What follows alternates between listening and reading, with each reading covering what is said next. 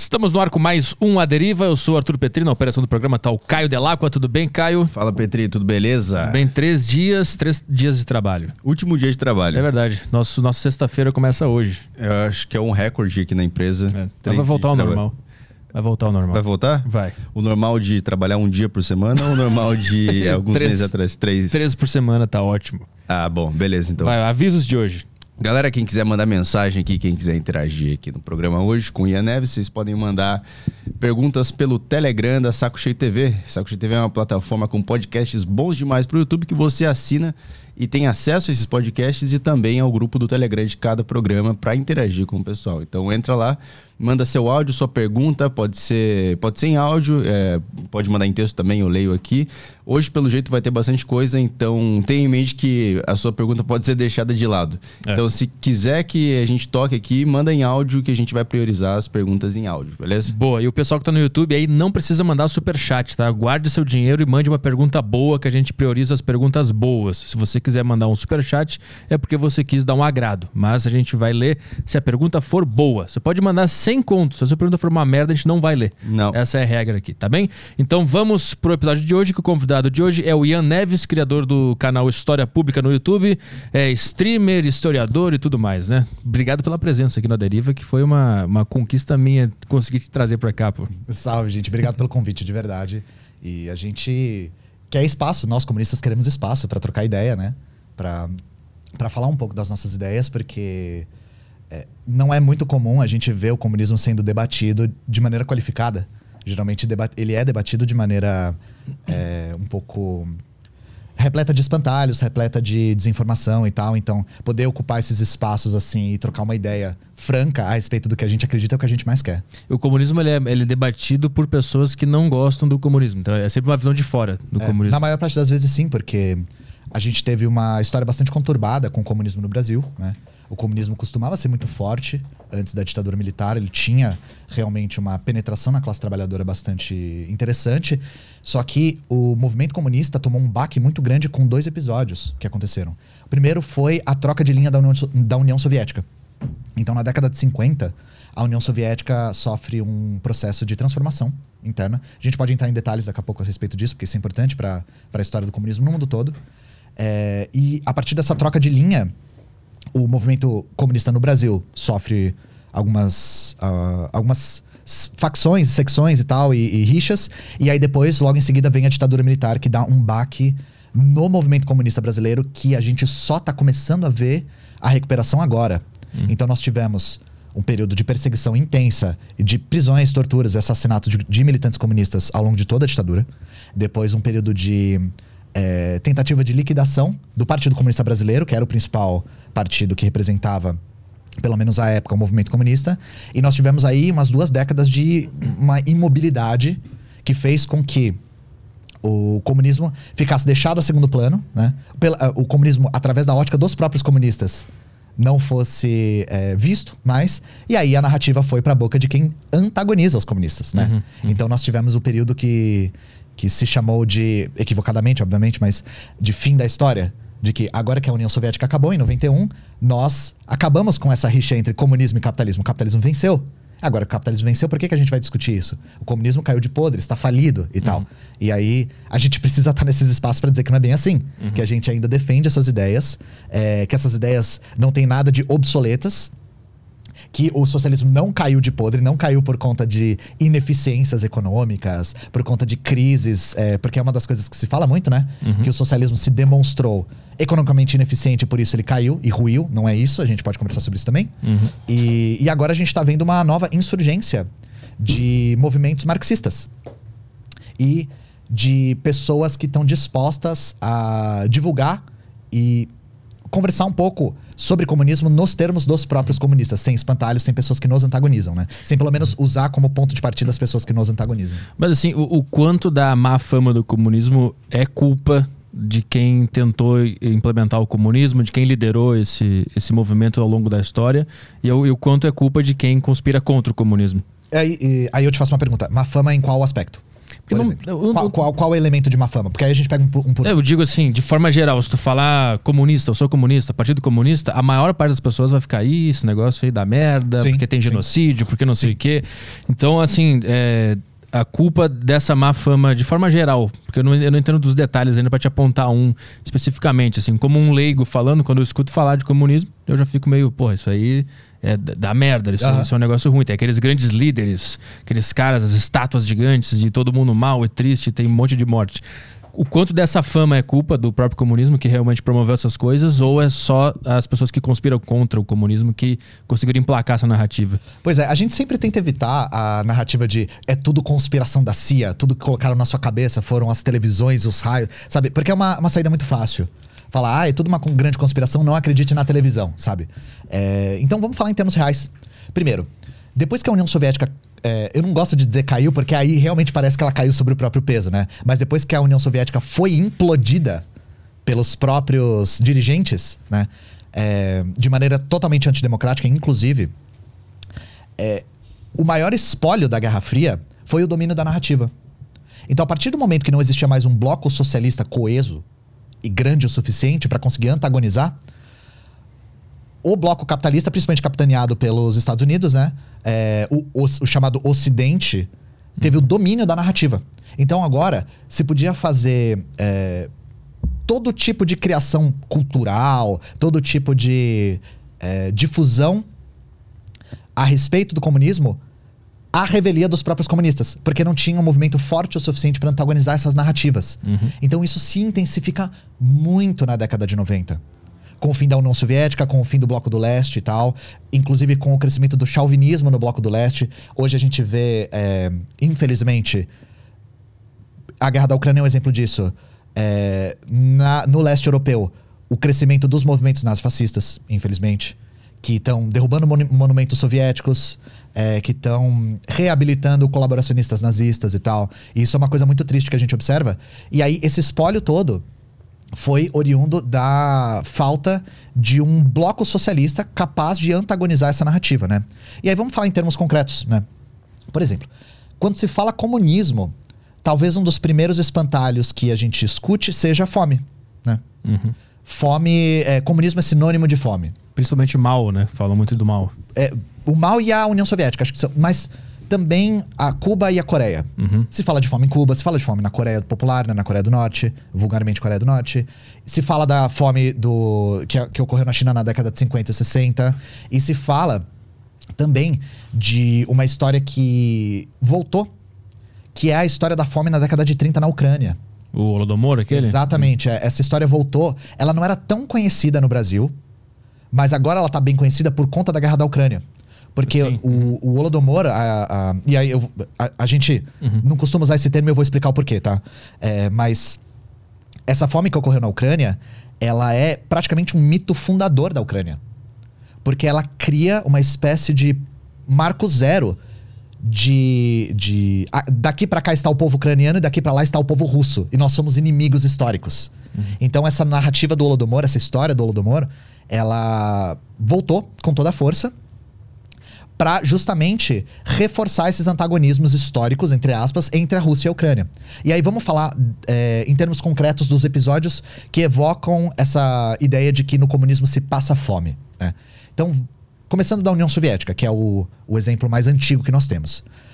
É, a Rússia fez a sua revolução em 1917. Foi a primeira revolução de caráter socialista que teve uma experiência duradoura de um Estado revolucionário. E logo que ocorre a Revolução Russa, ela imediatamente é bloqueada pelas potências imperialistas. Então imagina, Petri. Nós brasileiros dependemos muito da importação de alimentos. Por exemplo, 60% do trigo que a gente consome é importado. E a gente consome bastante trigo na forma de pão, na forma de massas e tal. Nós brasileiros já sentimos o impacto de duas semanas de greve de caminhão. A gente não faz a menor ideia do que é um bloqueio. E não só isso, a Rússia era infinitamente mais pobre do que o Brasil é hoje, na época que ela foi bloqueada. Era um país semi-feudal, saindo de um regime aristocrático, que tinha a população pauperizada, que já sofria de fomes crônicas. E aí, ao mesmo tempo, ela sai da Primeira Guerra Mundial, lembrando que a Primeira Guerra Mundial é, foi um dos motores que impulsionou a Revolução Russa, né? sofre um bloqueio e, não só isso, ela é invadida pelas potências imperialistas. Por quê? A Rússia era uma espécie de cão de guarda da Europa. Existia muito capital, por exemplo, francês na Rússia. Quando a Rússia faz a revolução, eles dão um calote na França. Eles não pagam as dívidas. E aí a França invade a Rússia para tentar derrubar a revolução, para tentar retomar um regime pelo menos semelhante ao czar para continuar o seu, o seu, seus negócios dentro uhum. da Rússia, né? Só que não só isso. A Rússia é invadida pela França, pela Inglaterra, pela Alemanha, pela Polônia, pelo Japão, tudo ao mesmo tempo. Mas por que, que tanta gente se revoltou com essa revolução? Era só questão de dinheiro? Era questão de perda de território em alguns lugares, né? Porque o Império Russo começou a trocar a maneira como a configuração da. O Império Russo, não, desculpa, né? A Revolução Russa começou a assentar a sua revolução no antigo território da, do Império Russo, né? E isso, por exemplo, criou um antagonismo com a Polônia, que queria retomar parte do território da Ucrânia. Uhum. Aí a Polônia invadiu a Ucrânia, que agora era parte da, da Rússia, né? E depois se tornaria União Soviética. Também questões de negócios, no caso da Inglaterra, da Alemanha e da França, né? E também. e também a, a Rússia já tinha entrado numa guerra com o Japão há muito tempo atrás, né? Tinha entrado em 1904 numa guerra com o Japão. Então isso foi uma retomada dessa guerra por conta de uhum. uma ameaça que um Estado revolucionário, um Estado proletário, também apresentava para os capitalistas de todo mundo. Porque imagina, a pressão que a Revolução Russa colocou nos outros países foi imensa.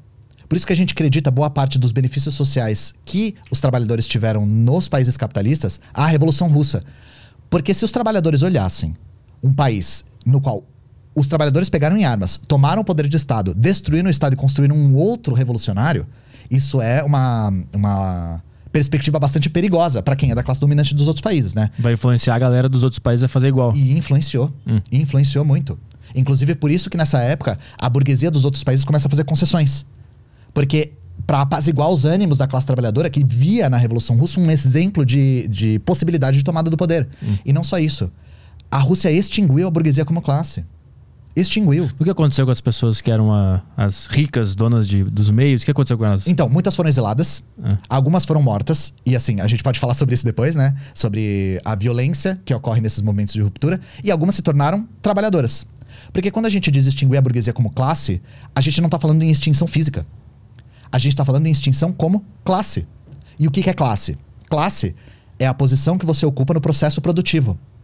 Então a ideia é destruir a posição que a burguesia ocupa e não destruí-la como indivíduo. Não fuzilá-la toda, né? Uhum. Isso é uma das coisas que é um grande espantalho que se faz entre o comunismo e o nazismo, por exemplo. Falando, ah, o nazismo defendia o extermínio de judeus, de um grupo. O comunismo defende o extermínio da burguesia. Então eles são simétricos porque eles defendem o extermínio de um grupo específico. Hum. Não é a mesma coisa porque quando a gente fala em extinguir a burguesia como classe, é ela como classe. Os indivíduos continuarão existindo. A ideia é que eles se tornem trabalhadores. Hum. E muitos se tornaram. Inclusive, a gente tem exemplos extraordinários de pessoas que tinham a posição dominante e se tornaram trabalhadores como todo mundo, como 99% da humanidade, né? Hum. Tem algum desses exemplos de, de, algum burguês na Revolução Russa que, que voltou a ser trabalhador? O exemplo mais interessante é o da China. Aí ah. quando a gente fala da China, eu falo dele. Tá, né? Porque a história da, da, pessoa. Porque a China quis mostrar que era possível converter qualquer pessoa. Tá. E aí o exemplo da China é fantástico. Mas é. Porque da, da Rússia eu não sei citar nominalmente, mas da China eu sei. No, e aí, no caso da, da, da Rússia, né, foi só se tornar a União Soviética em 1922. Hum. O primeiro episódio de fome cruel que, ro que rolou na Rússia foi nessa época. Foi na década de 20, no começo da década de 20. No meio da, da, da, da Revolução. Não, foi depois da Revolução, né? Mas a, a, Revolução 17, né? A Revolução foi em 17. Então a, 20 ainda é considerado o meio da é, Revolução. Ainda 20, tá se organizando. 21, uhum. é, em 20 e 21 teve uma fome muito grave.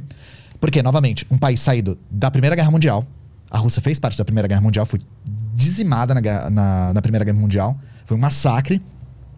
É, um país bloqueado, não podia mais importar. Uhum. E um país que foi invadido por várias potências. Nesse turbilhão todo, aí a fome é, gerou episódios bastante catastróficos e tem documentação fotográfica extensa de crianças famélicas, de pilhas de corpos. Só que aí a questão é: se pega essas fotografias, se tira de contexto e fala, tá vendo? Esse é o Estado revolucionário que vocês querem? Esse é o Estado trabalhador? Olha o que aconteceu com eles, né? Hum. Só que olha o contexto que isso tava.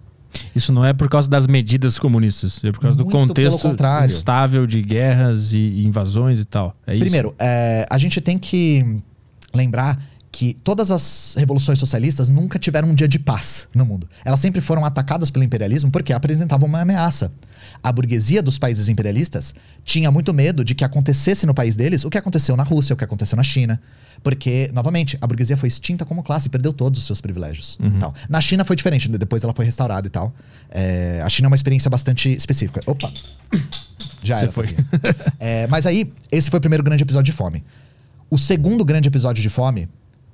Tiveram fomes endêmicas e tal, é, esporádicas, mas o segundo grande episódio de fome foi o que se chama de Holodomor. E esse é muito usado para dizer que, não só o socialismo não funciona, como o Stalin, o Stalin, a figura do Stalin, é um genocida e tentou praticar uma limpeza étnica com os, com os ucranianos. né? E essa história, cara, essa história ela é muito complicada. Pela seguinte razão. A ideia, primeiro de tudo, a ideia de que a fome que ocorreu na Ucrânia em 32 e 33 foi uma limpeza étnica, foi para matar os ucranianos étnicos de fome, tem as suas origens no nazismo. A primeira vez que essa história aparece como limpeza étnica é no jornal nazista. Eles que classificaram essa atitude como uma, uma Exato. limpeza étnica. Entendi. Exatamente. Uhum. Como uma espécie de. Aparece às vezes é, como exterminar os ucranianos étnicos, às vezes como disciplinar os camponeses que estavam resistindo à coletivização do campo. Hum. E aí a questão é: isso tá no contexto da coletivização do campo. O que, que aconteceu? Ah, a União Soviética ela optou no campo por uma política mista de capitalismo de Estado. Então, por mais que a, que a União Soviética tivesse extinguido, por exemplo, a burguesia nas fábricas, nas cidades, o campo ainda apresentava alguns desafios. Porque o campo ainda era muito é, povoado de pequenos produtores. E aí, para não rolar um choque de suprimentos, um choque de produção, eles falaram: tudo bem, a gente mantém as relações de classes, a gente mantém parte da classe dominante ainda no campo, inclusive ajudando a classe dominante a produzir mais, para não rolar um choque de suprimento. Eles passam por esse período de, de, de uma economia mista, com propriedade privada ainda no campo. A partir do momento que a propriedade coletiva começa a produzir mais que a propriedade privada no campo, aí eles começam um processo de extinguir a classe dominante no campo. E aí, só para dar os nomes, né? As, as propriedades coletivas se chamavam kolkhozes. Os kolkhozes eram fazendas coletivas geridas pelos próprios eh, camponeses. E elas eram infinitamente mais produtivas do que a pequena propriedade individual dos pequenos camponeses, né? A ideia dos soviéticos era convencer os camponeses de que os kolkhozes eram a melhor escolha. Convencer. Então, fazer kolkhozes próximos, convidá-los para visitar, observar e ver que era muito mais produtivo. Não fazer isso de maneira coercitiva. Pegar o cara, tirar a terra dele, meter ele num kolkhoz e fazer ele trabalhar de maneira coletiva do dia para noite. A ideia não era essa, né? Na hora que começa esse processo de coletivização da terra, né, de extinção da classe dominante no campo, aí alguns membros do partido bolchevique, por exemplo, começam a violar as diretrizes do partido. Bolchevique é o quê? Bolchevique é o partido comunista. Tá. É, bolchevique é, é- o nome é histórico. Bolchevique significa maioria em russo, né? Mas é o partido bolchevique é o partido comunista. São os comunistas que estavam fazendo a revolução. São, os- são os, os membros do partido. Tá, né, beleza. Que estavam fazendo a revolução. Os bolcheviques vão e eles começam a violar essa diretriz do partido. E isso é documentado nos próprios arquivos soviéticos. Eles falam: os membros do partido estão indo para o campo e forçando os camponeses a se coletivizarem. Isso é errado, a gente tem que remediar. Isso começou a dar muita insatisfação por parte dos camponeses. E aí, a classe dominante do campo, se aproveitando disso, começou a trazer os camponeses pro lado deles. E não só, a classe dominante do campo, para impedir a coletivização, para fazer com que os camponeses antagonizassem a coletivização, começou a matar rebanho, queimar plantação, boicotar o processo. Porque eles iam perder tudo. Eles iam se tornar camponeses comuns, iam perder suas terras, iam perder sua produção, iam perder seus lucros, né? E aí, nesse momento de coletivização, rola, primeiro, excessos por parte dos membros do partido que estavam violando a diretriz central, que era de convencimento, né? É, e, e o boicote por parte dos da classe dominante do campo. Então já tem esse processo de relações humanas muito conturbado. E aí em 32 rola uma puta catástrofe climática. Rola, e assim, é uma catástrofe sem precedentes porque é, existe até uma tese de que em 32 teve uma baixa atividade solar mesmo, no planeta Terra. E aí isso causou enchente em alguns lugares, seca em outros, praga em outros, fungo. E aí, somado com essa luta de classes intensa no campo, junto com a catástrofe climática, aí rolou uma fome realmente muito grave na Ucrânia. Só que não só na Ucrânia. E isso é que a gente tem que sempre lembrar. Se fala que o Holodomor foi uma fome planejada pelos soviéticos para matar ucranianos. Isso não faz o menor sentido, porque não só a fome não só aconteceu na Ucrânia, como ela foi mais grave em outros lugares. Ela aconteceu no Cazaquistão, ela aconteceu na própria Rússia, ela aconteceu na Polônia, que nem fazia parte da União Soviética, ela aconteceu na Romênia, que também não fazia parte da União Soviética, ela aconteceu na Bielorrússia. Então, assim, como é que era uma fome direcionada, planejada para matar ucranianos, sem ter registro de fome em vários outros lugares? É porque a catástrofe climática foi muito grave mesmo nessa época, inclusive em regiões que sequer estavam coletivizando o campo. Então, novamente, para as pessoas que dizem que, hum, que quem questiona a história do Holodomor é um negacionista, é um genocida, é um passador de pano, gente, essa fome aconteceu. Ela foi uma tragédia. Ela matou muita gente, a gente não sabe quanto. Só que ela não foi planejada. Ela não foi um genocídio. Hum. Só que a ideia do Holodomor como um genocídio é fundamental para a narrativa da direita ucraniana. Justamente agora, em momento de guerra que a Rússia invadiu a Ucrânia, o sentimento chauvinista nacionalista ucraniano é muito evocado através da história do Holodomor. Através da história de que estes russos que estão nos invadindo sempre nos atacaram. Sim. Esses russos, russos que estão nos invadindo tentaram matar todo mundo aqui de fome. Eu, eu- eu- quem levantou essa questão aqui no Brasil foi o Castanhari, né? Que ele fez o vídeo lá.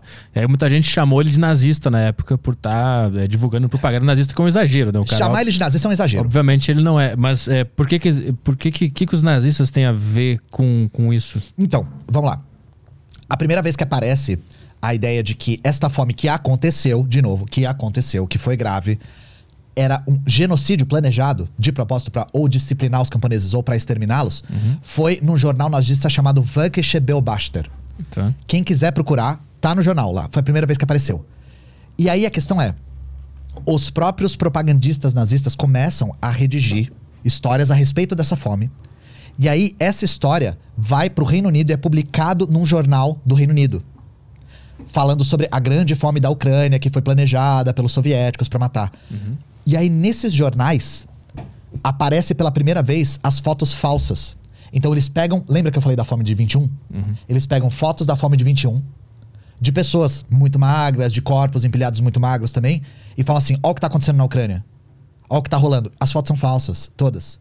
Só que pra eles não importa. E aí se repercute isso vindo do jornal nazista pro jornal britânico, e a história é a mesma, as fotos são iguais. O texto é quase igual. E aí depois, um dos caras que tinha um dos maiores monopólios de comunicação dos Estados Unidos, que era o, William Hearst, ele é uma espécie de cidadão Kane, assim, né? Uma espécie de é, Assis Chateaubriand dos Estados Unidos. Tinha vários conglomerados de jornais. Ele também pega essa história e ele faz ficar pior. Porque ele cria um personagem é, chamado Thomas Walker, que é um cara que diz que viajou pra Rússia, que entrou com uma câmera clandestina, que viu a fome e que ele mesmo fotografou. Essa pessoa não existe. As fotos são todas de 10, 12 anos atrás. Essa pessoa, depois, é, descobriram que esse cara que se dizia ser Thomas Walker não era o nome dele, ele sequer esteve na Ucrânia e que o cara tava fugindo da cadeia. Então é, é todo um personagem construído assim que resolveu ser o laranja do estelionato, né? Mas a questão é, a ideia era justamente propagar essa história anticomunista. Era pintar o comunismo como a coisa mais perigosa, mais vil, mais genocida que a Terra já produziu, sabe? E, novamente, o William Hearst, ele era assim com os nazistas. Ele era muito chegado nos nazistas. E aí, é nesse momento, Petri, isso é interessante também. Você já ouviu aquela história de que comunista come criancinha? Já. Já ouviu isso? Isso tem uma origem muito, muito triste, na verdade. A origem é basicamente nessa história da década de 30. Por quê? Os caras não tinham o menor limite. O Hirst, ele era o rei da imprensa marrom, sabe? Era tipo, mentira sem nenhum medo de ser feliz. E nesses jornais, não importa quantas vezes ele fosse desmentido, que o cara não existia, que ele não pôs os pés na Ucrânia, que as fotos eram falsas e tal, que a narrativa não corroborava, é, ele continuou publicando material dizendo que na Ucrânia se passa tanta fome que se come cachorro. Na Ucrânia se passa tanta fome que se come grama. E aí começam a aparecer as histórias de tal pessoa teve que comer o próprio bebê, tal pessoa teve que comer o próprio filho, o próprio pai, sabe? Ah, te- tem uma que eles falam assim: "Ah, eu fui lá e na porta de uma fábrica tinha não coma suas crianças mortas, sabe? E aí eu perguntei pro, pro cara que trabalhava na fábrica, ele falou: a gente teve que colocar isso aqui, porque aconteceu muitas vezes. Essa, esse pôster não existe. Não- nada disso aconteceu. Nada disso. Propaganda anticomunista. E dá mais barata, dá mais rasteira. Falando, e aí é daí que vem essa história de que comunista come criancinha.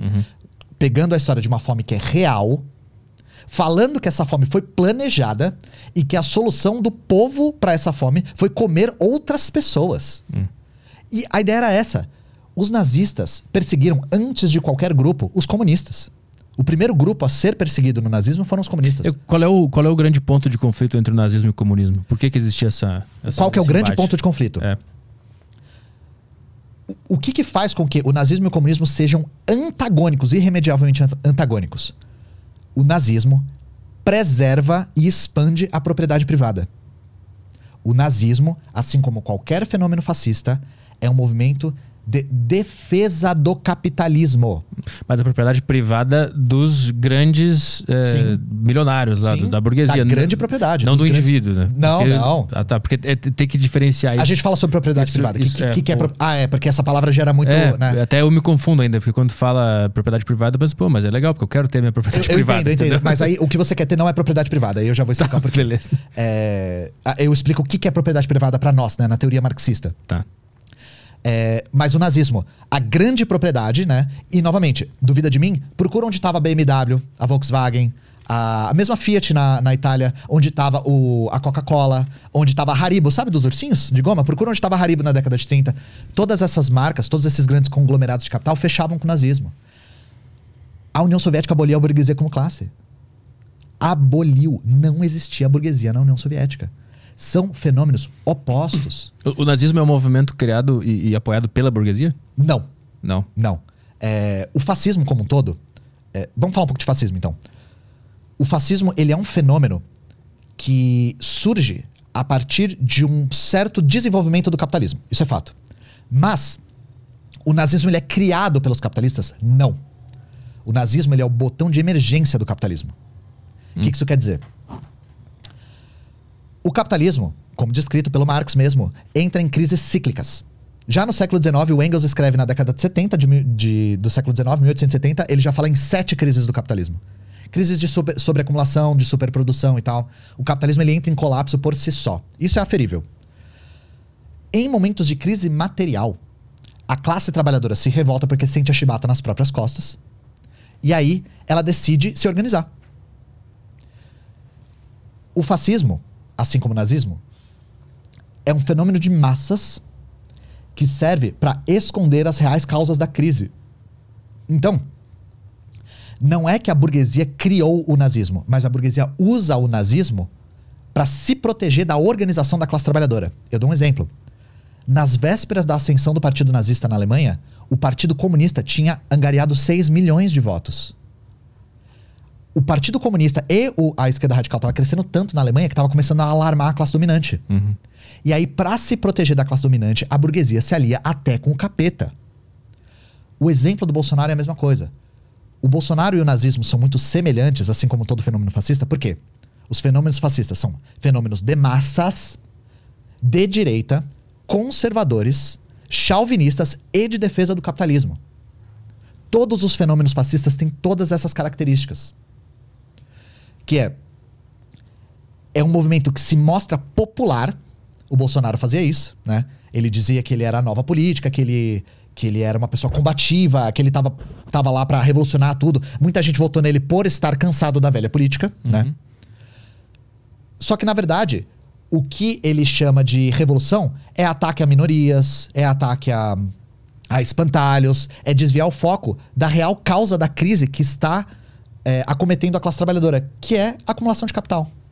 Então o nazismo ele é muito eficiente, assim como o fascismo, assim como o franquismo, o salazarismo, Hum. é, em movimentar as massas e desviar o foco, Uhum. dar um foco falso. Porque falando assim, você tá com desemprego, você tá sofrendo, você tá com fome. Sabe de quem que é a culpa? Dos judeus. Mas aí que eu queria te perguntar, não é só trocar judeu por burguês que a gente chega na mesma lógica Não. do comunismo? Não, porque é, o nazismo prega a extinção física dos judeus. Sim, Extinção uhum, física. uhum. O comunismo defende a extinção da burguesia como Sim. classe. Como classe. Mas, mas não tá colocando também a culpa em alguém? Tipo, a culpa, a culpa da tua vida tá ruim é por Sim. causa daquele burguês. A diferença é que essa culpa agora é real, né? Porque a- o nazismo ele dá soluções falsas, sempre, soluções falsas. E as soluções são sempre essas, que batem no conservadorismo da população, no chauvinismo muito é, intenso, e pra quem não sabe, chauvinismo é não só um nacionalismo exacerbado, eu amo meu país, como uma rejeição sistemática a tudo que é estrangeiro. Então não só meu país é bom, como o meu país é o melhor de todos. E os outros deveriam se submeter a isso. O nazismo é, é a prova máxima desse chauvinismo, né? E Tá aí é dando pegar. coisa o- de raça, né? Vai, vai pro lado da raça, que Não, é, de raça. De, que é uma e loucura, né? E o- o- os nazistas falavam: eles são a raça superior e eles têm por direito Uhum. a, a necessidade de expandir o seu território. Por direito. A raça que ocupa esse território, por exemplo, ao leste da Europa, não merece estar lá. Uhum. Essa era a ideia deles.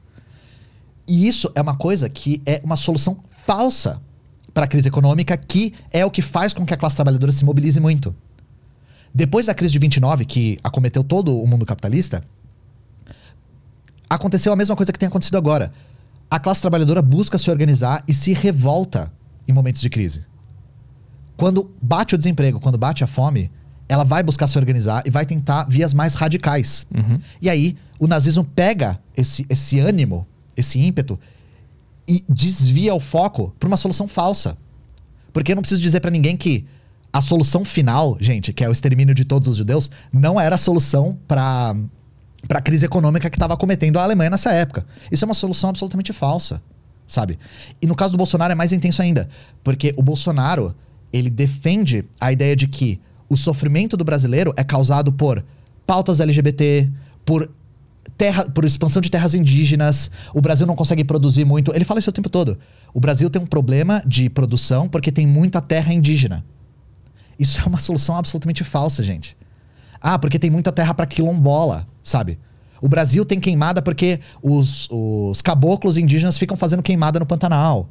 Isso tudo são soluções falsas que batem no preconceito das pessoas e que repercutem com a classe trabalhadora de maneira que deixa a real causa da crise econômica de escanteio, que é a burguesia.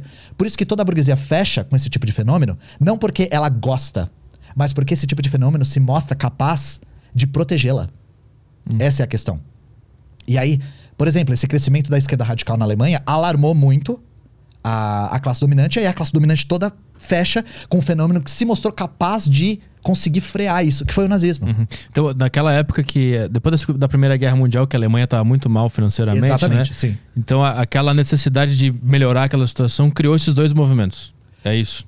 E mesma coisa aconteceu aqui no Brasil. A gente vê um crescimento do fascismo e a gente vê um crescimento da esquerda radical também. Aham. Porque a gente vê em momentos de crise econômica, de sofrimento da classe, um movimento dos. um, desculpa, um crescimento dos movimentos de massas. E isso é a única coisa que o fascismo e o comunismo têm em semelhante. Os dois são fenômenos de massas. São fenômenos populares. E aí eu dou um exemplo de um fenômeno que não é popular: o neoliberalismo. O neoliberalismo não é um fenômeno popular. Você não vai ver a privatização de estatais movimentando massas. Pessoas indo pra rua gritando, vestindo a camisa de privatização de estatais, porque o neoliberalismo não é um movimento de massas. Mas o fascismo é. Hum. E aí a galera indo pra rua gritando Deus, pátria e família, gritando Brasil acima de tudo, com esse sentimento chauvinista mesmo. é, Aí sim. Inclusive o sentimento anticorrupção de que estão violando os direitos da pátria e tal. Esses movimentos realmente conseguem atingir as massas, né? E isso é utilizado justamente para impedir que as massas se organizem à esquerda. E que a real causa da desigualdade, que na visão marxista, ou seja, a minha visão, é o capitalismo e é gestada pela classe dominante, fique escondida. Por isso, novamente, toda a classe dominante fecha com o nazismo. Ou com qualquer eh, fenômeno fascista, né? Mas é, antes disso, a gente tá falando de, dos episódios de fome, né? Não, eu queria só te perguntar, é, é, um, é um problema a pessoa é, acreditar nesse lema de, de Brasil acima de tudo, anticorrupção? Eu não, eu não entendi se isso é um, é um problema ou se isso é usado por alguém que tem interesse. Essas mensagens, essas frases. Sim não. É, é usado, isso é fato. É usado porque atinge as massas. Só que a gente não pode cair numa ideia chauvinista, justamente. É, O que, que é chauvinista, só pra Então, deixar claro? chauvinismo é um ufanismo, é um excesso de sentimento nacional que não só exalta o nacional, mas tem uma rejeição sistemática ao estrangeiro. Tá. É, eu dou um exemplo. Uma das frases mais famosas do Che Guevara, em Cuba, é pátria ou morte. Pátria ou morte. Uhum. Ué, mas não é a mesma coisa? Você não acabou de criticar o sentimento nacionalista? Então, o que a gente tem que evitar é um sentimento nacionalista chauvinista. Que seja um movimento que exalte a nação de maneira abstrata e que tenha uma rejeição sistemática ao estrangeiro de maneira que tenha um racismo muito introjetado na sociedade. Então, o próprio Bolsonaro fala que é, imigrantes haitianos, imigrantes bolivianos, tudo que não presta, ele fala nesses termos. Tudo que não presta. Isso é um tipo de chauvinismo de rejeição ao estrangeiro, porque o estrangeiro contamina o nacional.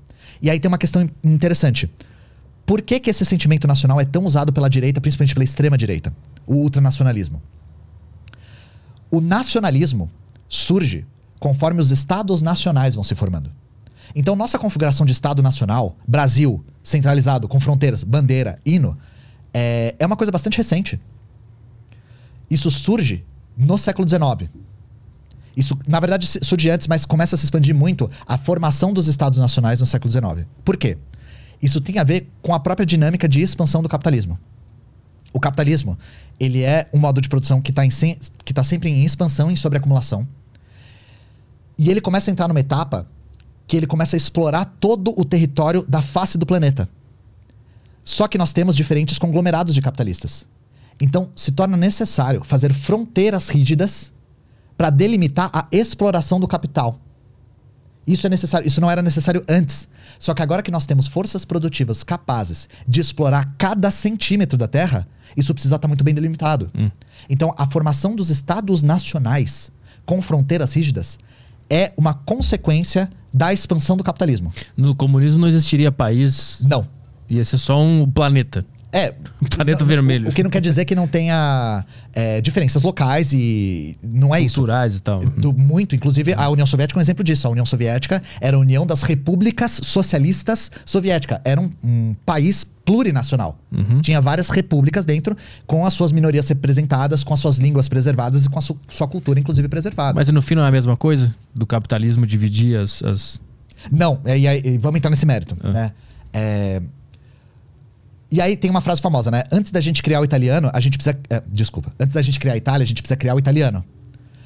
Uma das coisas difíceis de você fazer um país com fronteiras delimitadas é você convencer as pessoas que estão dentro daquela fronteira que eles são diferentes de quem tá fora.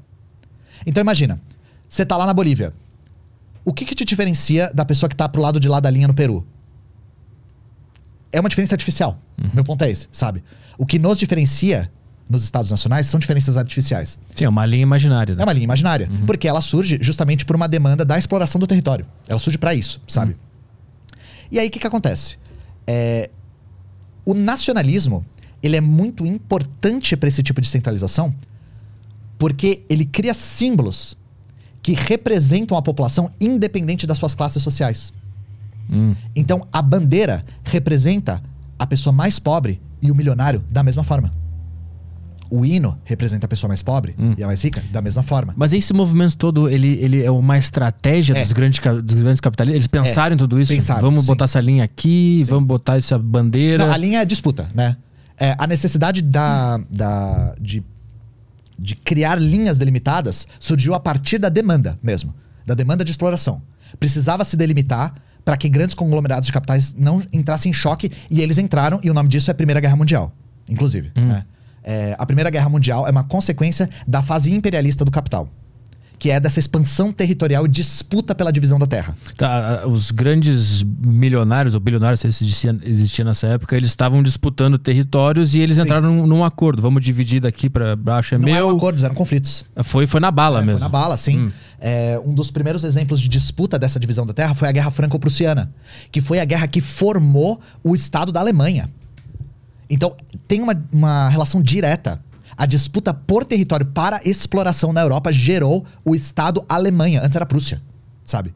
Essa Como é relação que era a direta. Prússia antes? Era vários, eram vários reinos diferentes. Agora, a, Mas como que isso foi dividido também? Não foi na bala também? Foi no. Mas é outro processo, né? É um processo mais antigo. Processo de é, ocupação do território por tribos germânicas e tal. Não é um processo que, que atua sob a mesma lógica. E não era um processo que tinha essas fronteiras tão bem delimitadas. Que da linha pra cá, porque nossos estados nacionais são assim. Da linha pra cá e da linha pra lá, deixou de ser Alemanha e virou França. Isso é uma coisa nova. Pra gente não faz sentido não ser, mas é uma coisa nova. Existiam territórios que se sobrepunham antes, não era tão. é, j- inclusive, os territórios eram é, é, mais delimitados por reinados e súditos, onde você era súdito de tal reinado, você fazia parte daquele reinado e tal.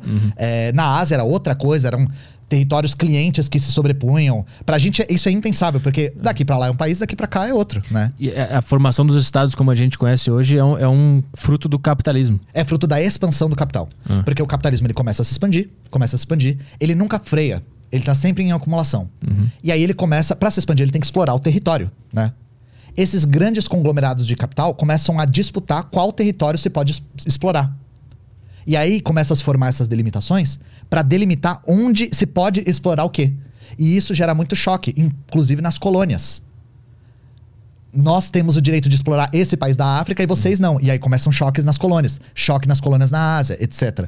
É, uma das coisas que fez com que a, a Primeira Guerra irrompesse, na verdade, a principal coisa que fez com que a Primeira Guerra irrompesse foi, esse foi essa disputa por exploração do território entre grandes conglomerados de capital, representados pelos seus estados, claro, que são estados burgueses. É, e aí a gente tá falando de nacionalismo, né? O nacionalismo ele é muito importante para esse tipo de centralização, porque ele consegue criar um sentimento comum, simbólico e abstrato entre todas as classes que fazem parte do mesmo país. Então, nós comunistas, a gente defende uma consciência de classes. Sempre defendendo que nós fazemos parte de uma classe, nós classe trabalhadora, e os burgueses fazem parte de outra classe. E que os nossos interesses são antagônicos aos interesses da burguesia. E não são antagônicos. Irremediavelmente antagônicos. Eles não se conciliam.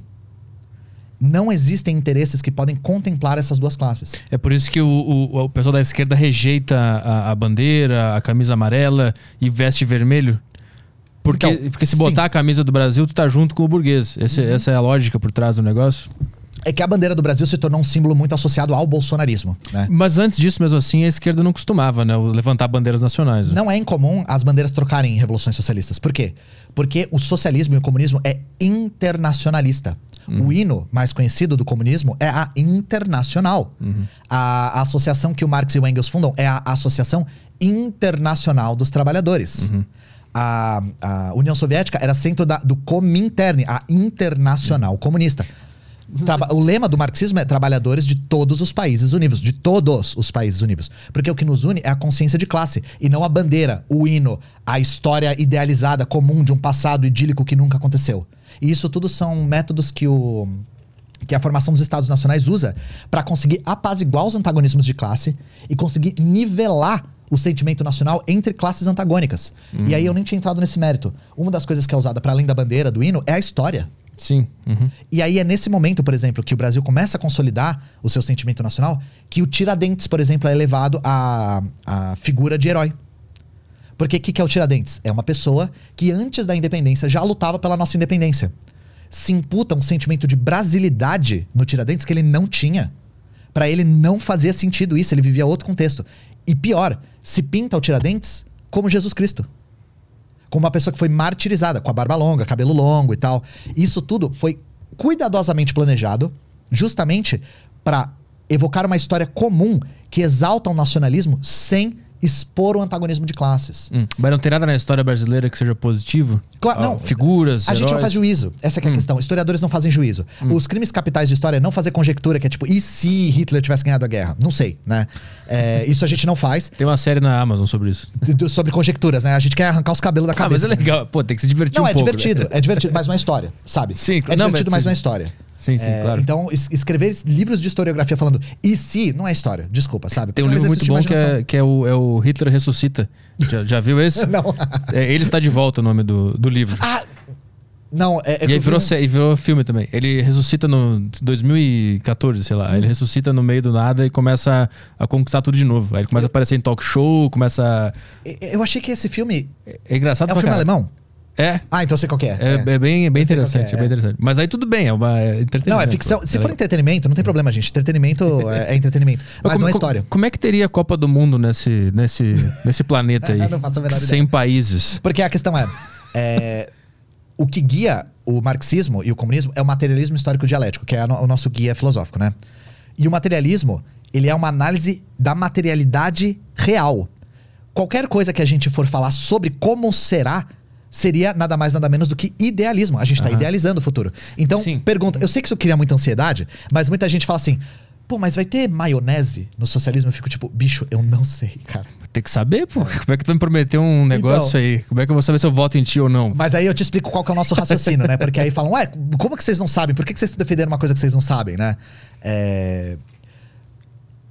O que a gente defende é algo que já é absolutamente possível na realidade material. Inclusive foi aplicado nas experiências socialistas, com grande sucesso.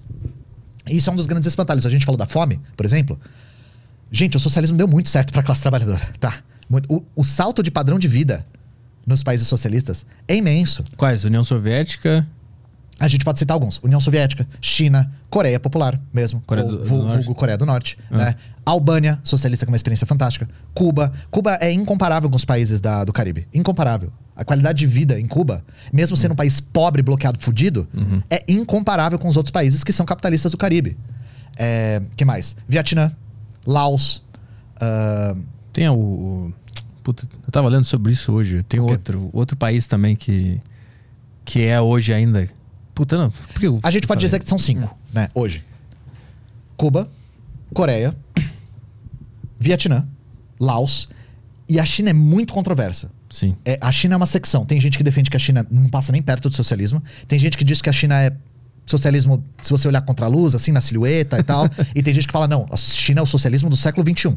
Mas a Coreia do Norte é um, é um exemplo de um lugar comunista. Se, é, num lugar socialista. Socialista. É, socialista. Tá, tá na transição, então. É, a, a Coreia está transicionando para uma, Tá. para, uma, para uma sociedade sem classes sociais. Mas tem uma coisa que, que me assusta um pouco na, na Coreia do Norte, que é aquelas estátuas dos líderes, esse culto ao, a um, alguém que eu nem sei quem é. Isso eu acho muito esquisito. Por que, que isso con- acontece? É, deixa eu contextualizar isso.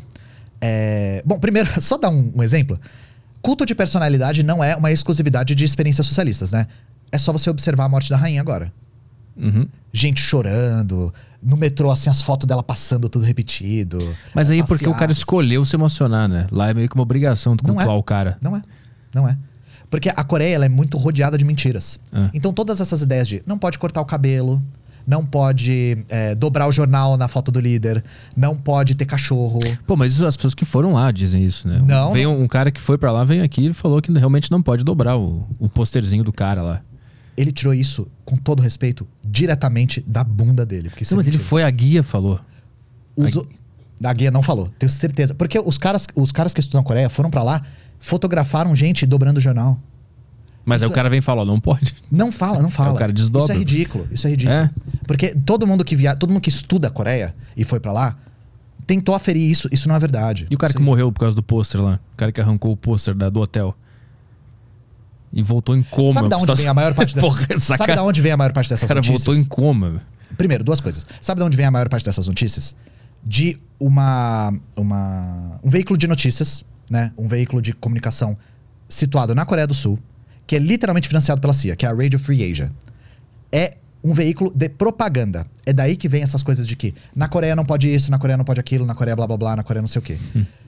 Eu garanto pra vocês, garanto, de pés juntos, 99,9% é mentira e o resto é meia verdade, tá? Porque as pessoas que real estudam a Coreia, já foram lá, moraram lá, não conseguiram verificar isso. E isso é ridículo. É ridículo porque não faz o menor sentido. Inclusive, aí falando a respeito do próprio Kim Jong-un, né, que é agora o líder. Primeiro, ele não é o líder máximo. Ele não é um ditador porque ele não acumula funções. Lá na Coreia tem divisão de poderes. Ele faz parte, ele é líder de um poder e ele é eleito pela Assembleia, ele pode ter recal a qualquer hora. Então, diferente, por exemplo, da ditadura no Brasil, depois do AI-5, o presidente tinha poder de lei. Lá isso não existe. Ele é eleito pela Assembleia, que por sua vez é eleita pela população por sufrágio direto, universal, secreto e tal. É... As estátuas que tem, por exemplo, tem lá em Pyongyang, não tem estátua dele. Tem estátua de quem já morreu, que são os, os antecessores dele. E aí a questão é: existe culto de personalidade na Coreia? Sim. Sim. Só que isso tem a ver com a história da Coreia, que é uma história de milhares de anos já. A Coreia, ela vê no papel do líder um papel fundamental. Os coreanos, né? Os coreanos veem no papel do líder um papel fundamental. Então, sim, existe um culto de personalidade muito forte lá. Só que a questão é, em momento algum, esse culto de personalidade, ele é, é digamos assim, forçado, né? Uhum. Ele é uma coisa que os coreanos se veem na família Kim, principalmente pelo contexto que a família Kim é, participou durante o processo revolucionário coreano. Então imagina o seguinte: a Coreia era um estado cliente da China antes. Já no século XIX, ela começa a ser ameaçada pelo Japão. E em 1910, o Japão anexa a Coreia. O Japão imperial coloniza a Coreia. O Japão colonial explora a mão de obra dos coreanos. O Japão colonial proíbe o coreano, proíbe nomes coreanos. Os coreanos tinham que ter nomes japoneses.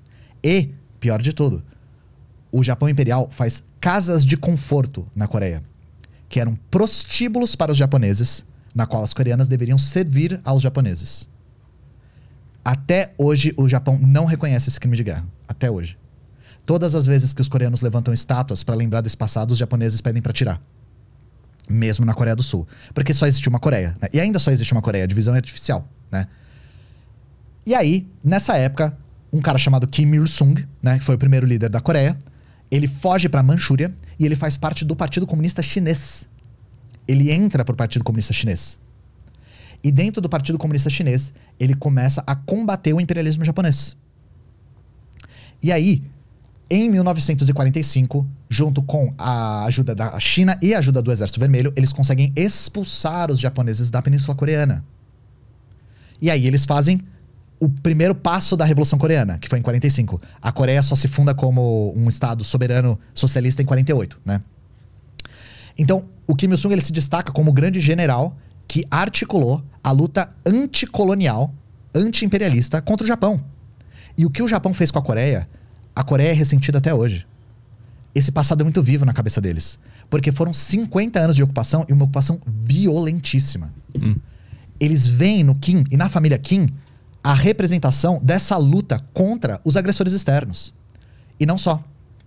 A Coreia é dividida em 45, né? Porque os Estados Unidos tinham medo de que o Exército Vermelho descesse e fosse fazendo revolução onde ele passasse, fizesse a Ásia inteira virar socialista, né? O que poderia ter acontecido não fosse os Estados Unidos. E aí é, eles dividem a Coreia em dois, no paralelo 38, e ocupam militarmente a Coreia do Sul. Sabe quando os Estados Unidos saiu? Hum. Nunca mais. Eles estão lá até hoje. O exército da Coreia do Sul é todo submetido aos Estados Unidos. Qual o interesse hoje de continuar Antagonizar lá? a Coreia do Norte. Fazer frente a um dos poucos estados socialistas Pra que ainda persiste. impedir a, a proliferação daquela ideia. E- é isso? Sim, e pra, e pra conseguir restaurar o capitalismo na península. Pra conseguir destruir realmente a experiência coreana. Ah, então existe uma tentativa ainda de subir Sim, e, e- sim. e tirar de E lá. por que, que eles não sobem? Por uma coisa chamada arma do diálogo, chamada bomba nuclear. né? É a arma do diálogo. né? Uhum. Por isso que a, a Coreia optou por essa tática de... Eles têm uma política chamada política Songun, que é... A gente pode traduzir como é, military first, né? M- ah, Forças armadas primeiro. Uhum. Antes de qualquer coisa, a Coreia tinha que se armar para se proteger da agressão externa. E aí foi aí que eles investiram pesado em tecnologia nuclear, que é uma tecnologia de uso dual. Eles podem usar para outras coisas e para a defesa. Uhum. E a bomba nuclear garante que a Coreia consiga ter a sua experiência continuada. Mas qual é o interesse dos Estados Unidos de, de desativar lá o comunismo lá e botar o capitalismo lá também. Toda e Qual é? qualquer experiência socialista que tem na face do planeta, os Estados Unidos vai antagonizar. Porque toda e qualquer experiência socialista se mostra uma inspiração para o movimento trabalhador mundial. Tá, é o medo de que isso influencie outras Sim, pessoas. e pode influenciar. E aí eu falo por quê. É, mas voltando à história do Kim Il-sung, né? O Kim Il-sung já era, já tinha se destacado como um grande líder do Partido do Trabalho, né? E ele se torna presidente da Coreia nessa época. O presidente Kim Il-sung, generalíssimo, eles falam, né? E aí, em 1950, os Estados Unidos invadem a Coreia. E os Estados Unidos invadem a Coreia e eles fazem um genocídio na Coreia. Os Estados Unidos matam entre 3 e 4 milhões de pessoas num país de 8 milhões de pessoas. Os Estados Unidos jogam mais bombas na Coreia do que eles tinham jogado em toda a Segunda Guerra Mundial. Os Estados Unidos destroem barragem, destroem plantação, destroem escola, destroem hospital.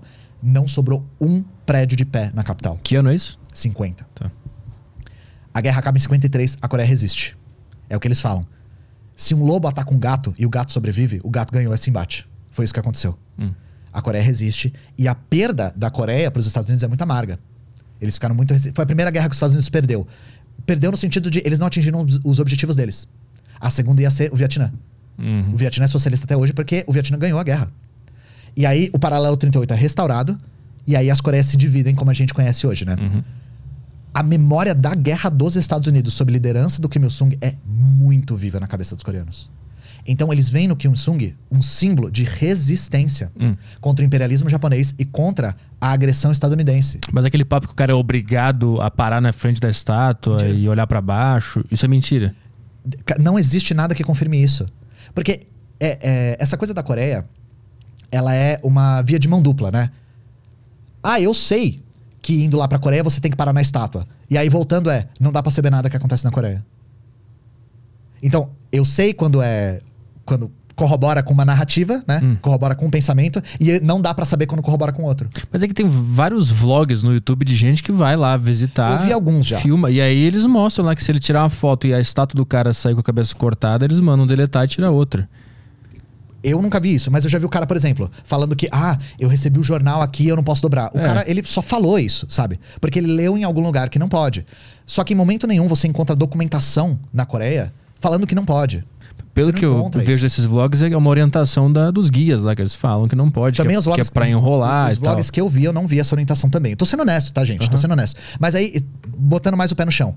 A gente não encontra documentação legal da Coreia falando sobre essas coisas. Mas também não, eles não fariam, né? Por uma não? documentação legal so- sobre uma opressão ao povo. Né? Ah, eles vão escrever legalmente assim. é Todas as outras ditaduras a- fizeram? Hum. Por que, que a Coreia não faria? Pra não pegar mal, não sei. Se tem uma coisa que a Coreia não se importa é com pegar mal. É verdade. Os caras, eles não ligam de verdade. É verdade. assim. É, e aí a questão é, em, em termos concretos, né? Primeiro de tudo, é, a Coreia é uma dinastia? Não. A Coreia não é uma dinastia. Ué, mas não são três pessoas que venceram as eleições seguidas da mesma família? Sim, só que tem uma questão. Primeiro, o Kim Il-sung eu já falei, né? Ele era o líder máximo, era a pessoa mais reconhecida, se tornou secretário-geral do partido e ficou na liderança até ele morrer. Justamente por esse passado de prestígio que eu acabei de narrar, né? Você pode não gostar, mas faz sentido. Faz sentido porque a gente não viveu o que os coreanos viveram. E aí, quando ele morre, ué, não é o filho dele que ascende ao poder? Sim, só que não imediatamente. Primeiro, não existe nenhuma documentação coreana dizendo o sucessor tem que ser o filho da família Kim. Não existe. Ah, mas isso existe em outros lugares? Sim. Exemplo, a Inglaterra. Na monarquia, existe a documentação. O sucessor tem que ser a prole mais velha, etc. Isso existe. Tá? Outra coisa. A eleição do, do Kim Jong-il, que é o cara dos óculos grossos, sabe? O segundo líder, que é um dos que tem a estátua lá. é, não foi unânime. Inclusive, ele quase não ganhou. A disputa foi tão intensa nessa época que o posto de chefe da Assembleia ficou desocupado por três anos. Existe oposição lá? Muita oposição. A oposição foi tão forte que não existe oposição de direita com ingerência no Estado, mas existe oposição ao, ao à linha do Kim, por exemplo, a linha da família Kim. Isso existe. Inclusive, existe tanta oposição que o Kim Il-sung quase não ganhou a eleição. Ele ganha com uma margem muito pequena e depois de três anos de disputa. Se fosse uma passagem automática de dinastia, isso teria sido automático, sabe?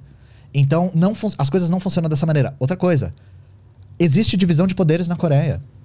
Inclusive, por exemplo, o posto que o Kim Jong-un ocupa acumula menos cargos que o Joe Biden. Ele tem menos poder sobre a Coreia do que o Joe Biden tem sobre os Estados Unidos. Quem tem o poder supremo lá é a Assembleia. É a Câmara. Hum.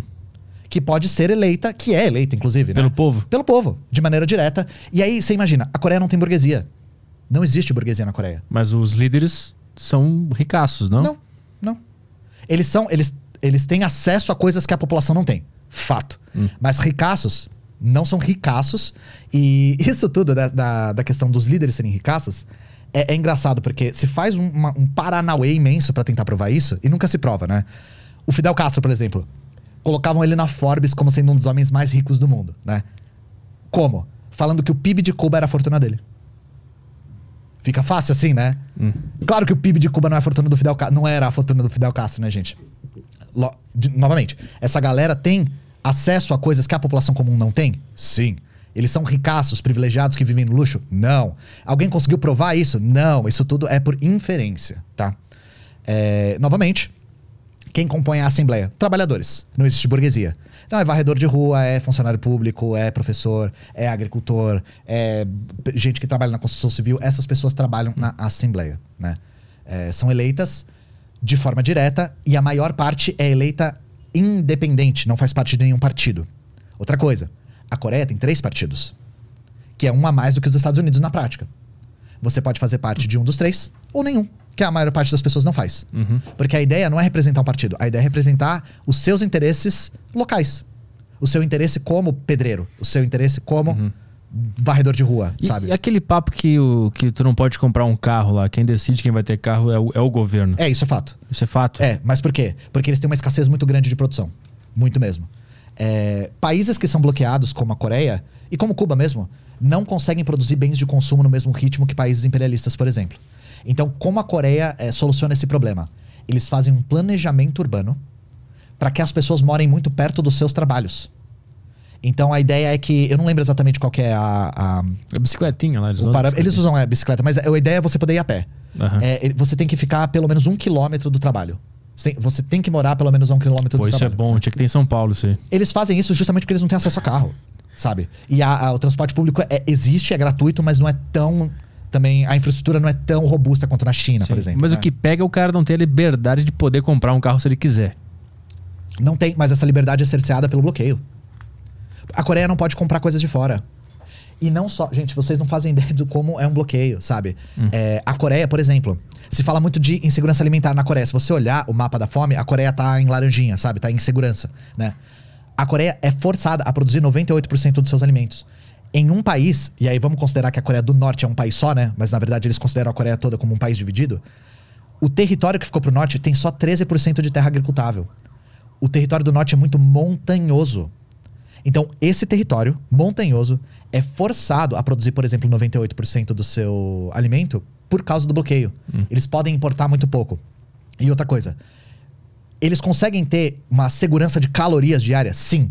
Até maior que a Coreia do Sul, em quantidades de calorias. Só que por que, que a Coreia do Norte entra em segurança alimentar? Porque eles não conseguem produzir localmente alguns alimentos que têm certos nutrientes.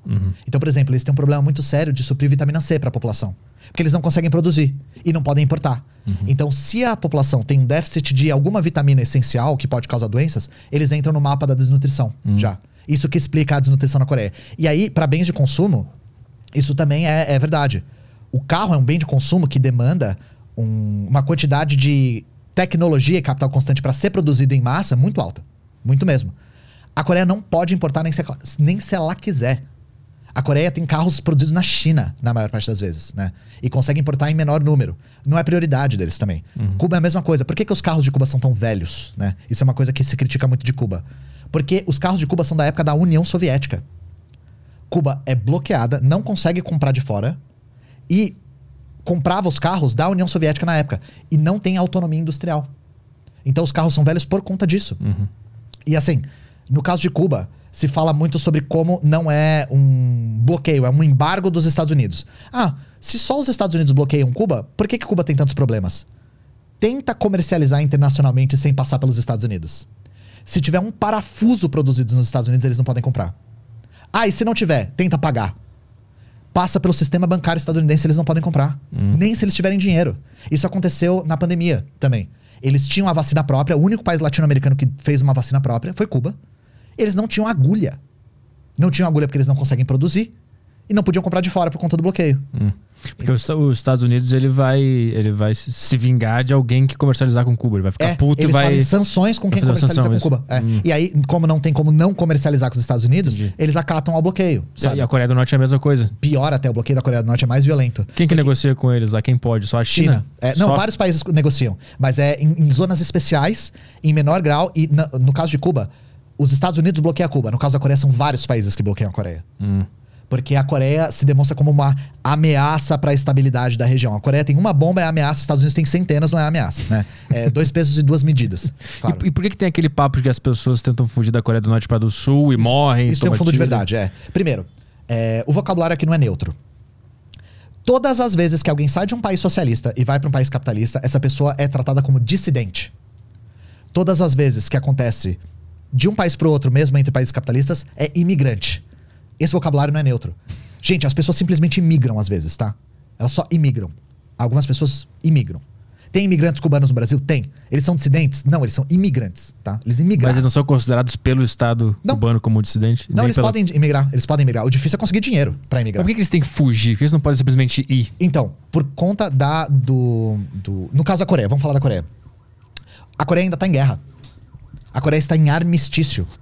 Então, por exemplo, pessoas que fogem para a Coreia do Sul é difícil também pelo lado do Sul. A gente tem a ilusão de que o Sul tá assim, vamos receber os coreanos do Norte, coitados, porque aqui eles vão para a Terra da Liberdade, não é assim. Por, por conta da legislação do Sul mesmo é difícil migrar. Onde que os coreanos têm um trânsito muito livre? Na China. Os coreanos imigram para a China o tempo todo. A Por Coreia do Sul não recebe? Nossa, é muito pouco. Muito Mas eu pouco. já vi aqueles vídeos do, do, do cara da Coreia do Norte tentando passar pela fronteira e os caras dando tiro no cara. Então, isso acontece do outro lado também, né? Porque aquela zona é uma zona militar de alta segurança, né? E existe uma questão de, novamente, a Coreia ainda está em guerra. A questão é, houve um fluxo grande de pessoas fugindo da Coreia pro sul? Sim. Sim. Só que quando? Não é agora, agora acontece muito pouco. Aconteceu muito na década de 90. Por quê?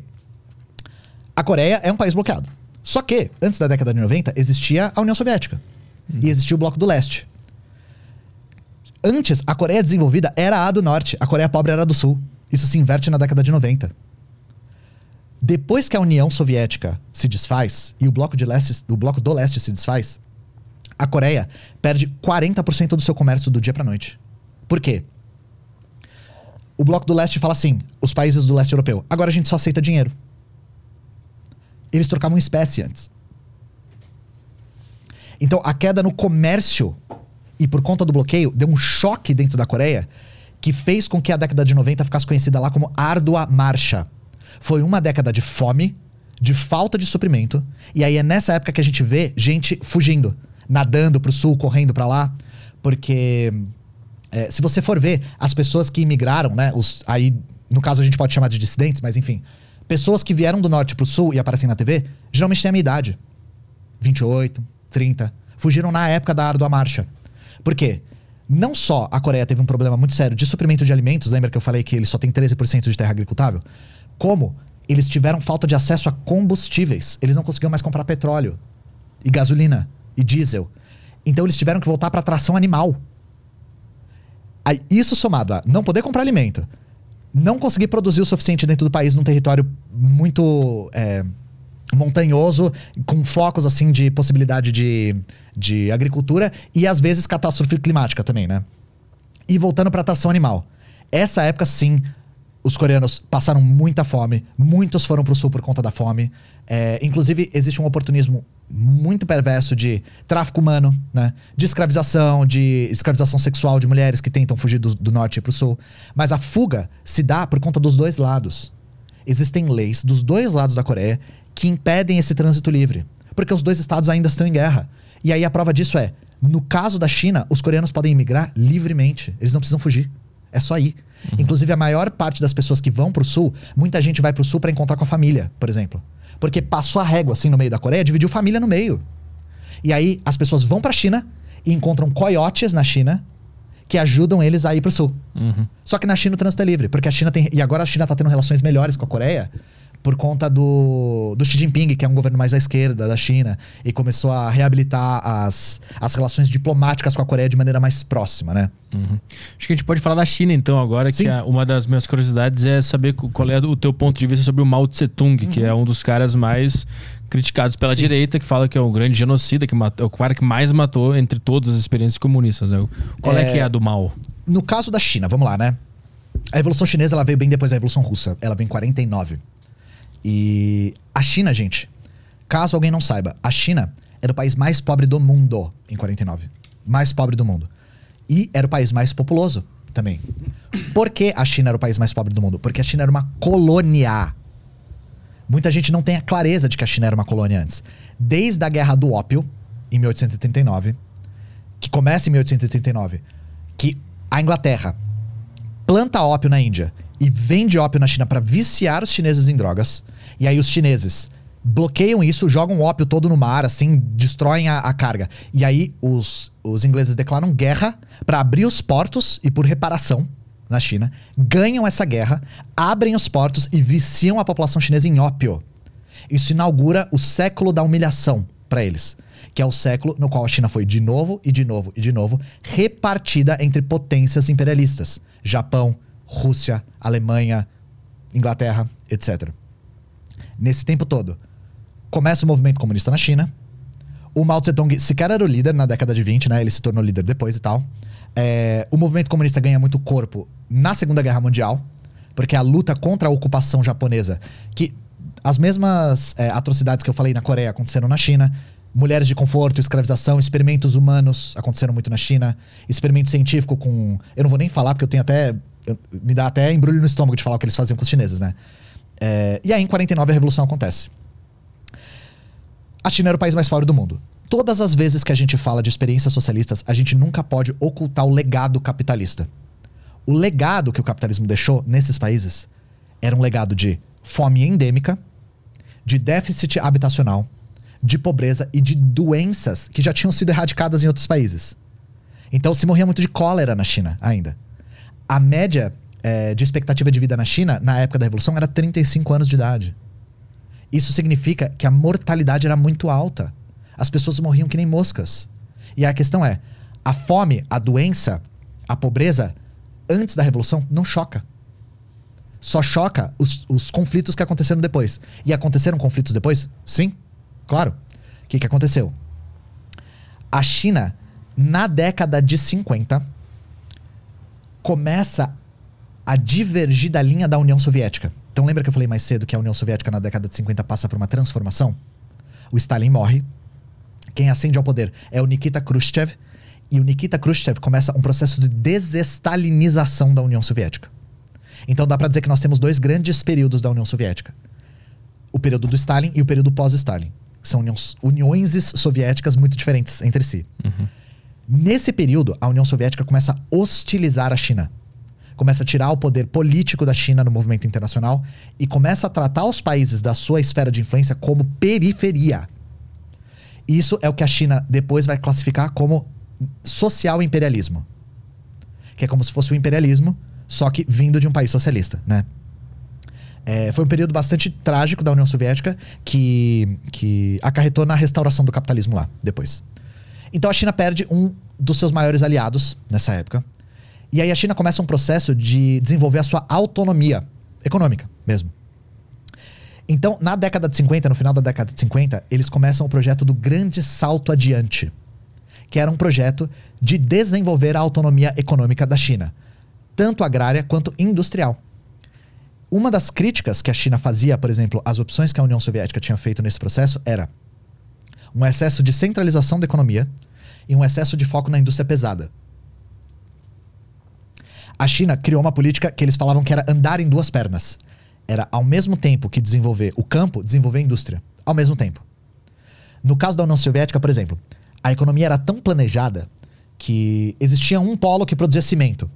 Se o campo precisava de cimento, tinha que pegar, transportar para lá o cimento e aí construir lá. A China tentou fazer regiões com mais diversidade econômica. Uhum. Com menos burocracia. É, com menos logística e o mais acelerada e tentando atender mais demandas. Né? Tentou fazer uma experiência diferente da União Soviética. Deu ruim. Assim, é, tem muitas coisas que aconteceram na China nessa época que justamente garantiram a autonomia econômica da China depois. Inclusive, a própria segurança alimentar dos chineses veio por conta da infraestrutura construída nessa época. Só que teve muito problema também. Teve problema de. É, do, mesma coisa, coletivização do campo, é, de inexperiência por parte da, do, tanto dos membros do partido quanto dos próprios camponeses e trabalhadores. É, teve também bloqueio, porque a China também foi bloqueada depois. Todos os países socialistas foram bloqueados depois da, das suas revoluções respectivas, né? E teve também, no ano que teve uma catástrofe climática, esse ano teve fome pra caramba. Que foi. Geralmente, eu, eu já vi variando desde 58 até 61, mas que pega 59, 60 e tal. E aí, é... qual que é o grande problema? Quando você vai ler a bibliografia de direita, vamos colocar dessa maneira, de direita, produzida nos Estados Unidos, morreram de 30 a 40 milhões de pessoas nessa época. Esses são os dados que eles dão. Qual que é a questão? A primeira vez que esses dados aparecem, 30 milhões, é na década de 80. Esse período foi na década de 50 60. Qual que era o argumento das pessoas que escreveram esses livros falando sobre a fome na China? A China teve uma fome brutal e o governo encobriu. Nós só descobrimos agora. Uhum. Esses números não fazem o menor sentido. Porque se a gente for observar o método que eles usaram, é um método freestyle. O que, que eles fizeram? Eles acompanharam a curva de crescimento demográfico da China. No momento do grande salto adiante, essa curva achata. Eles calcularam o quanto ela devia ter crescido, se fosse continuar seguindo a norma, e falaram: essa diferença é quanto morreu. Hum. Gente, os chineses, eles são pessoas extraordinárias, mas eles não conseguem matar quem não nasceu ainda, tá? Não conseguem. Isso é uma coisa que eles não inventaram. Esse método é absurdo. Por que, que a queda de natalidade foi tão abrupta nessa época? Não foi por conta da mortandade, foi por conta da mobilização do trabalho. Não é à toa que chama grande salto adiante. A China, nessa época, aproveitou o entusiasmo da população para mobilizar uma mão de obra muito intensa. Então, a maior parte das pessoas trabalhou muito para construir a autonomia econômica da China. Por conta dessa mobilização do trabalho, a natalidade caiu. E caiu bastante. Novamente, morreu gente de fome nessa época? Sim, mas não chega nem perto desse número. Aí já é o mal que tá no. Tá no Já é o mal. Tá. O mal é de 49 até 70 e alguma coisa, não vou lembrar a data. 75, 76 e tal. É, e aí, lembrando. Morreu gente de fome? Sim. Eu não vou falar números aqui porque eu já vi números divergentes, mas não chega nem perto de uma dezena, tá? Não chega nem perto de uma dezena de milhões. Lembrando que a China é o país mais populoso do mundo. Para eles, tudo é em uma escala absurda que não entra na nossa cabeça, sabe? É, então, novamente, esse número que é repetido ad nauseam, inclusive por gente da esquerda, de 30 a 40 milhões, o método que foi utilizado para se chegar nesse número é um absurdo. É um método que não faz o menor sentido, tá? Outra coisa, foi o que eu falei, boa parte da infraestrutura construída na época do Grande Salto Adiante foi o que garantiu a autonomia econômica chinesa e a, a segurança alimentar dos chineses. A prova disso é, lembra que eu falei que a, a expectativa de vida na Revolução Chinesa era de 35 anos, em média? Na década de 70 era 70 anos. Então, assim, esse conflito aconteceu. Foi problemático. Não existe receita de bolo para o socialismo. Não existe um método infalível para se coletivizar uma economia, para se avançar a passos largos. Novamente, lembrando do legado brutal que o capitalismo deixou nos países, principalmente os países coloniais. Só que, quando a gente fala do quanto o socialismo matou, a gente precisa falar do quanto o socialismo salvou. De verdade. Doenças foram erradicadas. As pessoas tiveram acesso a saneamento inédito, que não se tinha em vários lugares. Esse salto na expectativa de vida é a evidência de quantas pessoas foram salvas por, essa, por, esses, por essas políticas. Política de acesso à, à saúde, que eles não tinham antes, né? Política de segurança alimentar mesmo, porque a desnutrição matava muito, né? Então, é, não dá pra gente negligenciar as conquistas dessa época também da China. Mas aí, só reiterando, né? Esses números exorbitantes das mortes do Mao Tse-tung são números que têm um método pra se chegar neles que é basicamente o máximo possível. Uhum. A ideia é ser o máximo possível. É espremer as estatísticas da maneira mais esdrúxula possível para no mínimo ficar verossímil um número exorbitante. E o papo de, de matar os, os opositores, o paredão, fuzilamento, gulags, essas paradas todas. Qual, qual que é dessa, dessa história? Isso aí você tá falando no geral, né? É, agora é, falando sobre as experiências de forma geral, que todos são criticados, né? Por Sim. matar o opositor, Sim. pelo paredão de fuzilamento, na, na União Soviética tinha o gulag, né? É, vamos falar de algumas coisas a respeito disso. É, no caso dos gulags, vamos falar sobre o que, que eram os gulags, né? Gulag, gente, é uma sigla que era o sistema que geria o sistema carcerário soviético. Aqui no Brasil a gente tem um gulag, que é o DEPEN, é o Departamento Penitenciário Nacional. Ninguém fala você foi preso no DEPEN. Você foi preso na cadeia, né? Você foi preso na prisão. As pessoas lá na União Soviética eram presas na prisão. O gulag era o sistema que gerenciava as prisões. Era isso se a gente for chamar as prisões do sistema Gulag de campos de concentração, como muitos chamam, a gente é obrigado a chamar as prisões dos Estados Unidos da mesma coisa. Por quê? Eram prisões de prisioneiros comuns, ladrões, assassinos, sabe? Não era político. Era a minoria, os presos políticos. Variou, dependendo do período, variou entre 12% e 20% de presos políticos lá. A maioria maciça era preso comum. Isso depende da época também. O burguês não ia pro gulag, só por ser burguês. Não, não, imagina. A ideia era que o burguês virasse trabalhador. Mas a maior parte da burguesia fugiu pra Europa. É, e da aristocracia também. Lembrando que a, a Rússia tinha aristocracia ainda, né? É, e aí, essas prisões eram, eram como? Eram prisões que tinham penas fixas, né? É, e que você tinha que trabalhar. Só que a questão é: se você trabalhasse 101% da cota, você diminuía um dia de pena. Então tinha um estímulo. Ah, e as pessoas ganhavam salário também. Salário mesmo. Dentro do trabalho da cadeia. É, novamente, você era, de uma certa forma, forçado a trabalhar? Sim, sim. Só que sabe outro lugar que você é forçado a trabalhar? Estados Unidos. Hoje. Na vida, de forma geral. Sim. A vida é uma grande gulag, né? Mas nos Estados Unidos, se você é preso, você tem que trabalhar pra comer. Então, novamente, ah, é campo de concentração porque você é forçado a trabalhar. Tá. Então os Estados Unidos também é. Pode chamar, mas tem que chamar dos Estados Unidos também. E. Então era, é é uma coisa que é superdimensionada porque se, se equipara as prisões do sistema Gulag a Auschwitz, às vezes. O que é um absurdo, porque em momento algum a ideia de nenhuma prisão do sistema Gulag era exterminar quem foi preso. Inclusive, as pessoas eram soltas depois das suas penas cumpridas. E voltavam para a sociedade, sabe? É, inclusive, por ganharem salário, não voltavam tão ao relento assim, né? Lembrando que na União Soviética, a partir da década de 30, não existia desemprego. O desemprego foi erradicado depois da década de 30. Mas dá pra confiar nesses dados? Não, é, não são dados internos? Ah, é, é difícil responder essa questão, porque por que não daria para confiar? E por que, que a gente deveria confiar nos dados dos Estados Unidos? No lugar? Não, eu acho que tem desconfiar de todo mundo. É. Da onde vem esses dados? Do arquivo secreto. Esses dados não eram públicos até a década de 90. Então, eram ar- arquivos internos para a própria gestão do Estado. Eles tinham função burocrática. A gente tira os números daí. Não de a, a própria União Soviética publicou no jornal Pravda assim, "Te- temos. Não foi isso. Ah, tá. São arquivos de gestão interna do arquivo que era fechado até o fim da União Soviética. Os historiadores usam esses arquivos. É, e muito do que se previa antes da abertura dos arquivos se confirmou. Se confirmou, por exemplo, que o número de pessoas presas no sistema Gulag não era tão alto quanto se falava é, por parte das, das propagandas mesmo. De que eram milhões e milhões e milhões de pessoas presas, sabe? E que tinha extermínio, e que tinha extermínio por fome também, que é uma coisa que nunca se verificou. Eu te perguntei isso porque eu lembrei daquela série é, Chernobyl, Uhum. da HBO, que lá mostra que os caras iam maquiando esses documentos pra dizer que o negócio não era tão grave assim quanto estavam dizendo, né? Em E que a- trecho que mostram isso no Chernobyl?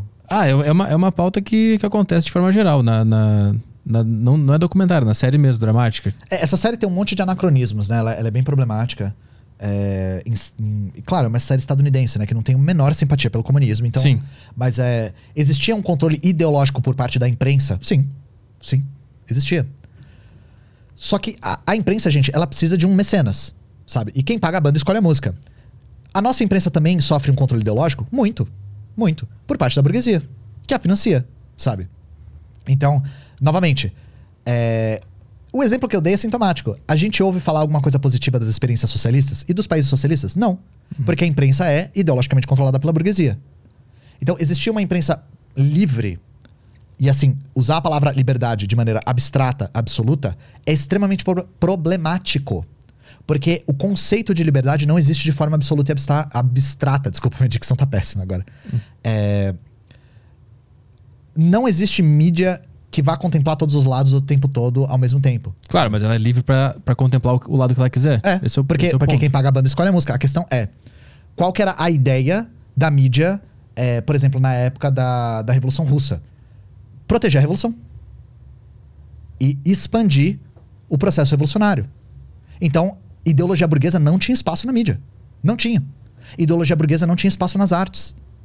E aí, você pode não gostar, mas era a lógica que eles seguiam. Uhum. Porque é um país que estava passando por um processo revolucionário, que estava sendo atacado de todos os lados possíveis, por todos os outros países. Se eles permitissem essa liberdade de imprensa, é, assim, a revolução não duraria muito tempo, do ponto de vista ideológico. né? Sim, do momento da Revolução eu entendo essa, essa, essa dinâmica, mas quando se diz assim, ah, na década de 30 não tinha, não tinha desemprego. Aí, Ah, mas isso é observador externo. É. Mas aí tu disse que são, são documentos internos. É, eu tava falando do Gulag mais na- nesse, nesse, a esse respeito. Ah. Mas é, a União Soviética, na década de 30, permitia várias pessoas irem observar. Várias. E tem vários observadores externos que vão pra lá, é, viajam pela União Soviética inteira, fazem é, reportagens, fazem. é, fazem Pesquisa. pesquisas, exato, obrigado. E, e eles confirmam, não existia o desemprego era marginal. Isso faz todo sentido, Petri, porque a economia soviética era fortemente centralizada. Inclusive, a União Soviética passava por um problema, falta de mão de obra. A União Soviética teve pouca mão de obra. Inclusive, eles fizeram algo muito controverso por conta dessa falta de mão de obra. Eles, eles proibiram o aborto. Então, a União Soviética foi um dos primeiros países do mundo a ter um sistema público de saúde acessível, universal, e que fornecia o direito ao aborto na década de 20. Hum. Depois, em 30 e alguma coisa, não lembro o nome, 37, acho, é, eles deram um passo. Eu tô cuspindo no seu microfone. Não, relaxa. Eles deram um passo atrás e, a- e proibiram o aborto de novo. Por quê? Por conta do baixo crescimento vegetativo. Hum, Eles precisavam de mais pessoas para trabalhar. uhum. Então, porque a economia era tão pesadamente centralizada, todo mundo tinha trabalho para fazer na União O, Soviética. o que, que significa uma, uma economia centralizada? Isso acaba com a iniciativa individual das pessoas? Se eu quiser criar alguma coisa aqui, eu posso? Eu tenho que pedir permissão para o governo? Como é que funciona isso? É assim. é, a economia era planificada pelo, pelo Gosplan, que era o órgão que geria a planificação. Você podia criar a sua própria, seu próprio meio de trabalho? Sim, na forma de cooperativas. Então não existia propriedade privada. Você não podia, você, indivíduo, ter a propriedade privada e explorar o trabalho alheio. Você tinha que registrar perante o Estado uma cooperativa. Isso existia. A maior parte da produção era é, planificada pelo Estado. Então tinham fábricas estatais. Tinham fazendas estatais. Lembra que eu falei dos kolkhozes? Tinha os sovkhozes, que eram fazendas estatais. Mas eu dou exemplo no próprio campo. A maior parte da produção agrária era, digamos, uma- de uma certa forma, uma fazenda cooperativa. Era gerida pelos próprios trabalhadores. Inclusive, isso deu muito problema. Você já ouviu aquela história de que, ah, uma vez um professor fez um experimento socialista e ele deu a mesma nota para todo mundo e tal? É, quando os kolkhozes estavam se formando, os camponeses que estavam acostumados com a pequena propriedade, com a pequena produção, não estavam muito habituados ainda na grande cooperativa, na, na, na produção em grande escala de maneira coletiva, né? E rolou umas coisas bizarras, por exemplo, pagar o fruto do trabalho por cabeça e não por trabalho. E rolou exatamente essa fantasia que a galera fala do socialismo, de teve gente que ganhou a mesma coisa por não trabalhar, e teve gente que trabalhou muito e ganhou a mesma coisa que quem não trabalhou, sabe? E aí, aos poucos, a- o partido foi orientando as pessoas a não fazerem isso, a remunerarem pelo trabalho, a não corroborarem com a preguiça alheia, sabe? Hum. Porque se você tinha uma cooperativa e todo mundo pagava pra todo mundo igual, algumas pessoas falavam: ah, não vou trabalhar então. Vou Sim. ficar aqui tirando onda e ganhar. E isso aconteceu. Graças à inexperiência das pessoas com esse tipo de propriedade co- cooperativa. Mas a maior parte era centralizada pelo Estado. E centralizada de uma maneira muito rígida, porque a, a União Soviética ela precisava se industrializar de forma acelerada. Por quê? Porque eles sabiam que era só questão de tempo até eles serem invadidos de novo. E foram, pelos nazistas. No ano de 33, quando Hitler sobe ao poder, a Internacional escreve um texto falando: agora é uma questão de quando e não de ser. A gente vai ser invadido. E a gente precisa industrializar e indústria pesada agora. Então, sim, principalmente na década de 30, a- o Estado gerencia a economia com mão de ferro para direcionar para defesa. Sim. uhum. Falando em um, um momento de não tensão, se não, não tivesse essas ameaças de invasão e tal, tivesse tudo em paz, é, como é que funcionaria essa economia centralizada ou como é que ela é prevista nos, no, no Marx, nos ideólogos do. do É, a ideia é a gente fazer uma economia em autogestão, que os próprios trabalhadores façam a gestão da sua, do seu próprio trabalho, né? Isso não era possível e não foi possível ainda nos países socialistas, porque como a gente diz, né? No comunismo, a nossa ideia é a extinção da sociedade de classes. E uma vez que se extingue classes, o Estado perde a razão de ser. Ele definha, ele desaparece. Aí eu explico por quê depois, qual que é o nosso raciocínio, né? Se não existia burguesia como classe, por exemplo, na União Soviética, por que, que existia Estado? Porque a União Soviética estava cercada de estados imperialistas. Sim. Então, era necessário uma gestão centralizada para o foco da proteção da experiência socialista. A Coreia é a mesma coisa. A ideia de colocar as forças armadas em primeiro lugar e desenvolver a indústria de defesa foi uma ideia centralizada pelo Estado. Não foi em autogestão dos trabalhadores. Né? Claro que os trabalhadores apoiam esse tipo de coisa para continuar a experiência socialista lá, que trouxe muitos frutos, inclusive, para os coreanos. É, mas a necessidade da centralização é por conta do ataque. No nosso mundo ideal, e nós não vivemos no mundo ideal, a ideia é que a economia fosse em autogestão, aferindo as necessidades da sociedade e gerindo a própria produção e as pessoas colhendo o fruto do próprio trabalho. Não precisaria ter essa centralização tão rígida por parte do Estado, né? Mas aí não ia acabar caindo no livre mercado e aí daqui a pouco alguém vai ser mais competente que o outro e vai acabar criando um Sim. monopólio, explorando Eu- eu outra entendo. pessoa. É, essa dúvida é muito boa. Por quê? Eu dou um exemplo histórico. É, a Iugoslávia foi a primeira experiência que a gente pode chamar de socialismo de mercado. Por quê? No caso da União Soviética, se aboliu a propriedade privada e a produção toda e a circulação de mercadorias era muito controlada pelo Estado. Então, por exemplo, o próprio Luiz Carlos Prestes, que foi um dos comunistas mais importantes do Brasil, morou oito anos na União Soviética. Ele falou: dos oito anos que eu morei na União Soviética, o preço dos alimentos não aumentou um centavo, nem dos importados.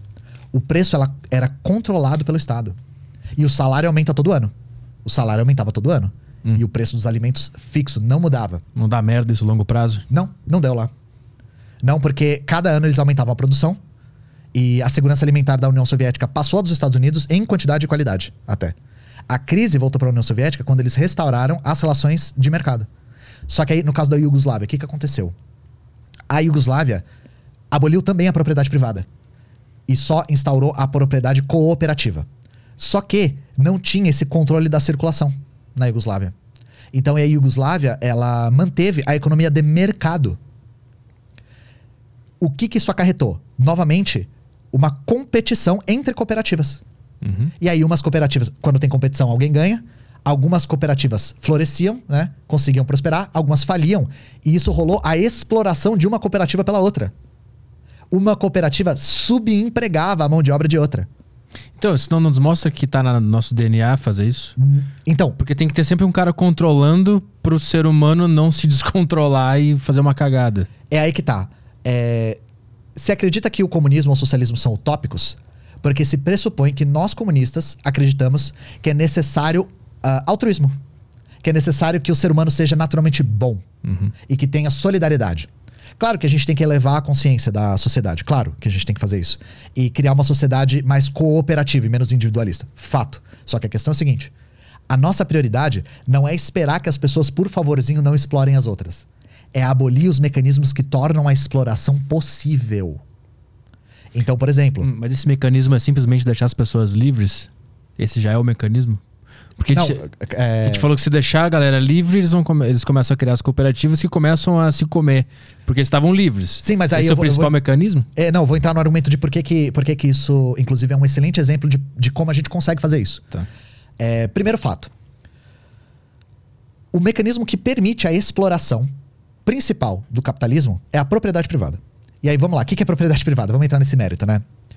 É, propriedade privada não é o seu Corsa, não é a sua casa. Propriedade privada para os marxistas tem uma definição bastante específica. A propriedade privada é a livre disposição do trabalho de outra pessoa. Essa é uma definição abstrata. Essa definição sequer é do Marx, é uma definição dos economistas liberais. O que, que isso quer dizer? Quando nós estamos fal- falando de propriedade privada, nós estamos falando da propriedade privada dos meios de produção, dos meios do trabalho. O que, que significa a livre disposição do trabalho de outra pessoa? Os burgueses detêm os meios de produção, ou seja, fábrica, energia, mão, é, mesma mão de obra, é, é, matéria-prima. As pessoas que trabalham não têm acesso às ferramentas necessárias para produzir. E aí a burguesia, por ter a propriedade privada desses meios, controla a força de trabalho da da- do proletariado. Então, essa definição é importante porque quando nós falamos em propriedade privada, nós estamos falando na propriedade privada aplicada à exploração do trabalho. A propriedade privada de fábricas, de terra, mesmo de, de uma certa forma, de imóveis, que é uma transferência também do trabalho alheio para si.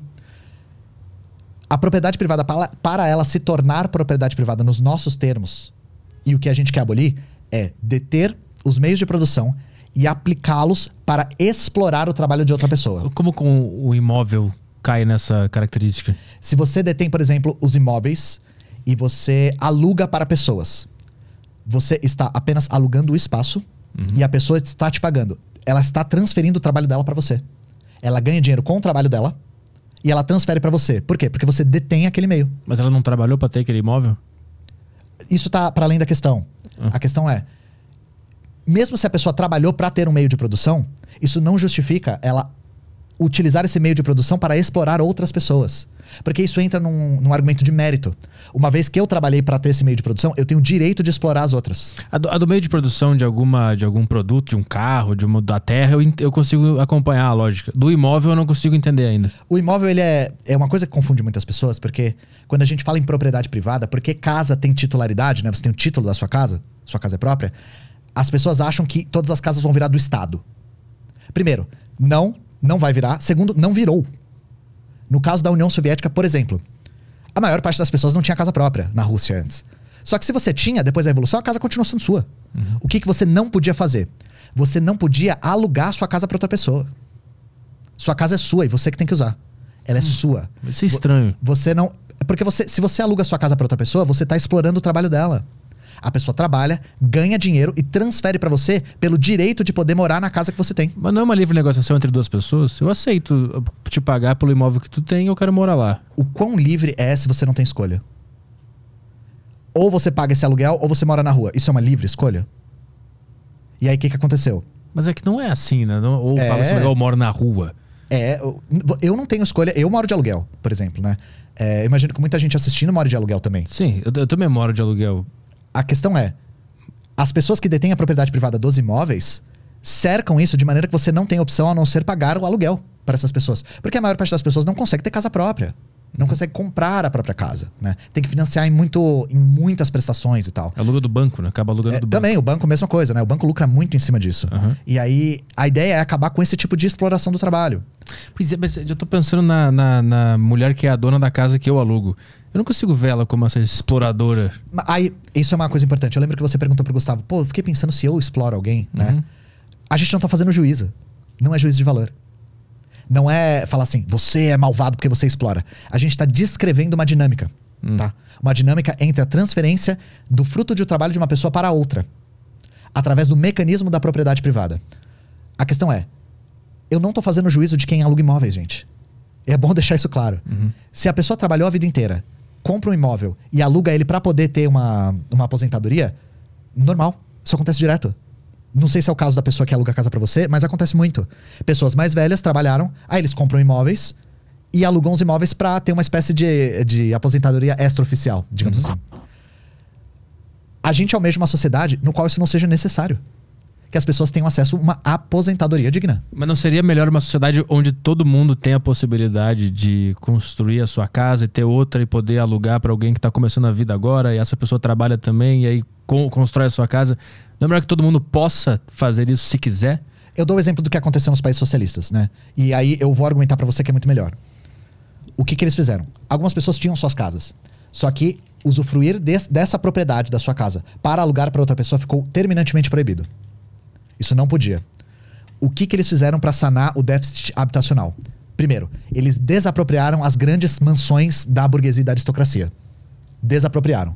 Então você tinha um prédio de dois andares, não tem mais, não é mais seu. Indenização? Não teve indenização. Foi na- de- com violência mesmo, sabe? Do dia pra noite você perdeu o seu título. Agora é estatal. Pô, isso é uma loucura. Fizeram isso num dia.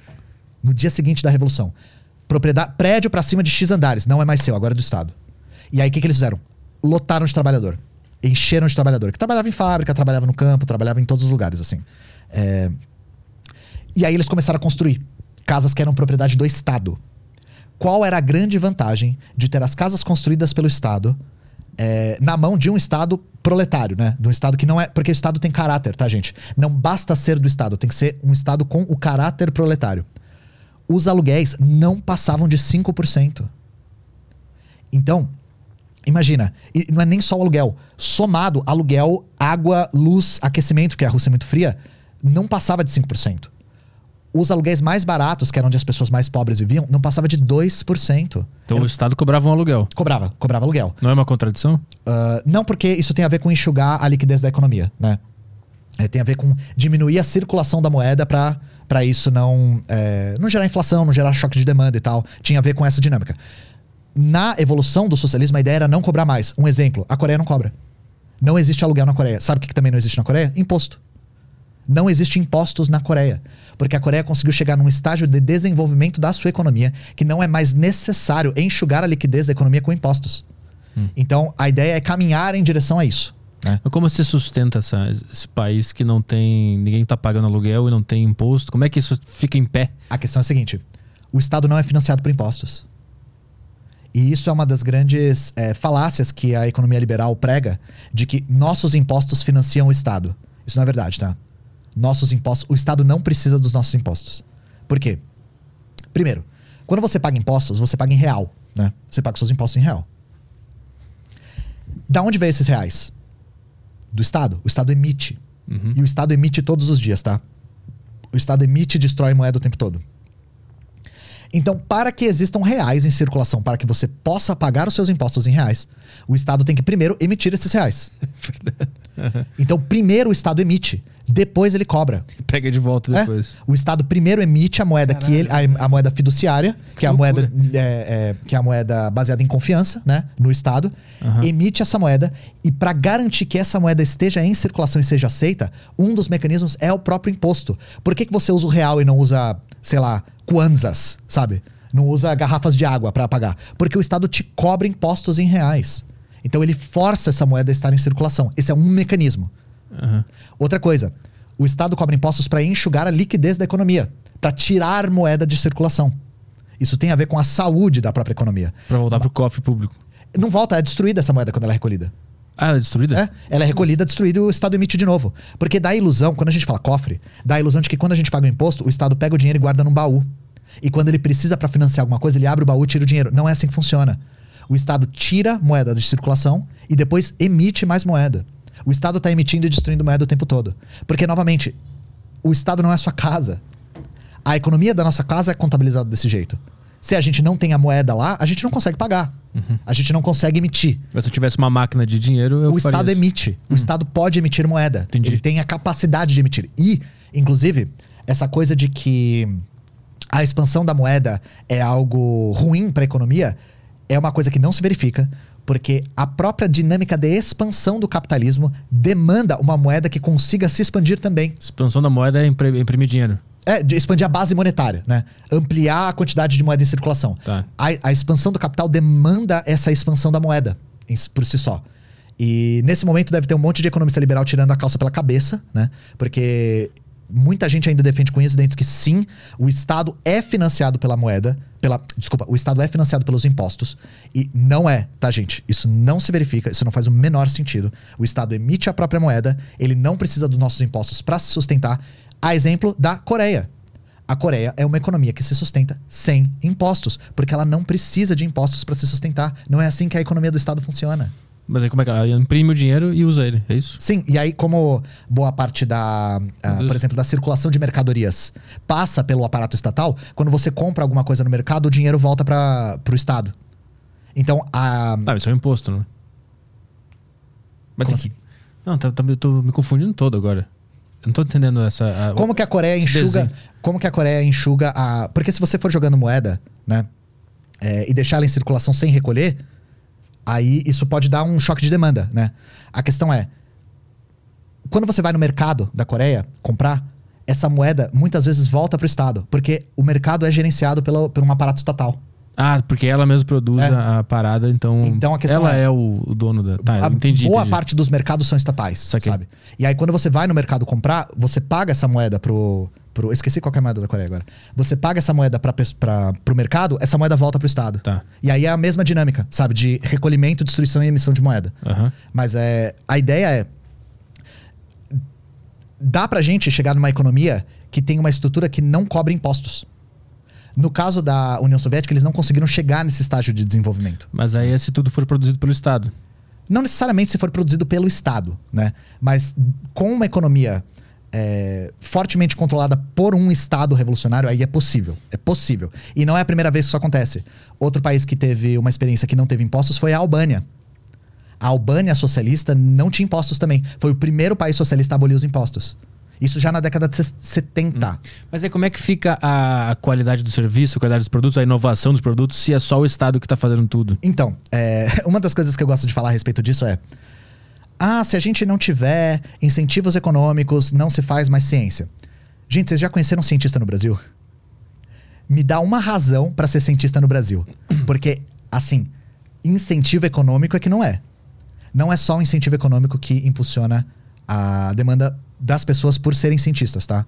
Hum. No Brasil, a ciência está sendo destruída, subfinanciada, os cientistas trabalham de maneira extremamente precarizada e eles ainda existem. Sim. Outra coisa, a própria realidade entra em contradição com isso.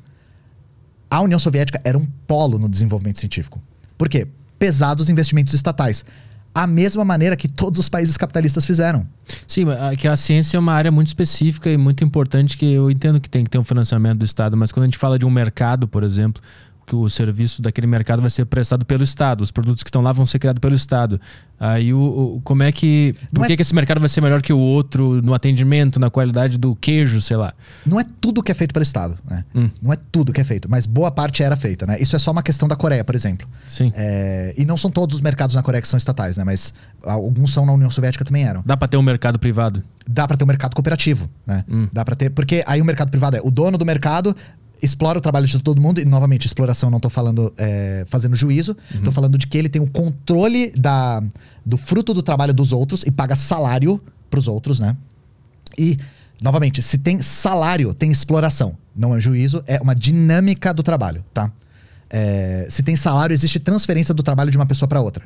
Porque o salário ele não é calculado a partir da quantidade de trabalho. Ele é calculado com preço de mercado. É outra lógica, né? Mas qual era a pergunta mesmo? Esqueci. Ah, do. Qualidade dos produtos, Então, essa coisa de, de qualidade dos produtos. Cara, a própria realidade entra em, contra- em contraste com a ideia de que se nós tivermos um livre mercado, isso por si só fomenta a inovação. De fato, eh, ter um livre mercado estimula a inovação no que diz respeito à acumulação de capital. Se essas coisas andam de mãos dadas, inovação, eh, inovação técnica e demanda por acúmulo de capital, eu ainda acho difícil de acreditar, porque, novamente, nas experiências socialistas, no qual essa dinâmica de acumulação de capital sequer era possível, nós vimos um avanço na qualidade do fornecimento dos serviços mesmo, vimos, e na qualidade da, da, da própria mão de obra através de outras dinâmicas. Então, por exemplo, uma das maneiras de fazer com que a qualidade do trabalho subisse era remunerando o trabalhador de maneira adequada. Porque uma das coisas que no capitalismo a gente não consegue observar é não importa o quanto você trabalhe no seu trabalho assalariado, você pode nunca subir, você pode nunca ser recompensado. É aquela coisa de não trabalhe mais do que você deveria, porque você só vai acumular trabalho e não vai ser recompensado, sabe? não ofereça ajuda porque alguém pode aceitar. Aham. É aquela coisa. Uma das coisas que a União Soviética fez foi: vamos tentar recompensar quem trabalha duro. E aí, só que isso na dinâmica do trabalhador e não do proprietário. Então, nós tivemos movimentos importantíssimos que realmente inovaram na técnica, porque existia uma política pública de recompensar quem trabalhava muito duro. Então, quem trabalhava duro conseguia casas melhores, por exemplo. Você tinha casas estatais, né, que eram construídas na época, e tinha algumas casas que eram mais amplas, tinham teto mais alto, é, tinham quartos individuais, porque tinha muitas casas que eram coletivas por conta do déficit e tal. E aí tinha essas dinâmicas de se você trabalhou muito, conseguiu inovar na sua área, trabalhou pelo menos 30 anos, você tem o direito de se aposentar numa puta casa, sabe? E aí com isso eles conseguiram estimular o trabalho a cada vez ficar melhor. Justamente por uma quase uma ideia de meritocracia mesmo, sabe? Só que agora centralizada no trabalhador.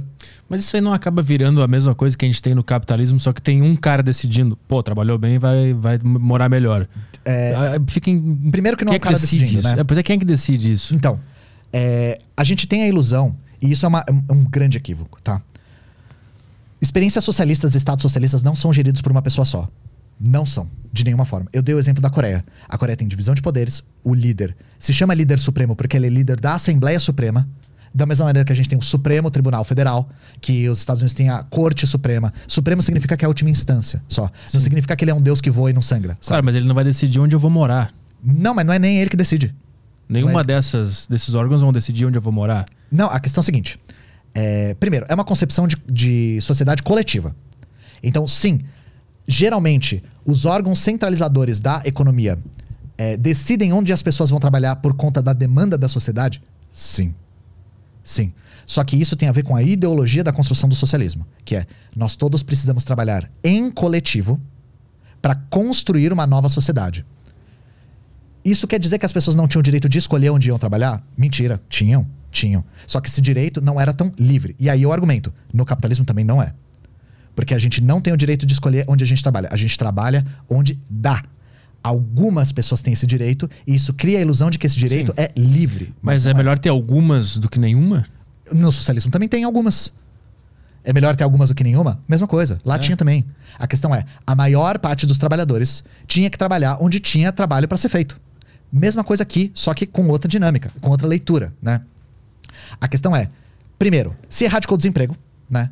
O que é uma coisa que a gente ainda tá para ver nas experiências capitalistas, o desemprego, mesmo quando ele atinge pleno emprego, ele rapidamente retorna, porque isso entra em choque com a acumulação de capital, o desemprego é necessário para o capitalismo.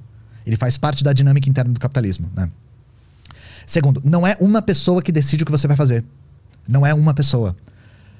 Esses estados socialistas, essas experiências socialistas, têm uma dinâmica de democracia direta que a gente nem sonha. Inclusive, a gente nem sonha a ponto da gente nem saber que isso existe, nem saber que isso é possível.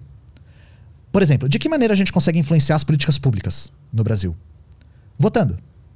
A gente pode votar, correto? O Uhum. que mais? A gente pode votar, né? Só isso. No máximo, a gente pode fazer um referendo, um plebiscito. Sabe quando foi o último referendo no Brasil? 2005. Foi qual? O desarmamento. do- Lembra do Que desarmamento? não respeitaram a... É que o pessoal votou, votou contra, na real, né? Votou contra o- a política do desarmamento, né? Não, ganhou a favor da arma. Eu lembro É, disso. ganhou a favor da arma, vo- votaram contra o desarmamento. Isso, e aí né? não não foi respeitado mesmo assim. É, né? então, pra você ver, né? Uhum. É, então, a gente tem mecanismos muito pobres de democracia direta. Nas experiências socialistas, para uma experiência ser configurada como socialista, é imprescindível que a classe trabalhadora tenha poder sobre as políticas públicas. E tem. E tem. Não é à toa que a União Soviética se chamava União Soviética. Soviete, em russo, significa conselho. O que, que a Rússia fez? Durante a primeira Revolução Russa, que foi em 1905, não foi em 17, foi em 5 a primeira, foi derrotada. Se formam esses sovietes, que eram conselhos de fábrica, para gerir os próprios interesses dos trabalhadores. Isso surge de forma espontânea. Os comunistas veem um exemplo de criatividade trabalhadora imenso nos sovietes e enxergam nos soviéticos a pedra, nos sovietes a pedra angular da democracia socialista. Então a ideia era: nós temos órgãos de representação trabalhadora a nível local que vão subindo até o nível eh, nacional, digamos assim, supranacional. Porque tinha várias nações na União Soviética. Então, nós tínhamos os deputados operários eleitos a nível local, que representavam seus interesses. Eles eram eleitos, por sua vez, a nível regional, depois nível distrital, até chegar no Soviete Supremo. Então, a demanda vinha de baixo para cima mesmo. As pessoas tinham a capacidade de influenciar as políticas públicas de maneira cotidiana. As pessoas eram convidadas a participar da política de maneira cotidiana. E as experiências socialistas todas reproduziram um modelo semelhante. A Coreia tem isso. A Coreia tem conselhos locais nas fábricas de pessoas, de operários, que gerenciam seus próprios interesses perante o Estado. Porque a ideia é que o Estado se torne um órgão meramente administrativo. Que o poder emane dos operários. Só que enquanto. dos operários e trabalhadores, né?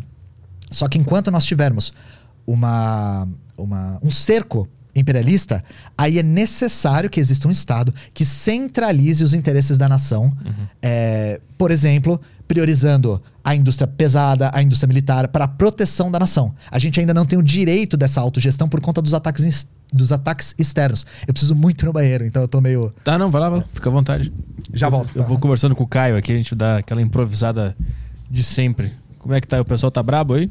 É, uma galerinha no chat discutindo aqui. É. Mas eu acho que é o nosso recorde de views aqui, ao vivo. Quanto? É 6 mil pessoas. 6 mil pessoas? Isso O mesmo. cara tá famoso, né? Não sabe, né? Ele já sabe da dimensão que ele tá. Não, Não sabe, é né? assessor dele. Ah, eu acompanhei ele, não.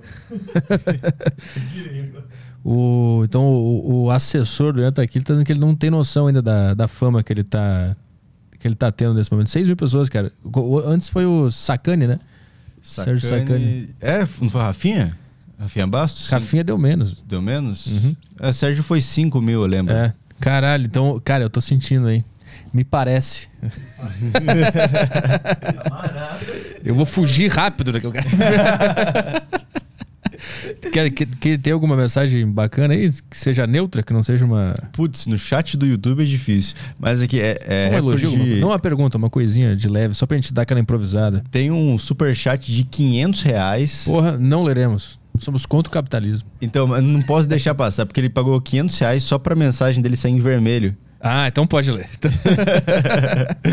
que é o Willy Elvis. Ele mandou. Ele pagou 500 pila pra mandar. Boa tarde, pessoal. Espero que estejam bem.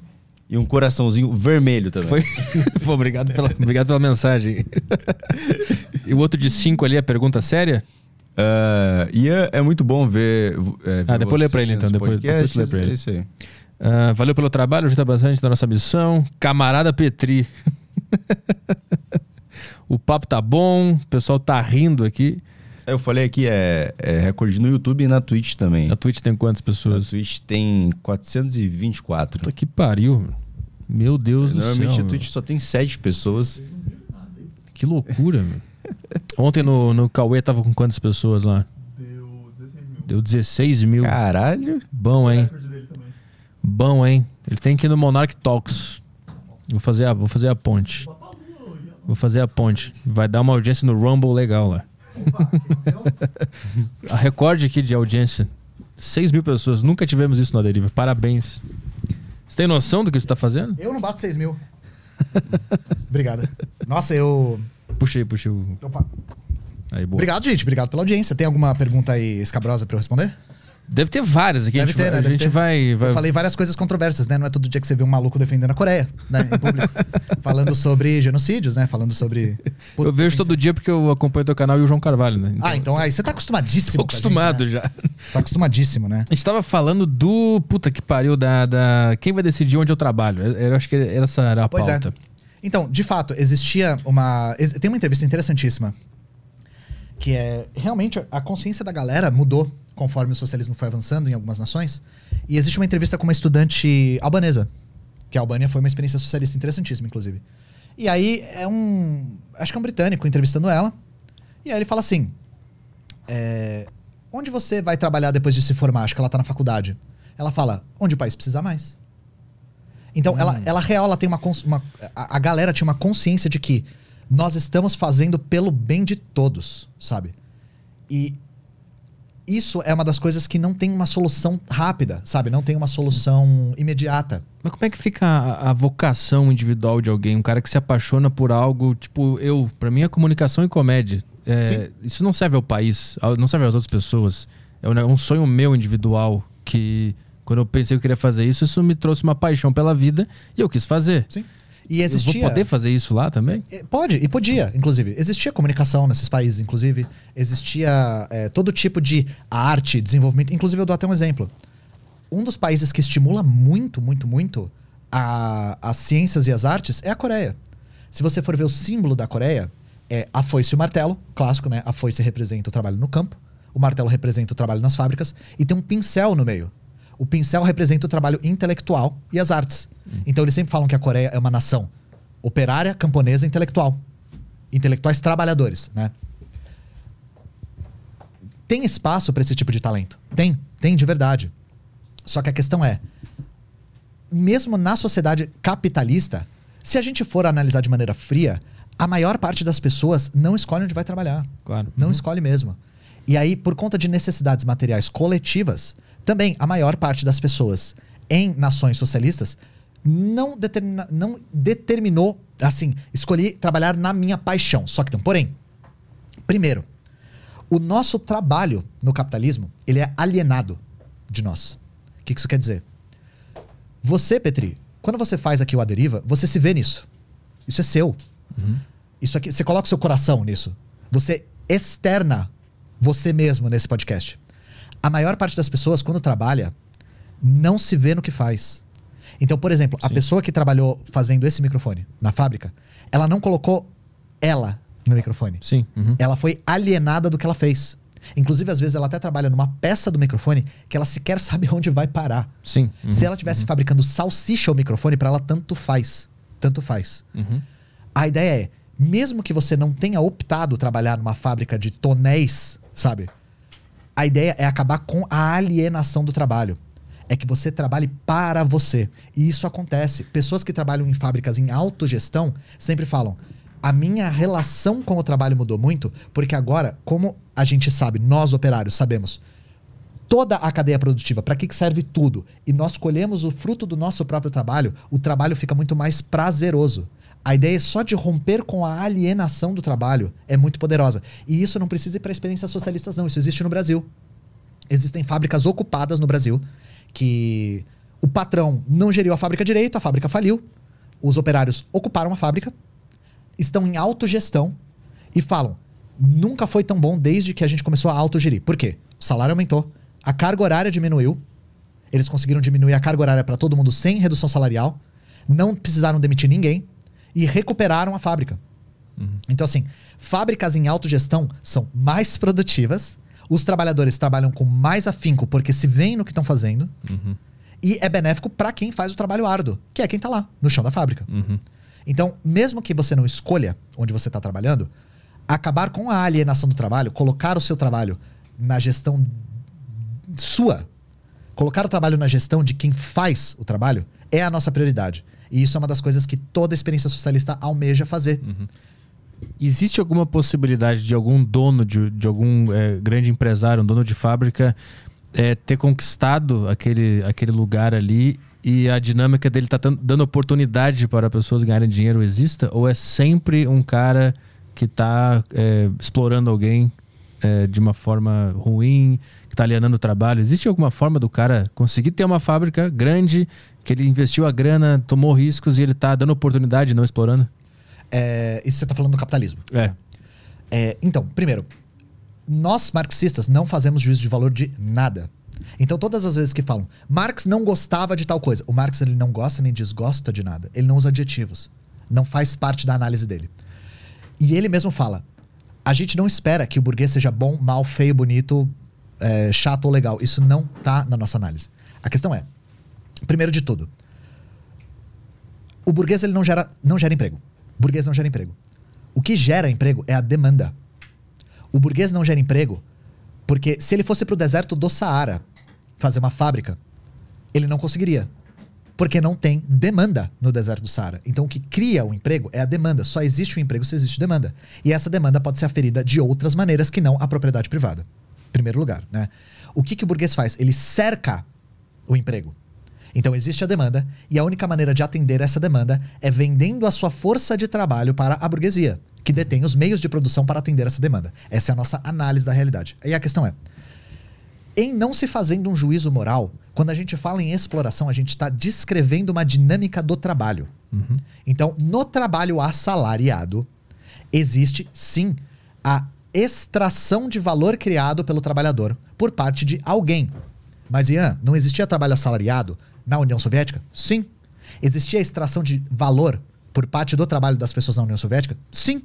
Só que a questão é: porque esse valor era gerenciado pelo Estado e porque esse Estado era o Estado proletário, geralmente esse valor retornava para os trabalhadores na forma de entretenimento, educação, saúde, serviços, infraestrutura, moradia.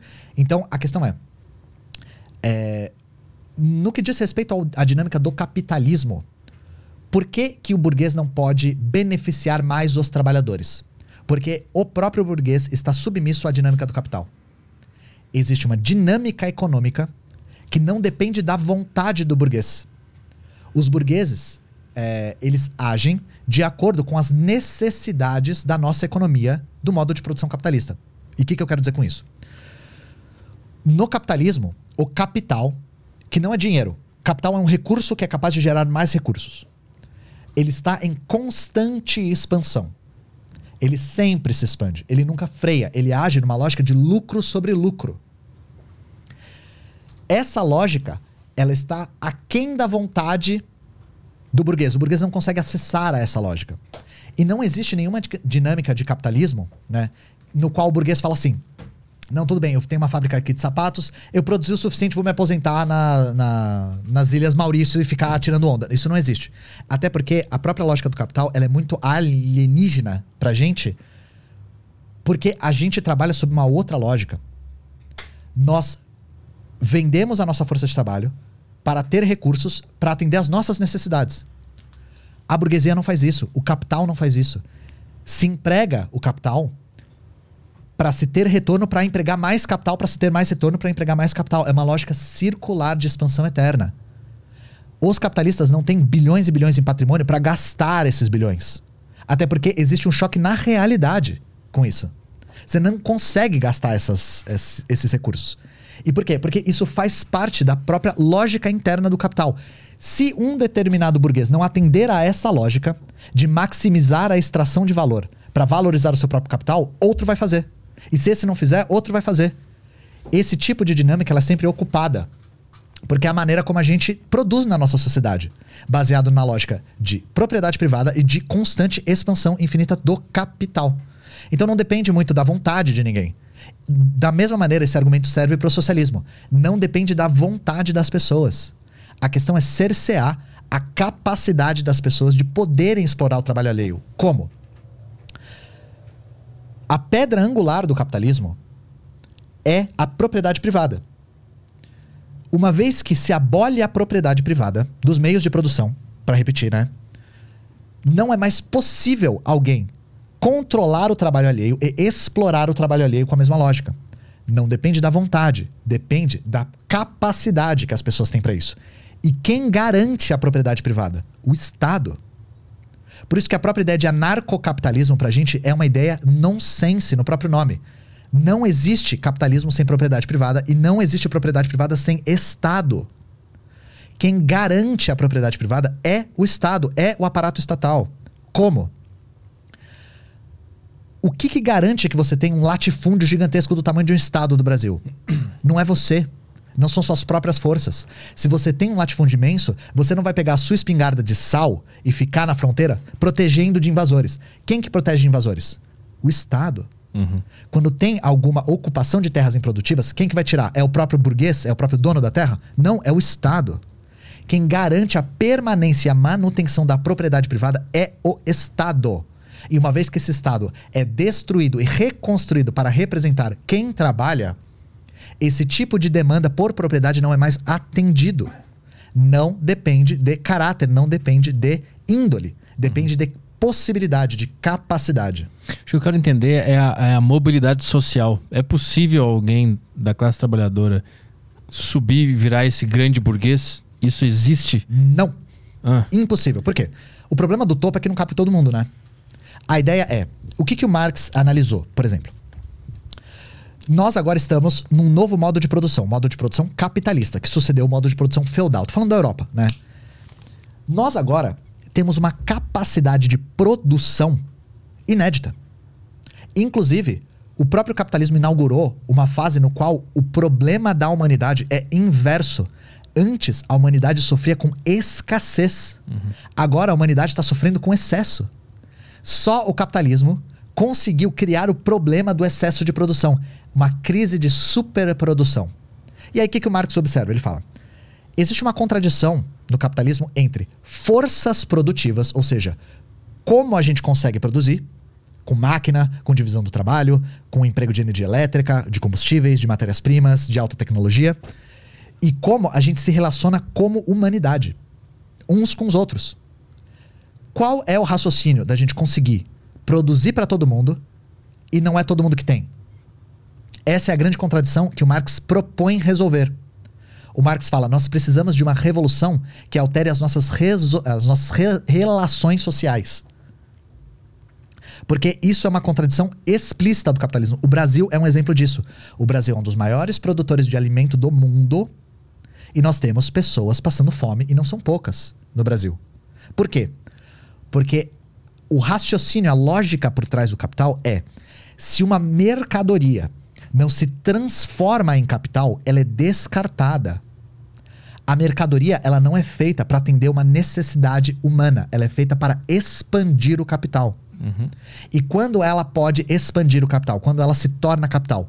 Quando ela tem uma margem de lucro acima do custo que ela foi feita. Se essa margem é abaixo, isso não se transforma de novo em capital para ser reinvestido na produção e isso é descartado. Isso é que causa, por exemplo, é, esses episódios de queimas de safras para baixar o para subir o preço, né? Desculpa, falei o contrário, né? Uhum. Queimas de safra para subir o preço, é, segurar a produção, esperar o preço subir, porque tudo isso não é para atender a lógica humana. Isso tudo é para expansão da lógica interna do capital, entende? E aí a questão é, em mobilidade social, a ideia é que todo mundo tenha pelo menos o suficiente para ter uma vida digna, sabe? E eu não sei exatamente é, por que, que há uma defesa tão ferrenha de uma sociedade hierarquizada como a nossa, porque eu só consigo ver isso como a esperança das pessoas de um dia estarem no topo. Só que a questão é, primeiro que o topo não cabe todo mundo, como eu falei. Segundo, se você está no topo, você provavelmente está explorando alguém. E novamente, exploração não é uma, um juízo de valor. Uhum. É uma dinâmica do trabalho. No no capitalismo. Não é uma coisa que a gente tem controle sobre. Esse tipo de coisa faz parte da lógica interna do nosso modo de produção. A gente não tem ingerência sobre isso. Mas a, a pobreza, ela vem aumentando ao longo da história humana ou ela está diminuindo? Porque tem muitos novos ricos. Sim. Ultimamente. E, a, e, a, e tem aquele papo também de que o cara que era pobre há 100 anos, ele vivia muito pior do que o pobre hoje. Que o pobre hoje seria um rico para aquele pobre de lá, se ele conseguisse ver o que está rolando hoje. Isso é uma, uma, defesa do capitalismo que fazem, né? Que a desigualdade ela existe, mas de forma geral está todo mundo subindo assim.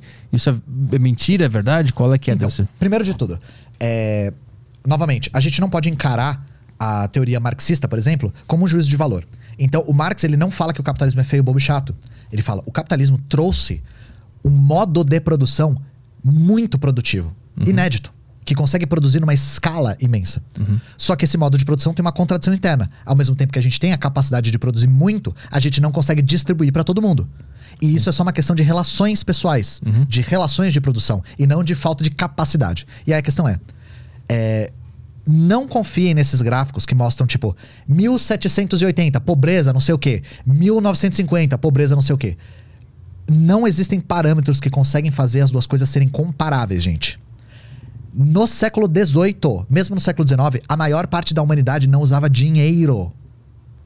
As formas de produção e as relações de produção eram completamente diferentes. Hum. Então não dá pra gente aferir a pobreza em dólares. Porque a maior parte da humanidade sequer usava dinheiro. Quiçá dólares, sabe? Aí outra coisa. É, claro que nós temos hoje um estilo de vida radicalmente diferente do passado. Só que isso não justifica algumas contradições do capitalismo. Por exemplo, por mais que você tenha falado, hoje nós não temos, é, mesmo uma pessoa, uma pessoa pobre não tem uma qualidade de vida muito maior do que um pobre no passado, Depende do parâmetro. Porque para as 33 milhões de pessoas que estão passando fome no Brasil, isso não, não é é uma coisa que já podia ter sido superada. Outra coisa, tem uma coisa que o capitalismo sequer, os ideólogos do capitalismo, né, sequer ousam prometer, que você um dia vai trabalhar menos. E isso é uma coisa que o socialismo conseguiu trazer. A União Soviética foi um dos primeiros países do mundo, não foi o primeiro, o primeiro foi o Uruguai, mas um dos primeiros países do mundo a instituir a jornada de 8 horas de trabalho. E em trabalhos de alto risco, em indústria pesada, 7 horas de trabalho. E a ideia diminui cada vez mais. No capitalismo, o trabalho só aumenta. Hum, E isso é um tipo de falta de qualidade de vida sim. Que é que se a gente for colocar em contraste com a pobreza no passado, nunca se trabalhou tanto. E aí dá, você entende como o parâmetro é difícil, sabe? Uhum, uhum. Mas a, a questão da fome é interessante porque é, não está diminuindo. Se a gente conseguir ver a história humana de longe, ainda é triste que hoje pessoas passem fome, mas ao, a longo prazo isso tende a, a ir diminuindo, graças ao capitalismo. É a defesa que eu vejo acontecer. Depende. Depende do lugar. Eu dou um exemplo. Lembra que eu falei da Índia? Lembra que eu falei da- do colonialismo britânico na Índia? Quando eu falei da guerra do ópio e tal? Antes do colonialismo britânico na Índia, a Índia tinha segurança alimentar. Isso já no século XVIII. O que, que acontece? Quando os britânicos colonizam a Índia, eles destroem as plantações e fazem plantações de ópio pra viciar a galera na noia Sim. e destroem a segurança alimentar indiana. Mas isso não é uma, uma ação capitalista, né? O colonialismo é uma ação capitalista. Mas e- drogar as pessoas e subjugar elas é uma, é uma defesa que o capitalismo faz? Tipo, a- A ideia não era drogar as pessoas, a ideia era expandir o capital. ah, A ideia era plantar ópio na Índia, processar esse ópio e vendê-lo na China. E aí a população chinesa ficar extremamente dependente desse ópio, quimicamente mesmo, Aham. e continuar esse fluxo de capital em duas colônias, China e Índia. Isso é a lógica do capital na no seu estado natural, sabe? Inclusive, hoje a gente vê a guerra às drogas, é uma ironia imensa que o próprio Reino Unido tenha feito uma guerra contra a China para que a China legalizasse o ópio. Foi uma guerra a favor das drogas que rolou na China. Isso é o capitalismo no seu estado natural. Inclusive, o primeiro país imperialista do mundo foi a Inglaterra. E o primeiro país a, se- a desenvolver o capitalismo foi também a Inglaterra. Mas essa maldade ela é intrínseca ao capitalismo ou, a, ou é quem tá com as mãos no capitalismo que tá fazendo essas maldades? Nenhum dos dois, porque essa maldade, se a gente colocar esse- nesses termos, ela é fruto da lógica de expansão do capital que não segue regras. Não segue regras. A lógica é crescer o capital. É expandir, porque é a lógica interna de como Mas se ele quiser funciona. expandir o capital vendendo flores, que é uma coisa legal, aí não é tudo bem? É. É. Então. Tudo bem no sentido de depende de como, né? Mas é. Porque, ah, novamente, é muito difícil não fazer juízo. É muito difícil não falar disso em termos de, de adjetivos, né? De bem, de mal, de Claro, certo, e de quando se errado. pega um exemplo tão agressivo e grave assim, pra dizer que isso é uma característica do capitalismo, é óbvio que choca e tu pensa, pô, isso é uma merda mesmo. É, é uma consequência da lógica interna. Entende? E essa lógica interna tem consequências muito graves. E aí eu dou outro exemplo, gente. Tudo, tudo que os trabalhadores conquistaram, que minimamente humanizaram a expansão do capitalismo, foi pelas mãos dos próprios trabalhadores. A maneira como a indústria surge na Inglaterra, ela choca até hoje, porque era trabalho infantil, porque só crianças conseguiam entrar nas máquinas e botar as mãos pequenas em certas é, engrenagens e tal. Não existia nenhum tipo de restrição para mulheres grávidas. Não existia aposentadoria, nenhum tipo de garantia. A jornada de trabalho era o máximo possível, dentro da, da- das capacidades físicas. Se a pessoa morresse, ela era rapidamente substituída. Isso tudo não é porque as pessoas são más, mas porque isso atendia à demanda de expansão. E aí, todos os direitos que a classe conseguiu foi através de luta. Foi através de luta dos próprios trabalhadores. Inclusive, nada foi dado de maneira é, voluntária. Porque todas as vezes que os trabalhadores demandavam, por exemplo, redução de jornada. Nós queremos reduzir a jornada de 14 horas para 12. A resposta dos capitalistas era: nós vamos falir se vocês fizerem isso. Nós vamos quebrar. Vai ficar impossível. E a economia não vai mais existir. Ah, nós temos que abolir o trabalho infantil. Impossível, vai quebrar o capitalismo. O argumento é sempre o mesmo, isso é histórico. Se a gente voltar na documentação e ver como os capitalistas resistiram às demandas populares, o argumento é sempre que isso vai fazer mal para vocês. Uhum. Se vocês quiserem abolir a mão de obra infantil, isso vai fazer mal para vocês, porque a gente vai quebrar e não vai mais ter emprego. Sim. E aí você já viu isso em algum lugar? Eu dou um exemplo contemporâneo. O piso salarial da enfermagem, Hum. que foi agora é, votado e foi vetado pelo Supremo Tribunal Federal. Agora, né? Qual que foi o argumento dos defensores do liberalismo? Isso vai quebrar os hospitais e planos de saúde privados. É a mesma coisa. É pegar a demanda da burguesia e fazer parecer que é a demanda dos trabalhadores. Fazer parecer que o aumento do piso salarial da enfermagem é ruim pro enfermeiro, pra enfermeira. Porque quando aumentar o piso, as, ah, os hospitais, é, os hospitais vão quebrar e vai ter demissão em massa. E sabe quando isso aconteceu, gente? Nunca. Nunca, tá? Não existe uma relação direta em conquistas de direitos, de redução para minimamente humanizar essa dinâmica de trabalho que tenha quebrado a economia. Isso não acontece, tá? E aí a questão é, quando a Revolução Russa acontece e os soviéticos colocam oito horas de trabalho como limite num país que precisava urgentemente se industrializar, precisava do máximo de trabalho possível, isso acendeu um alerta na cabeça da burguesia.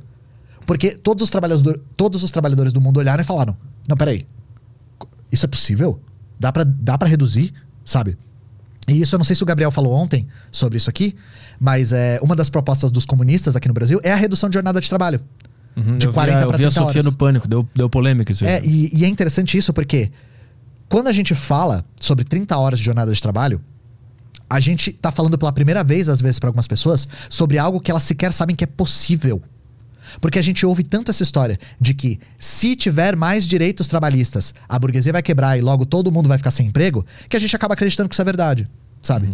A gente não repara que a extração de valor por parte da burguesia em cima da classe trabalhadora é tão gigantesca, tão gigantesca, que dá margem para muitos mais direitos. Outra coisa, não existe relação direta com remoção de direitos trabalhistas e aumento do emprego, tá, gente? Nós temos agora uma taxa de desemprego, e batemos uma taxa de desemprego muito alta. Isso depois de uma onda neoliberal que destruiu boa parte dos direitos que eram conquistados pelos trabalhadores historicamente. Então nós tivemos a reforma, reforma trabalhista, reforma da Previdência. Nada disso gerou emprego. Porque o objetivo não é gerar emprego. Nunca foi. Mas será, o objetivo acho que é, pode ser que não, Não dê é. certo. Não é. Mas ele não tá implicando uma maldade no cara, uma, uma, uma conspiração? Não é conspiração. É. Novamente, o capitalismo ele entra em crises cíclicas. Isso é natural. E isso é perfeitamente aferível, sabe? É, ao longo da história a gente consegue ver uma depois da outra, depois da outra, depois da outra. Em momentos de crise econômica, o capitalismo entra em fase de superexploração. Porque quem paga a conta da crise não é o burguês, é o trabalhador. Mas o que gerou essa de agora foi a pandemia, não foi? Não, não, essa crise vem de muito tempo atrás. Hum. É, é uma crise econômica que, que vem desde 2015 pra cá. Que é uma crise, uma crise que vem desde o do crash imobiliário nos Estados Unidos, sabe? É uma crise cíclica do capital e tal. E em- a partir de 2015 nós temos uma nova investida neoliberal, que é o Brasil entrando nessa nova fase de superexploração do trabalho. E isso é comum de crises capitalistas. Quando a crise bate, o capitalismo entra em fase de superexploração do trabalho. Nós tivemos, por exemplo, eh, entre 2002 e 2010, um momento no qual o capitalismo estava em crescimento. E aí, quando ele está em crescimento, aí rolam algumas concessões para a classe trabalhadora, algum alívio e tal, mas quando entra em crise, quem paga a conta pesado é a classe trabalhadora. E a gente entrou nessa fase a partir de 2015. Uma das evidências disso, o próprio impeachment da Dilma. O impeachment da Dilma não foi feito por conta de pedalada. O impeachment da Dilma foi feito para remover uma pessoa que estava atravancando o avanço de pautas neoliberais. Assim que o Temer entra, ele começa a aprovar pauta atrás de pauta. Então ele aprova reforma do ensino médio, ele aprova PEC do teto, ele aprova reforma trabalhista, todas essas demandas da burguesia brasileira que estavam entrando nessa nova fase de superexploração da classe trabalhadora. Os direitos foram sendo removidos um atrás do outro. A mesma onda aconteceu na década de 80 quando o capitalismo entrou em crise, isso no centro do capitalismo mesmo. Aí a investida neoliberal começou a tirar direito atrás de direito, sabe? Porque quem paga a conta não é o burguês, né? Quem paga a conta é quem tá embaixo. Mas assim, o, o pequeno burguês, que é o que vocês usam para empreendedor, né? Isso. Ele não acaba, ele acaba se fudendo nesses, nesses direitos trabalhistas, porque eu sei daquela, daquela história que se o cara paga três para um, pra um funcionário, ele tá pagando seis, na verdade, né? Porque tem metade tá indo, tá indo pro Estado. Então eu entendo que esses grandes empresários e milionários, para eles, para eles é bom, eles ficam cada vez mais ricos. Mas pro cara que é um pequeno empreendedor ali. Então, é, é muito engraçado, porque o Manifesto do Partido Comunista é publicado em 1848, quando Marx tinha 29, 30, sei lá. E eles falam sobre isso já. Hum. É impressionante, porque eles falam: vocês acusam nós comunistas de querermos destruir o pequeno empreendedor. Ele não fala com esses termos, né? Mas destruir o, o pequeno comerciante, o pequeno empresário e tal. Sabe quem mais faz isso com eficiência? O grande capital.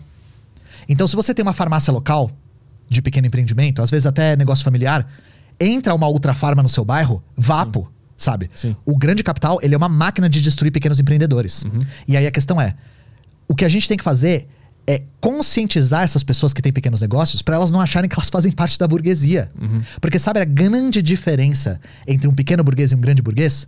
É que o pequeno burguês não tem poder político. Uhum. Junto com o capital, junto com, a, com esse poder econômico, vem um grande poder político. Então é por isso que a gente não pode parar a nossa análise basicamente numa relação mecânica de exploração. Ah, se você emprega uma pessoa e paga salário, você está extraindo valor, não é só isso, Uhum. tá? Porque a- o que distancia, além do fato de muitas vezes o pequeno empreendedor, o pequeno burguês trabalhar, viver do próprio trabalho também, Sim. ele não tem o poder do Estado. Sim. Quem controla o Estado, quem direciona o Estado para os seus interesses é a grande burguesia. Mas a minha pergunta é sobre os direitos. Quando se alivia, quando dá uma. Quando tira alguns direitos, não alivia esse pequeno empreendedor? Eu não vejo relações entre isso aumentar a empregabilidade. Porque tem outras coisas que aumentam mais a empregabilidade. Por, por exemplo, o poder de compra da população. Porque junto com esse desemprego, a população perde poder de compra e com a perda do poder de compra da população, esse empreendedor, esse pequeno empreendedor, não tem o que fazer, ele é o primeiro a quebrar, Sim. sabe? Uhum. Esse tipo de dinâmica de, por exemplo, pleno emprego, seria muito mais eficiente para o pequeno empreendedor. Sim. Essa, é, esse aumento de direitos trabalhistas pode prejudicar os pequenos, de verdade. Porque os pequenos eles estão sempre no limiar de voltar a serem trabalhadores. Só que a questão de é. falir aquela parada e, o, e aquele emprega, empregado também vai. É, isso é possível emprego acontecer. mais. É, a questão é, é, Esse tipo de demanda de, de diminuição de direitos trabalhistas é feito pela alta burguesia, sabe? É feito por eles, porque para eles isso é muito importante. Para eles é entrar nessa fase de superexploração. E aí a questão é, a gente não pode confundir o pequeno burguês com o grande burguês, que a dinâmica não é a mesma, sabe? Novamente, existem outras políticas públicas que poderiam ser feitas para beneficiar esses comércios locais, esses pequenos burgueses. E, novamente, a gente tem que observar que a principal forma de falir essas pessoas, de quebrar essas pessoas, é a falta de competitividade com o grande capital. O grande capital, ele é imparável. Assim, onde ele entra, ele quebra. A Amazon é um grande exemplo disso. A Amazon, ela é uma máquina de quebrar pequenos comércios.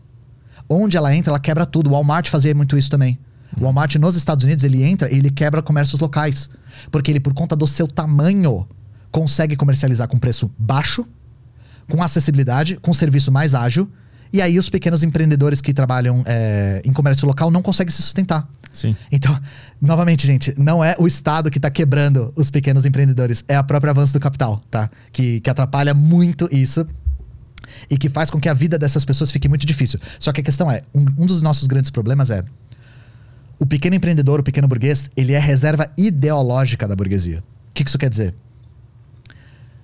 O tempo todo ele está na iminência de voltar a ser trabalhador, de voltar a vender a sua força de trabalho a, a preço de mercado como todo mundo, né, como a maior parte da população. Só que o pequeno empreendedor ele almeja ser que nem o grande burguês. Ele almeja nunca mais ter que trabalhar. Ele almeja ter uma renda alta, uma quali- qualidade de vida alta. Só que esse tipo de ascensão social é impossível para a maior parte das pessoas. Impossível. É um espaço que pouquíssimas pessoas ocupam. Porque nós estamos numa fase, já desde o começo do século XX, de capital monopolista. O capital de livre mercado, se ele existiu, ele existiu por pouco tempo. Porque em uma economia competitiva, alguém vence essa competição uma hora. E quem vence essa competição constrói um monopólio. Hoje no mundo, o capitalismo, ele, ele se configura com grandes blocos de capital, grandes consórcios e grandes monopólios. É só a gente ver é, É, como as marcas, uma engole a outra, que engole a outra, que engole a outra, que engole a outra, e faz um grande monopólio. Sim. A gente viu isso na educação recente, né? Com a Cogna comendo Croton e, e Somos e todas as, as empresas que fazem material didático, curso e tal. Isso acontece também na, na Unilever, que faz parte de um grande conglomerado de várias marcas e tal. E isso é uma tendência. A tendência da monopolização. E cada, cada vez mais essa monopolização vai controlando o mercado. E esse mercado é uma verdadeira máquina de quebrar pequenos empreendimentos. De quebrar artesanato, trabalho local e tal. Então é isso. É, a própria dinâmica do capitalismo é muito maléfica para quem almeja ter a sua ascensão social graças ao capitalismo. Pelo menos achando que é isso, né? O que, que é o capitalismo? Como, como que ele foi criado? Se tu soltar é, 100 seres humanos numa ilha, eles vão chegar no capitalismo? A gente não sabe, porque a gente não trata da história de maneira mecânica. Sim, verdade. É, é, Mas a a minha gente- pergunta é se, se ele é- se ele é natural, se ele tá no nosso. A gente vai chegar lá por causa dos nossos instintos, se ele é só um grande reflexo do que tá aqui dentro já. Pois é, é, o que que é o capitalismo, então? É, o capitalismo não é natural porque nós não encaramos a história humana como natural. A gente encara o ser humano como um ser histórico, oriundo de história. Se o ser humano tivesse uma- um comportamento previsível, a- o departamento de história estava no departamento de exatas, né? Porque a gente ia calcular os próximos passos da humanidade. Então o ser humano ele é infinitamente imprevisível. A questão é, como o capitalismo se gestou? Como ele surgiu? Então, o capitalismo é um modo de produção. O que é um modo de produção? O modo de produção é a soma de forças produtivas e relações de produção. A interação entre forças produtivas e relações de produção cria um modo de produção. O que são forças produtivas? É qual é a nossa capacidade de produzir algo. No caso do capitalismo, as forças produtivas são divisão do trabalho, o trabalho é altamente dividido, emprego de fábrica, indústria, energia, é, é, sabe, maquinário, etc. Isso são as nossas forças produtivas. As relações de produção no capitalismo é a relação da propriedade privada. É a relação de uma classe que detém a propriedade, que é necessária para o trabalho, e uma classe que não detém essa propriedade e que tem que vender o seu trabalho para poder trabalhar. Mas como que essa classe tem a propriedade? Então, aí vamos chegar lá. Como que o capitalismo se gestou? Tá. O capitalismo, ele nasce depois de outro modo de produção, que é o modo de produção feudal. E aí o que, que acontece? Na Europa feudal, começou a surgir uma nova classe social. Que era a classe que ficava perto dos burgos. Burgo é torre em árabe. Burj. Ent- Tanto que aquele prédio enorme lá no, em Dubai chama Burj Khalifa. É a Torre Khalifa, né? Os burgos eram os comerciantes que usufruíam da nova circulação de mercadorias e começaram a acumular recursos por serem comerciantes. Esses comerciantes começaram a formar uma nova classe. Era a classe burguesa, né? A classe que estava acumulando recursos através do comércio. Mas como. O que que levou eles a serem esses comerciantes? o aumento da produtividade na Europa.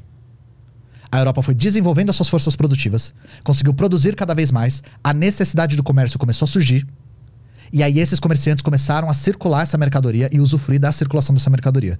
Então foi uma consequência do desenvolvimento produtivo da Europa. A partir da, da formação dessa nova classe, essa nova classe começa a ter demandas próprias. E não só isso. É, começa a se gestar um novo modo de produção, porque com o desenvolvimento das forças produtivas, o modo de produção feudal, as relações feudais começam a ficar obsoletas. Então, as relações de nascimento, as relações da aristocracia, de um campesinato preso à terra e ligado à terra, começaram a atravancar o desenvolvimento. Essas relações começaram a ficar velhas e elas precisavam se revolucionar. E aí é que nós temos, por exemplo, uma das primeiras revoluções burguesas que foi na Inglaterra, que é uma revolução no qual a aristocracia perde parte dos seus direitos e a burguesia começa a ter ingerência no Estado. Que era essa nova classe que estava surgindo, ganhando poder econômico, poder político e estava demandando novas formas de produção, né? E aí o que, que acontece? O capitalismo ele não surge de maneira espontânea. Muitas pessoas associam o capitalismo como fábrica. Surgiu fábrica, tem capitalismo. Não é só isso, tá? Tem um processo histórico muito importante aí por trás.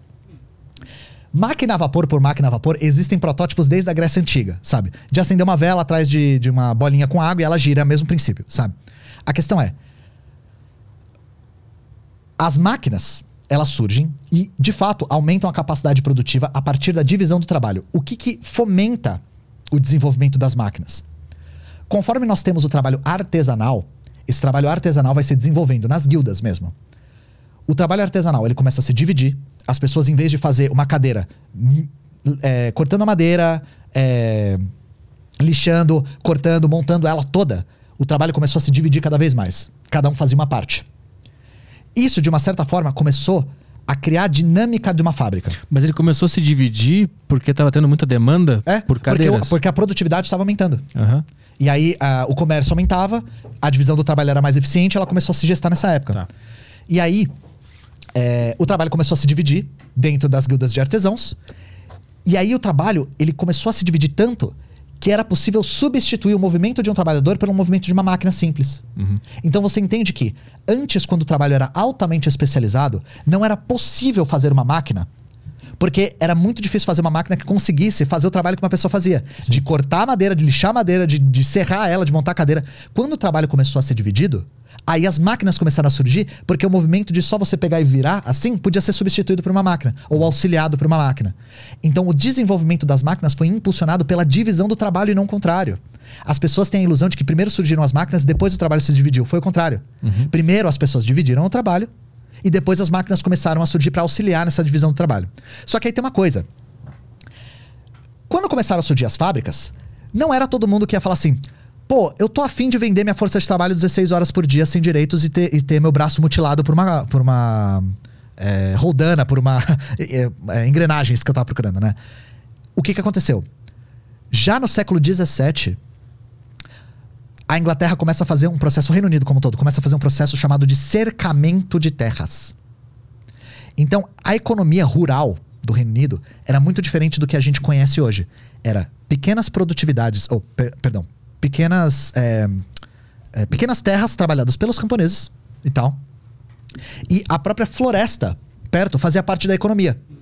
Porque essa terra não era propriedade privada, ela era propriedade comum. Ela era usufruída por quem morava lá. O que, que acontece? Por conta da demanda da burguesia e do poder político da burguesia, o Reino Unido começa a cercar essas terras e expulsar os camponeses da terra. Então, de repente, as cidades do Reino Unido, principalmente as cidades da Inglaterra, começam a receber uma quantidade imensa de pessoas que não tinham mais trabalho, que não tinham mais a terra que trabalhavam ancestralmente. Mas os burgueses começaram a invadir esses lugares por conta da, da demanda que estava muito alta. Não, eles. É, demanda de quê?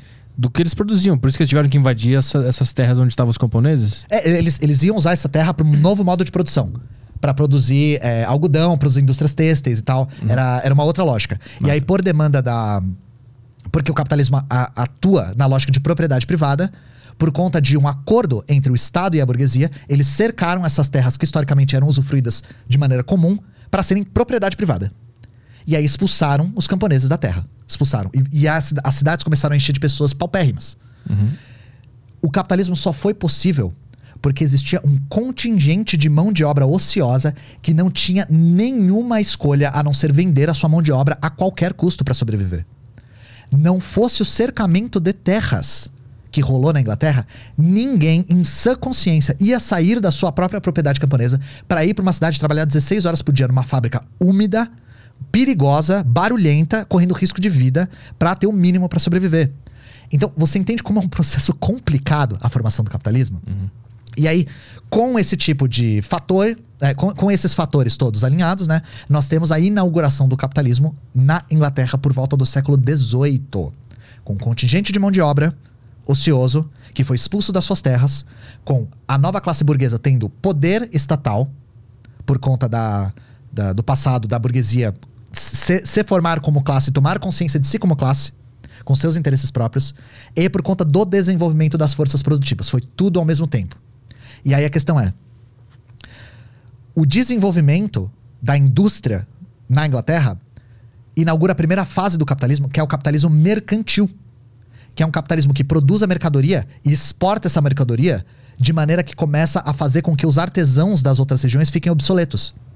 A pessoa que faz a cadeira do zero produz uma cadeira muito mais cara do que alguém que faz uma cadeira numa fábrica. Uhum. E mais devagar. Tá? Muito mais devagar, sabe? E às vezes de menor qualidade até. Porque a máquina consegue fazer com mais precisão e tal.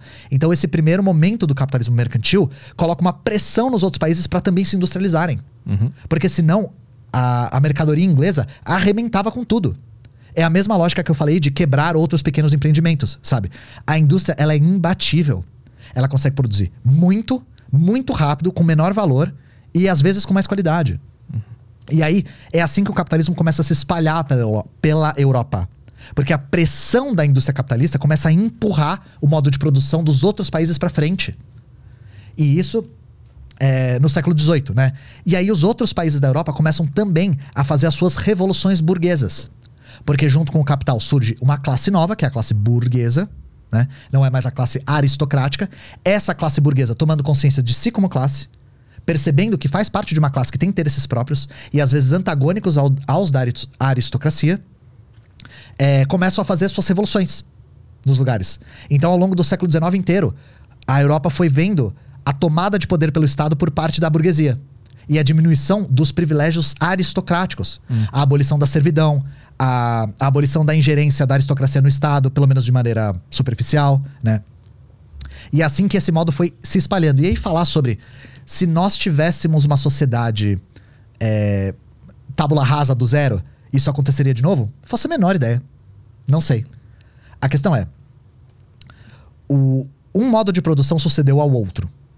E um modo de produção gestou o outro. Uhum. Como você pode ver, eu dei vários exemplos de por que, que o modo de produção feudal gestou o modo de produção capitalista. Uhum. Foi próprio, o próprio aumento de produtividade do modo de produção feudal que capacitou uma nova classe mercantil surgir, acumular recursos e acumular poder político e o próprio desenvolvimento produtivo que começou a gestar as primeiras fábricas com a divisão do trabalho. Uhum. Então, novamente, né? A gente fazer conjecturas de e se a gente começasse tudo zero, o capitalismo ia surgir de novo? Não sei.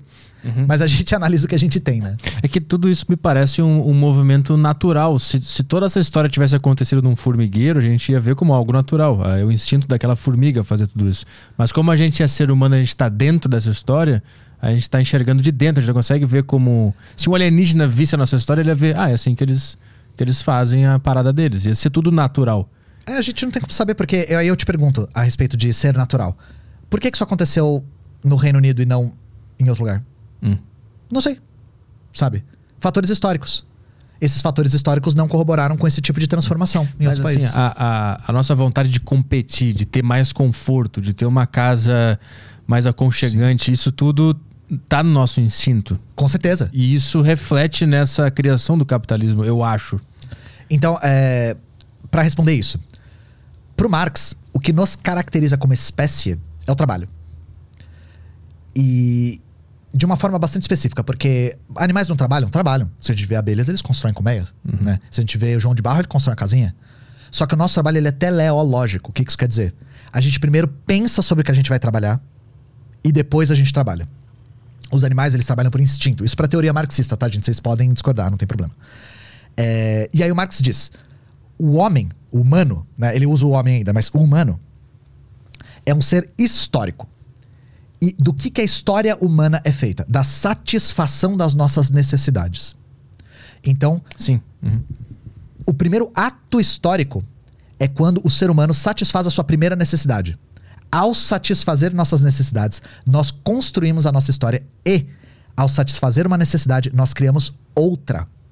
E ao satisfazer a outra, a gente cria mais uma. Uhum. Satisfazer as nossas necessidades materiais faz parte do que nos caracteriza como espécie. Uhum. Só que, só que, não existe nada que contradiga, contradiza Contradiga. Contradiga, obrigado. Que contradiga. Eu agora não sei mais. Ah, beleza. É, não, é, você fala muitas vezes uma palavra, ela fica confusa, né? Sim. Não tem nada que entre em contradição com eu argumentar que a sociedade é naturalmente cooperativa. Por quê? Nós só conseguimos sobreviver como espécie por conta da nossa cooperação. Porque nós nos juntamos como sociedade, desenvolvemos as nossas forças juntos para satisfazer nossas necessidades juntos. Então, dizer que as pessoas querem o melhor para si é, e isso é natural entra em choque com o mesmo argumento de, da gente observar o desenvolvimento da história e ver que a maior parte das comunidades que sobreviveram fizeram isso de forma cooperativa. É, é um equilíbrio entre as duas, né? Mas assim, eu acho que na hora do, da decisão entre, entre o bem de todo mundo e o bem do indivíduo, um ser humano vai escolher o seu bem. Sim. Isso está em alguma ordem genética nossa. E, mas é por isso que a nossa luta não é para é, fazer com que a sociedade tenha só pessoas do bem, que não queiram, que não queiram o melhor para si. Uhum. A nossa luta é para extinguir os mecanismos que tornam esse melhor para si possível. Entende? Por isso que não demanda vontade, nem bem é, boa índole, nem nada disso, sabe? É, e aí tem um outro argumento. Nós atuarmos numa sociedade competitiva é uma das coisas que também atravanca a nossa produtividade. Nós atuarmos de uma forma colaborativa, a gente consegue avançar muito mais produtivamente. Então eu dou um exemplo. Os dois maiores saltos de produtividade que a humanidade já viu foram União Soviética e China. Por quê? Porque foram sociedades que não deixaram a economia à mercê do livre mercado. Que centralizaram e construíram uma sociedade de maneira planejada, planificada, cooperativa, sabe? Então, a União Soviética passou, a Rússia, né, no caso, passou de um país que usava arado de madeira, um país semi-feudal, para, em 30 anos, tá começando o seu programa espacial, lançando satélite, sabe? Uhum. Conseguiu é, já na década de 30, e na, na, verdade na década de 40, né, que foi quando eles foram invadidos, barrar o avanço dos, dos maiores exércitos do mundo, que era o exército alemão, sabe? E esse tipo de produtividade só foi possível por conta da cooperação entre trabalhadores e não da competitividade. Mas é, a cooperação entre seres humanos ela, ela só acontece de maneira artificial, forçada. Você tem que ter um, um grupo de pessoas forçando isso a acontecer.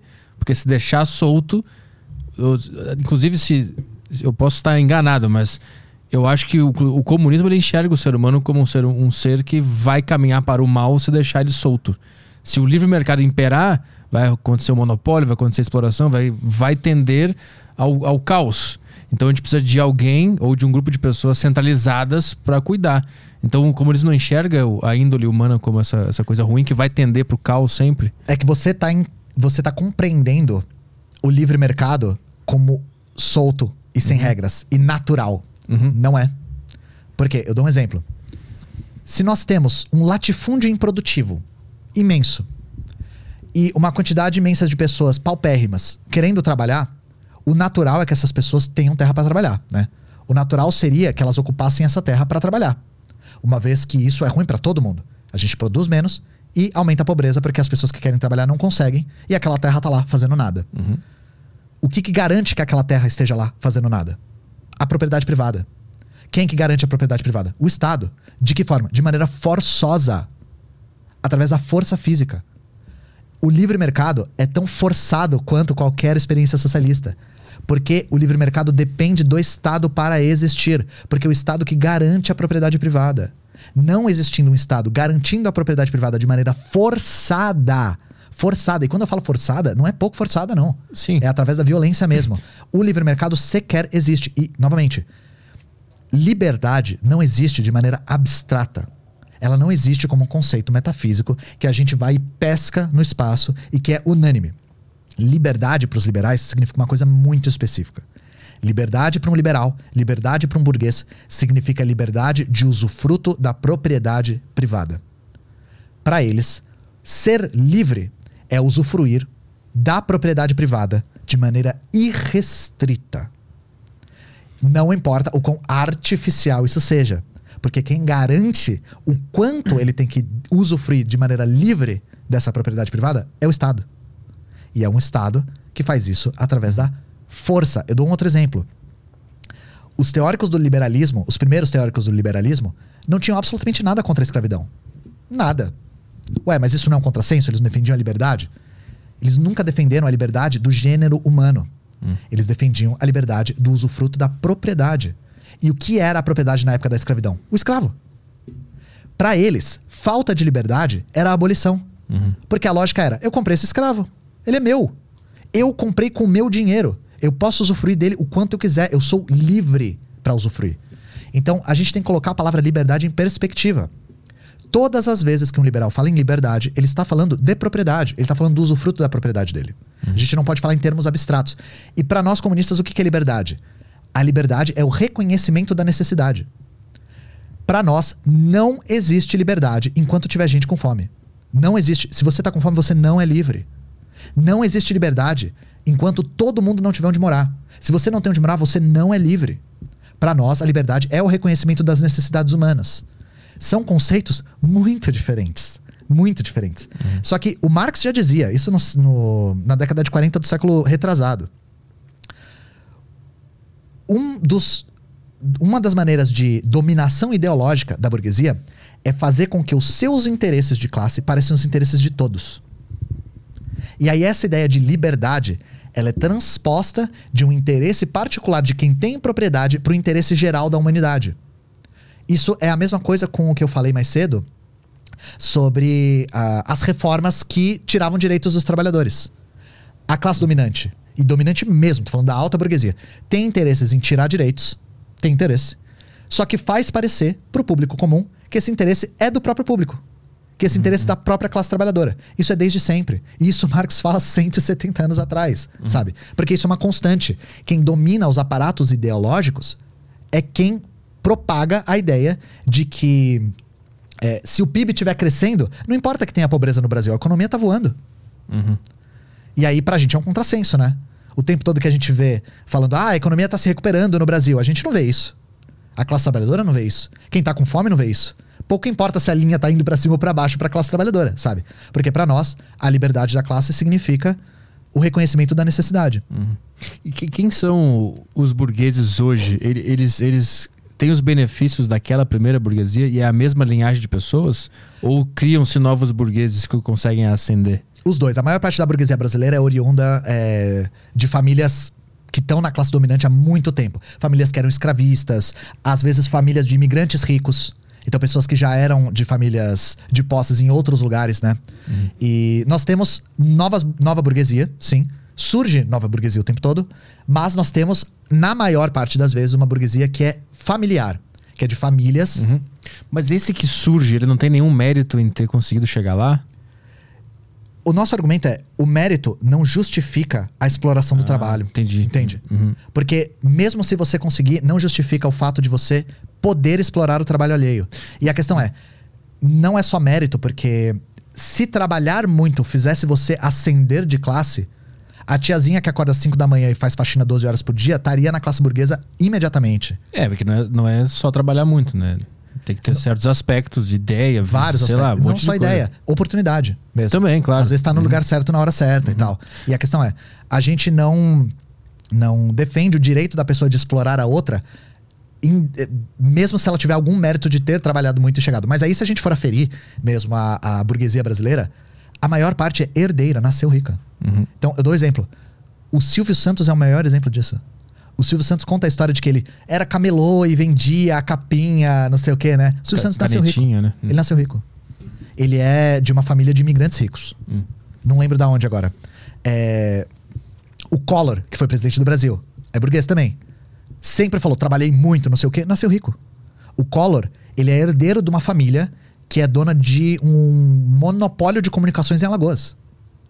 Quem mais? O uh, Jorge Paulo Lema, um acho que é o cara mais rico do Brasil agora, pelo menos segundo a Forbes, né? Herdeiro também, nasceu rico. Essas pessoas nasceram ricos.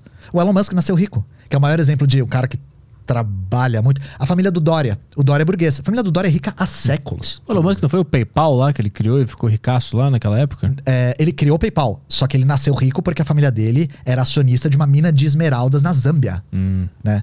Então, assim, usando mão de obra análoga à escravidão, não tem nada de nobre nisso, sabe? Ele já nasceu com capital para investir. Ah, mas ele investiu de forma inteligente.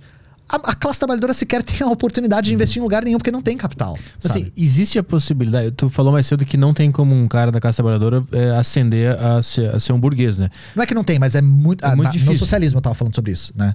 Porque no socialismo não existe burguesia. Ah, tá. No, no, no Mas capitalismo. no capitalismo existe, mas é uma, é uma chance muito remota. Muito remota. Mas é, é que tá, eu quero en- entender essa dinâmica. Vamos supor que o cara lá trabalha num trabalho normal, comum, ele organiza suas finanças, investe, pensa, tem uma ideia, cria um negócio, aquela história toda. O cara consegue fazer sucesso, vende bastante e fica muito rico. E aí ele cria um- negócios que dá oportunidade de outras pessoas trabalharem lá. Se esse cara não existisse, essas pessoas não estariam empregadas.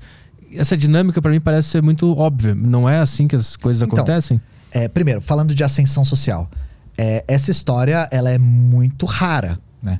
É muito rara pessoas que conseguem ascender da classe trabalhadora e se tornar burgueses, tá? Burgue não pequenos burgueses, burgueses. Uhum. A questão é, novamente, a burguesia ela não gera emprego, ela cerca o emprego. Por quê? Porque ela tem a capacidade financeira de criar os mecanismos necessários para o trabalho. Necessários para o trabalho. Hum. Então a questão é: nós vivemos uma sociedade que é rodeada de trabalho precisando ser feito. E pessoas que não têm acesso a, a esse trabalho porque não conseguem, não porque não querem, sabe? E aí quem tem o capital consegue providenciar, mas não, a, não a, de maneira é, altruísta, né? Consegue providenciar as ferramentas para esse trabalho a troco da exploração desse mesmo trabalho. Então o que nós queremos é uma possibilidade de. Perdão, o que nós queremos é uma sociedade que tenha a possibilidade de trabalho sem essa exploração. Porque quem faz o trabalho mesmo é o trabalhador. Sim. O burguês ele detém os meios possíveis para esse trabalho. E é claro, na nossa sociedade capitalista, se não houvesse pequenos burgueses ou burgueses, nós não teríamos a maior parte dos empregos. Só que não precisa ser assim. Esse é que é o nosso argumento. Porque esse jogo, ele não é necessário, ele não é natural. Nós tivemos sociedades que não tinham propriedade privada em pleno emprego. E emprego com menos jornada de trabalho e mais qualidade. Então, esse jogo não vale a pena. Porque o que o burguês providencia, se a gente for colocar dessa maneira, é a troco da exploração do trabalho. O burguês precisa mais do trabalhador do que o contrário. Se o burguês não tem um trabalhador, ele não tem de onde tirar o, o- a renda dele. A renda, né? Se a gente for colocar Mas nesse- o trabalhador não, não precisa também desse cara que tenha organizado essa ideia e botado em prática, e investido esse dinheiro para construir a fábrica e tal. Ele também não, é- não precisa desse cara. Não é que ele não precisa, ele não tem escolha. E tanto ele não precisa, tanto a burguesia não precisa existir, que em vários lugares ela não existiu.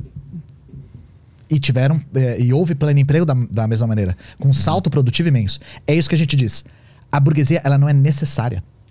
Ela não é necessária. Ela é dispensável. Ela é uma classe parasita. Ela cerca os meios de trabalho, faz com que a classe trabalhadora venda a sua força de trabalho a troco de salário, explora essa classe porque ela pode, porque ela detém capital. E não precisa ser assim. E ninguém precisa acreditar que eu tô sonhando ou inventando. Já existiram sociedades que a burguesia não existia. E são sociedades que nós tínhamos pleno emprego, melhores condições de trabalho e jornadas menores. Foi o que a gente falou antes, União Soviética e. Vários. A União Soviética não tinha, a Albânia não tinha burguesia Isso, também. fala também. Ah, deixa, eu, deixa eu tentar lembrar. Porque alguns países preservaram parcelas da burguesia. A China, por exemplo, na sua revolução aboliu a classe rentista. Lembra que a gente falou de casas? Uhum. Né? A gente falou de pessoas que alugavam casas. A China aboliu todas. A classe rentista toda foi de base. Agora voltou. Mas na época foi de base. É, e isso tudo é, faz parte do projeto do socialismo, né? Porque o que, que, que é socialismo, no caso? É a tomada do poder por parte da classe trabalhadora. A classe trabalhadora vai destruir o Estado burguês e construir outro Estado, utilizando o Estado para a mesma função que ele foi criado para fazer. O que, que é o Estado? Perdão. O que, que é o Estado na teoria marxista? O Estado é um aparato de violência específico de classes. Então, existe a perspectiva liberal, idealista, do que que é o Estado. De que o Estado surge para apaziguar e amenizar os conflitos de classes, para ser um equilíbrio supradoméstico. Para nós marxistas, isso não é verdade. O Estado é um aparato de violência específica de classes. O Estado burguês é dominado pela burguesia, ele é usado para frear o avanço da classe trabalhadora em direção à burguesia. Todas as vezes que a classe trabalhadora ameaça os interesses da burguesia, o Estado está lá para freá-la. O que nós queremos fazer? Tomar o poder desse Estado e transformá-lo num Estado proletário, para utilizar esse aparato de violência específico de classes contra a classe burguesa. E quando a gente fala violência, não é a violência física, tá? Violência no sentido de, ah, você tem 50 prédios? Não tem mais. É uma forma violenta de expropriação. Em Cuba aconteceu isso também. Ah, outra, outro lugar que a, a burguesia foi abolida, Cuba. Inclusive, os Estados Unidos antagonizam muito Cuba também, porque boa parte dos negócios dos Estados Unidos estavam em Cuba. E eles expropriaram tudo. Os Estados Unidos tinham aberto uma fábrica lá em Cuba, a fábrica agora é nacional, sabe? E todos os herdeiros da burguesia cubana fugiram para Miami e agora fazem parte dos gusanos, né? Não sei se você já viu isso. Não. Em Miami tem muito cubano que odeia Cuba. Muito cubano que odeia Cuba. Porque todos são é, filhos ou netos das pessoas que perderam tudo na Revolução Cubana. Mas tem uma galera também que simplesmente foge pra lá, né? Pra viver nos Estados Unidos. Mesma coisa que aconteceu com a Coreia. Por quê? É, lembra que eu falei que depois da década de 50 a União Soviética começou a tratar os países da sua zona de influência como periferia? Como, digamos assim, países menores que aí a China deu o nome de social imperialismo, Cuba foi um dos países que mais sofreu com isso. Por quê? A Revolução Cubana foi em 59. Foi quando a, a União Soviética já estava nessa linha social imperialista. Então, Cuba, quando entra para a zona de influência da União Soviética, já entra sob essa diretriz da União Soviética de não desenvolver as forças produtivas da sua zona de influência. O que, que aconteceu? A União Soviética tratava Cuba como um celeiro. A União Soviética não teve o menor interesse em desenvolver a indústria pesada em Cuba, por exemplo. Cuba não tinha autonomia na sua, na sua produção de bens de capital. São as fábricas que fabricam fábricas. Não tinha. Cuba importava e exportava açúcar, por exemplo. Né? E aí você imagina, quando a União Soviética acaba, meu amigo, Cuba sofre muito. Cuba, mesma coisa que aconteceu com a Coreia. Uma das coisas que mais foi perigosa para a economia cubana foi a falta de acesso a combustíveis, mesmo. Cuba não conseguia mais comprar combustível por conta do bloqueio. Cuba só começou a se recuperar quando o Hugo Chávez vence as eleições na Venezuela e volta a vender petróleo para Cuba. E aí eles começam a conseguir botar as máquinas para rodar, porque o, a Venezuela começa a ter uma, uma postura mais solidária com Cuba, né? Então as pessoas que fogem de Cuba, elas fogem não por causa das medidas eh, comunistas aplicadas na região, mas sim por causa da- dos bloqueios que impedem o desenvolvimento econômico lá. A maior parte das pessoas foge não porque estudou marxismo, leninismo e liberalismo, concordou com o liberalismo e vai ser um dissidente. As pessoas fogem em momentos de crise. Mas essa crise não foi é, é, é, cons- uma consequência das práticas comunistas, de acordo com a tua visão, é isso? É é difícil falar em práticas comunistas. De fato, a crise em Cuba foi consequência da postura internacional da União Soviética. Fato. Fato. Mas é, falar que isso é uma prática comunista, não é. É uma prática da União Soviética. Que inclusive já foi denunciada pelos comunistas logo na época. Entendi. Já em 56, quando a União Soviética começa a hostilizar a China, começa a, a tratar os países da sua zona de influência como periferia, os comunistas começam a denunciar isso. Falar, a União Soviética está caminhando em uma direção de restaurar o capitalismo.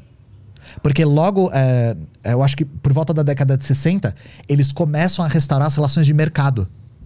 Sem propriedade privada ainda, mas relações de mercado. Na década de 80, eles restauram a propriedade privada. Da forma mais predatória possível, assim. De privatizando tudo e abrindo mercado e o caramba. E essa esse arco todo da União Soviética, né, de 56 até 91, foi muito denunciado pelos comunistas no mundo todo. Inclusive, a própria China forma o bloco dos não alinhados.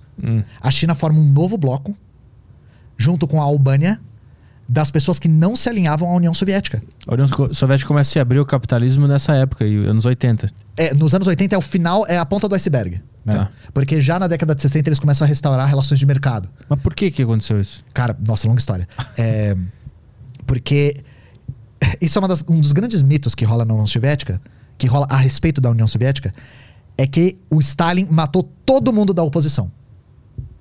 Que o Stalin, quem piscava pra ele errado, ele matava. Que quem antagonizava qualquer coisa que ele falava, ele matava. E aí, quando ele morreu, a oposição tomou poder. Isso é mentira. A União Soviética não exterminou toda a oposição, tá, gente? Não exterminou. Tanto que, novamente, a prova disso é que a oposição ganha. E aí a questão é: não adianta a gente achar que depois de uma revolução socialista, tudo vira um paraíso e todo mundo se torna comunista. Não se torna. A União Soviética tinha gente de direita. Tinha gente de direita dentro do partido. Dentro dos quadros do partido. Tinha. E essas pessoas não eram mortas, né? E aí a questão é: a União Soviética, depois da Segunda Guerra, ela sofre um baque muito intenso. Muito intenso. Morrem 22 milhões de soviéticos. A União Soviética perde vários quadros importantes na Segunda Guerra. Tem uma economia destruída. E aí, na década de 40 e 50, a oposição começa a ganhar força. Quando Stalin morre, primeiro, existe a tese de que ele foi deixado morrer. Ele tem um derrame e ninguém atende ele. Deixam ele meio que agonizando, sabe? Matam o sucessor dele, que era a pessoa que era da linha dele, que era o Beria. E aí, quem sobe ao poder é o Khrushchev, que era um antagonizador do Stalin, né? Era uma pessoa anti-Stalin. E aí o Khrushchev, em 56, ele profere um famoso discurso que ficou conhecido como discurso secreto. No discurso secreto tá boa parte das ideias sobre o Stalin que a gente conhece. Então ele faz um discurso de três horas, falando sobre como o Stalin era burro, incompetente, sanguinário, é, que, que foi a pior coisa que aconteceu com a União Soviética, que ele era anti-leninista que ele era anticomunista e que a União Soviética precisava se desestalinizar. Só que isso tudo, já na época, é impressionante como alguns comunistas conseguiram ver através do discurso. Já na época, desestalinização, para eles era sinônimo de vamos restaurar o capitalismo aqui. Por quê? Porque existia essa ala dentro do partido que se encastelou e queria se tornar uma classe dominante de novo. Isso foi se intensificando ao longo das décadas. Já é impressionante. Já antes da União Soviética se desfazer, já tinha bilionários dentro da, da União Soviética, dentro da Rússia, no caso. As relações de mercado e a propriedade privada se restaurou de tal maneira dentro da União Soviética que o capitalismo já estava praticamente restaurado antes do fim. E isso foi um processo paulatino que foi se intensificando. Então, esse segundo período da União Soviética, pós-Stalin, é um período de queda. De queda econômica, de queda ideológica também. E aí, junto com a perestroika e a glasnost, glasnost que eram as políticas do Gorbachev, né? É, aí foi uma restauração total, né? A perestroika foi gestada pela ala mais à direita possível do partido, que era liberal mesmo, assim, que queria ter, ser dona de propriedade privada e foi dona de propriedade privada. E a Glasnost, que era uma abertura política, que na verdade foi a substituição da ideologia comunista pela ideologia liberal. Então, se você vê os jornais soviéticos nessa época, parece que você está lendo a Folha de São Paulo. Parece que você está lendo a Veja. Que era assim. É, se demonstrou que a propriedade privada é a melhor forma de economia e que a economia soviética foi um erro e que a revolução foi um erro. É um negócio enlouquecedor. E por que, que a gente está falando isso? Depois do fim da União Soviética, a Rússia entra numa crise imensa que ela só está se recuperando agora. Hoje a Rússia tem a economia que ela tinha 30 anos atrás.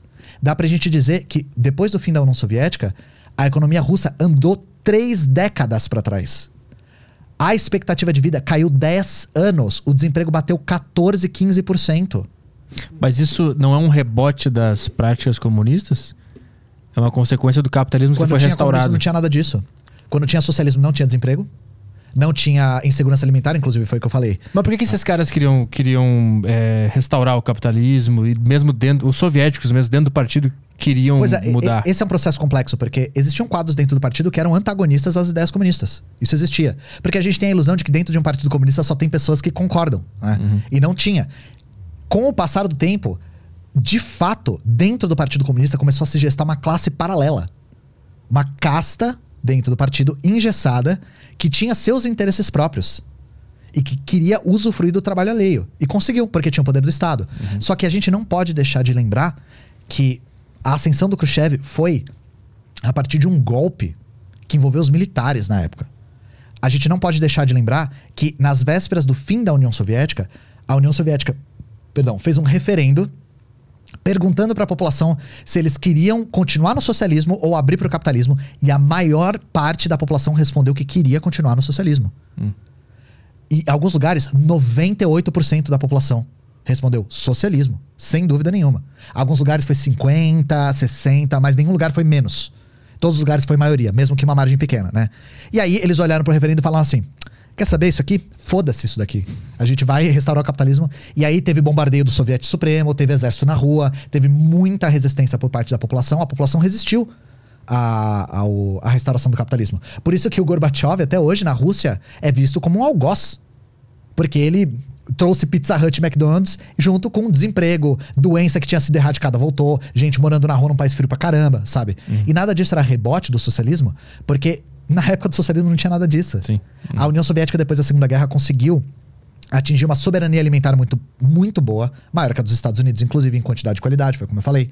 A União Soviética avançou a passos largos em, de- em direção a, a suprir o déficit habitacional, que era uma coisa que era um problema histórico na União Soviética, porque o legado do czarismo era péssimo, tinha muita gente morando em situação muito precária. E aí é nessa época que você vê as casinhas todas iguais, sabe?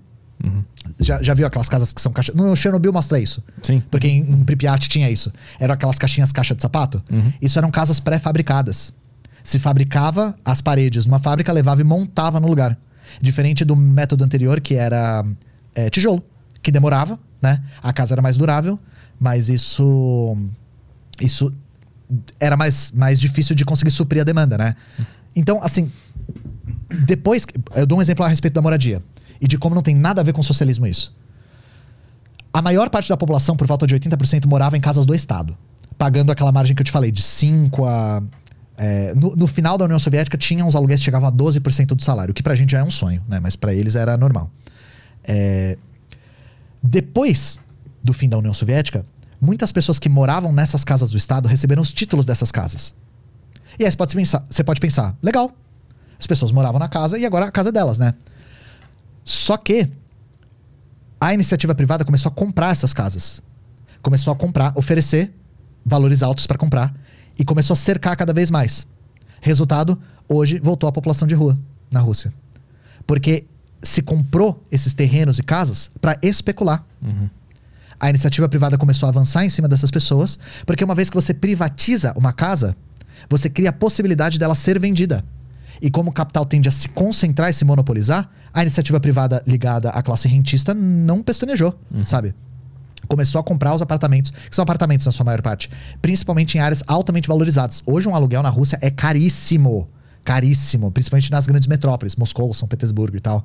Isso que na época era chegou a de 2% a no máximo, no máximo 12% de um salário de um operário, né? Uma coisa que eu queria entender sobre a, sobre a esquerda, que a gente falou em off antes aqui, é que existe uma, uma divisão, né? vários núcleos brigando entre si. E o que eu percebi é que existe, existem duas vertentes, que é o do Trotsky e do Lenin. Sim. É isso? E que Sim, Os esse- trotskistas vão falar que não. esses- É que você acabou de criar uma. uma- você acabou de, de adquirir o ódio dos trotskistas, Ah, só é? pra te avisar. É. Pô, mas eu Mas gosto é. do PCO, desculpa. É, para nós, para nós existe uma divisão entre Trotsky e Lenin, tá? Para nós, tá? Ah. É, Então nós temos linhas dominantes do comunismo, né? As principais. Porque existem sublinhas e até a psicodelia de comunismo com aliens e tal, mas enfim. Eu quero ver. Isso existe, é, chama é, posadismo, procura depois. É, a linha dominante, absolutamente dominante do comunismo, no mundo todo, é o marxismo-leninismo, que é a linha que eu sou adepto. Por que, que eu falo que é a linha dominante? Porque todas as revoluções socialistas do século XX seguiram a linha marxista-leninista. Então, obviamente, União Soviética, depois eh, a mesma Mongólia, que veio logo depois, eh, Coreia, Cuba, China, etc. Albânia, que eu falei, eh, Vietnã, todos esses, eh, todos esses, todas essas revoluções, todas essas experiências foram experiências orientadas pelo marxismo-leninismo. O trotskismo, ele se gesta como oposição à linha do Partido Bolchevique. E o Partido Bolchevique era o Partido Comunista da União Soviética. O Trotsky era um, um opositor, ele cli- cria um bloco de oposição, na verdade ele não cria, ele compõe um bloco de oposição dentro da União Soviética. E aí, as ideias que ele gesta nesse bloco de oposição hoje são conhecidas como trotskismo. Então, uma das principais é, é, linhas teóricas que a gente discorda, por exemplo, os marxistas-leninistas e os trotskistas. O trotskismo, ele defende que dentro de um partido deve ser permitido as facções. Então, criar facções dentro de um partido, pros trotskistas, é sinônimo de democracia. Um partido marxista-leninista é um partido monolítico. É um partido único, centralizado e ideologicamente monolítico. Porque pros marxistas-leninistas, isso é sinônimo de poder de ação. A facção enfraquece o movimento comunista. Essa é uma divergência enorme que, tem, que a gente tem. Inclusive, o próprio Trotsky é expulso do partido por praticar faccionalismo. E aí, a grande contradição é: os trotskistas eles reivindicam o Lenin. Só que quem proibiu o faccionalismo foi o Lenin. Hum. Quando começa a surgir a iminência de uma facção dentro do partido bolchevique, o Lenin proíbe a facção. Fala, tá proibido o faccionalismo dentro do partido. O partido é monolítico. E um dos principais encabeçadores dessa facção era o Trotsky. Então, assim, é, para nós é muito bizarro os trotskistas reivindicarem o leninismo, porque na prática eles vão contra o próprio leninismo. Na, assim, na organização partidária, no dia a dia, na teoria e tal. E, e aí, por isso que eu falei que você acabou de ganhar a inimizade por falar, ah, existe o leninismo e o trotskismo. Pra nós, com certeza. Mas pra eles, não. E aí, o que que para eles existe, né? Pro, pros trotskistas, o que que existe? Eles chamam a gente de stalinistas, né? E eu vou falar uma coisa, gente. Pra nós, stalinismo não existe. O stalinismo não é uma corrente teórico-metodológica. Não existe uma corrente teórico-metodológica com esse nome, stalinismo. O Stalin era um marxista-leninista pra nós. Hum, entendi. O Mao era um marxista-leninista. O Rodia da Albânia era um marxista-leninista. Claro que eles têm os seus pensamentos próprios, mas não existe esse salto qualitativo a ponto de inaugurar um novo pensamento stalinismo. E aí, quando você pergunta para descrever o stalinismo, aí é assim indistinguível do anticomunismo nosso de cada dia. O Stalin era um assassino, era um contra-revolucionário, deturpou a União Soviética, é o mesmo, o mesmo discurso, né? Então, coisas que nos diferenciam, né? Primeiro, essa formação partidária que é bem diferente. Partidos marxistas, leninistas e partidos trotskistas são bem diferentes. E uma das coisas que na prática nos diferencia. Os marxistas-leninistas costumam defender as experiências socialistas. Os trotskistas não reconhecem nenhuma experiência socialista. Ah, por isso que vem aquela, aquela frase que eu já ouvi muito falar, que não teve nenhuma experiência, tudo que aconteceu aí não é o comunismo de verdade, o socialismo de verdade. Por parte dos trotskistas, isso vem porque Ah. eles falam que o que aconteceu foi uma deturpação burocrática. Entendi. Então, para eles, a Coreia é uma burocracia totalitária, estatal, que oprime a população. Para eles, Cuba, mesma coisa. Para eles, União Soviética nem se fala. É, Vietnã, etc. Tem algumas poucas exceções de defesas pontuais, assim, mas no mais, o trotskismo não defende as experiências socialistas reais. E por quê? Lembra que eu falei que todas as experiências foram marxistas-leninistas? Aí, agora é que eu vou comprar uma briga. Reconhecer as experiências socialistas seria o trotskismo admitir a sua fraqueza política. Porque as experiências só foram possíveis por conta do método marxista-leninista. Sabe quantas revoluções o trotskismo fez? Zero. Nenhuma. Mas porque não conseguiu ganhar nenhuma ou porque nem tentou fazer nenhuma? Tentou? Opa! Ou se tentou. Ah. É porque o trotskismo é falho como método. No que que diverge na- nos métodos? Foi o que eu falei, a organização partidária é um dos grandes. Mas assim, a- a- a- ao, aplicar as ideias numa sociedade, fora da organização partidária. Não, é- a questão não é essa.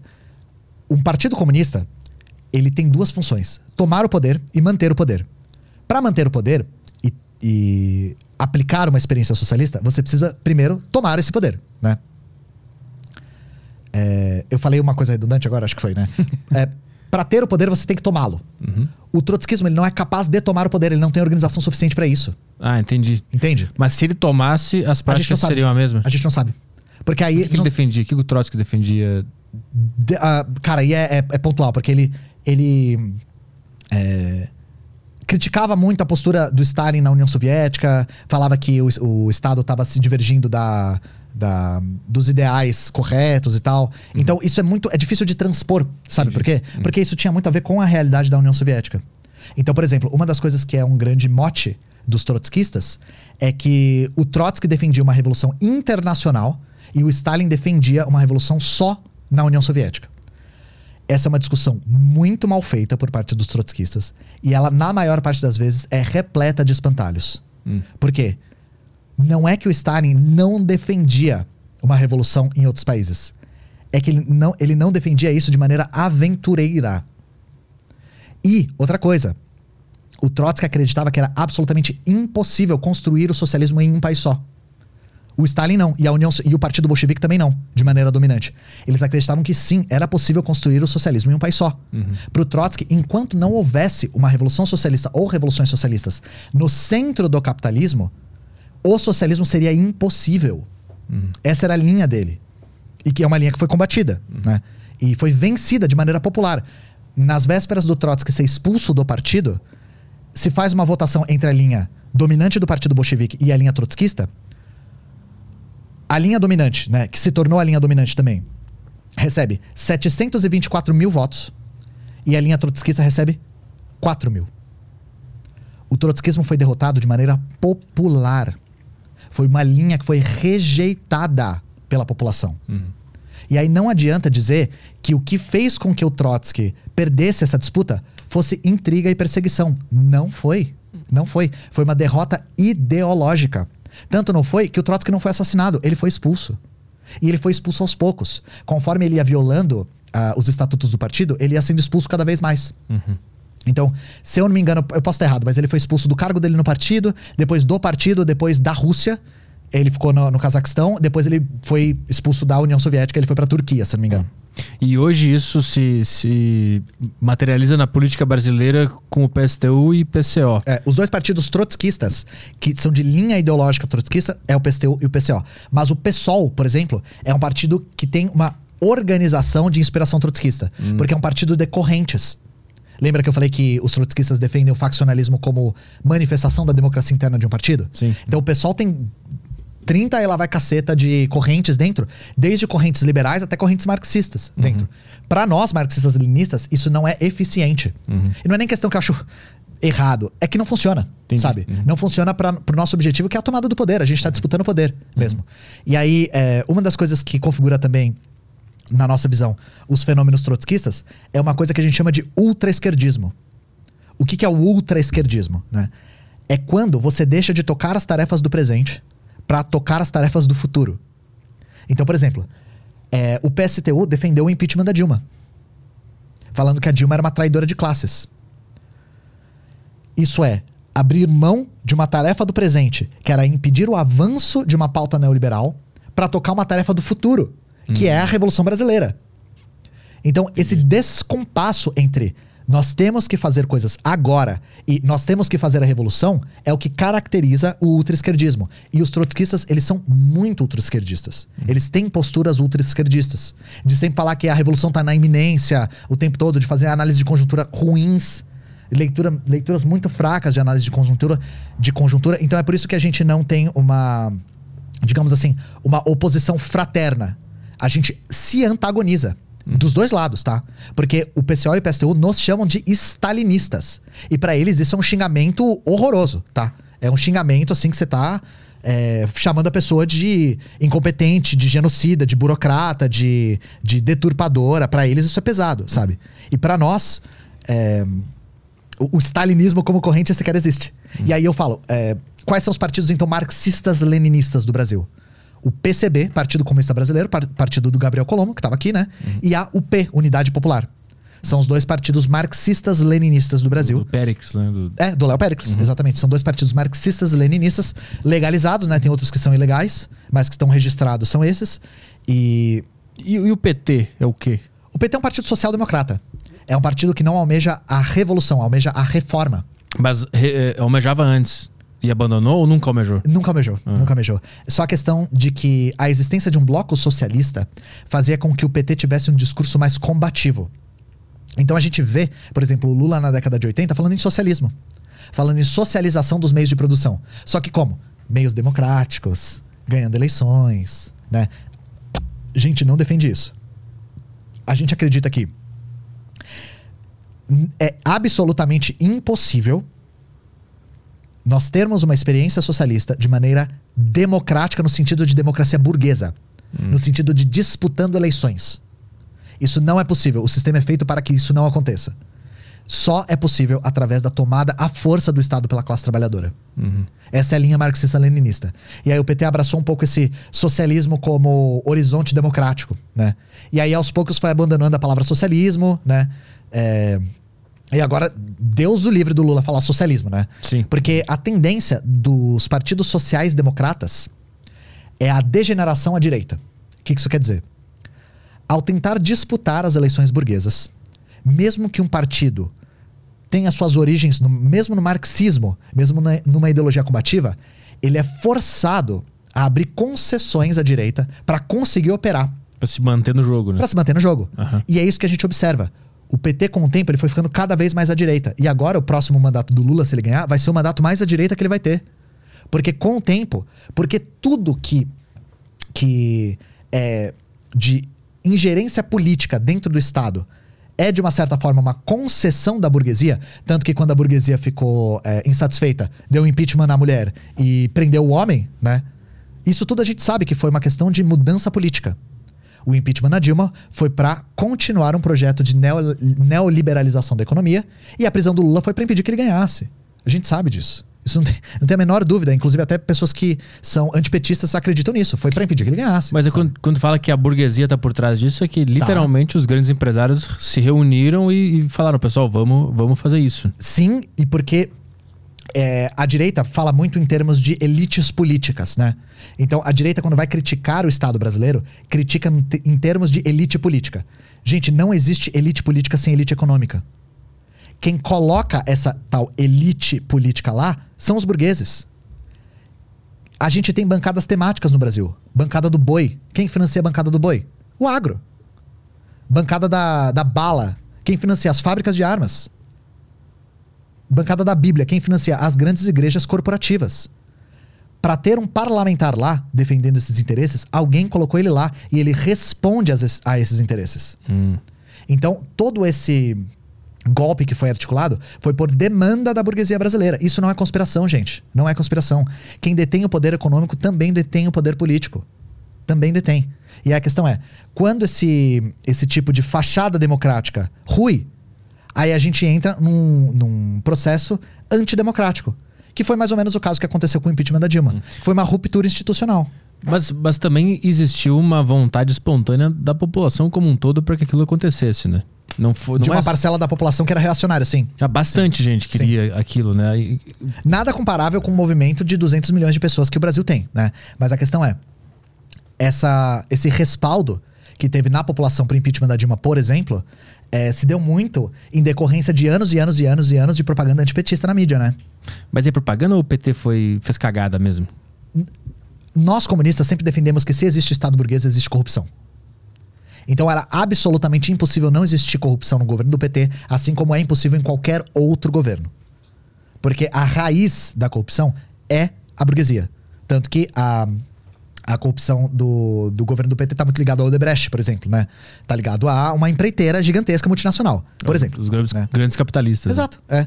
Porque eles detêm o poder do Estado, a corrupção está diretamente ligada com esses interesses, né? Então, pra gente é impossível. Só que a questão é: por que que houve essa propaganda maciça em direção aos escândalos no Lula e não houve no FHC, por exemplo?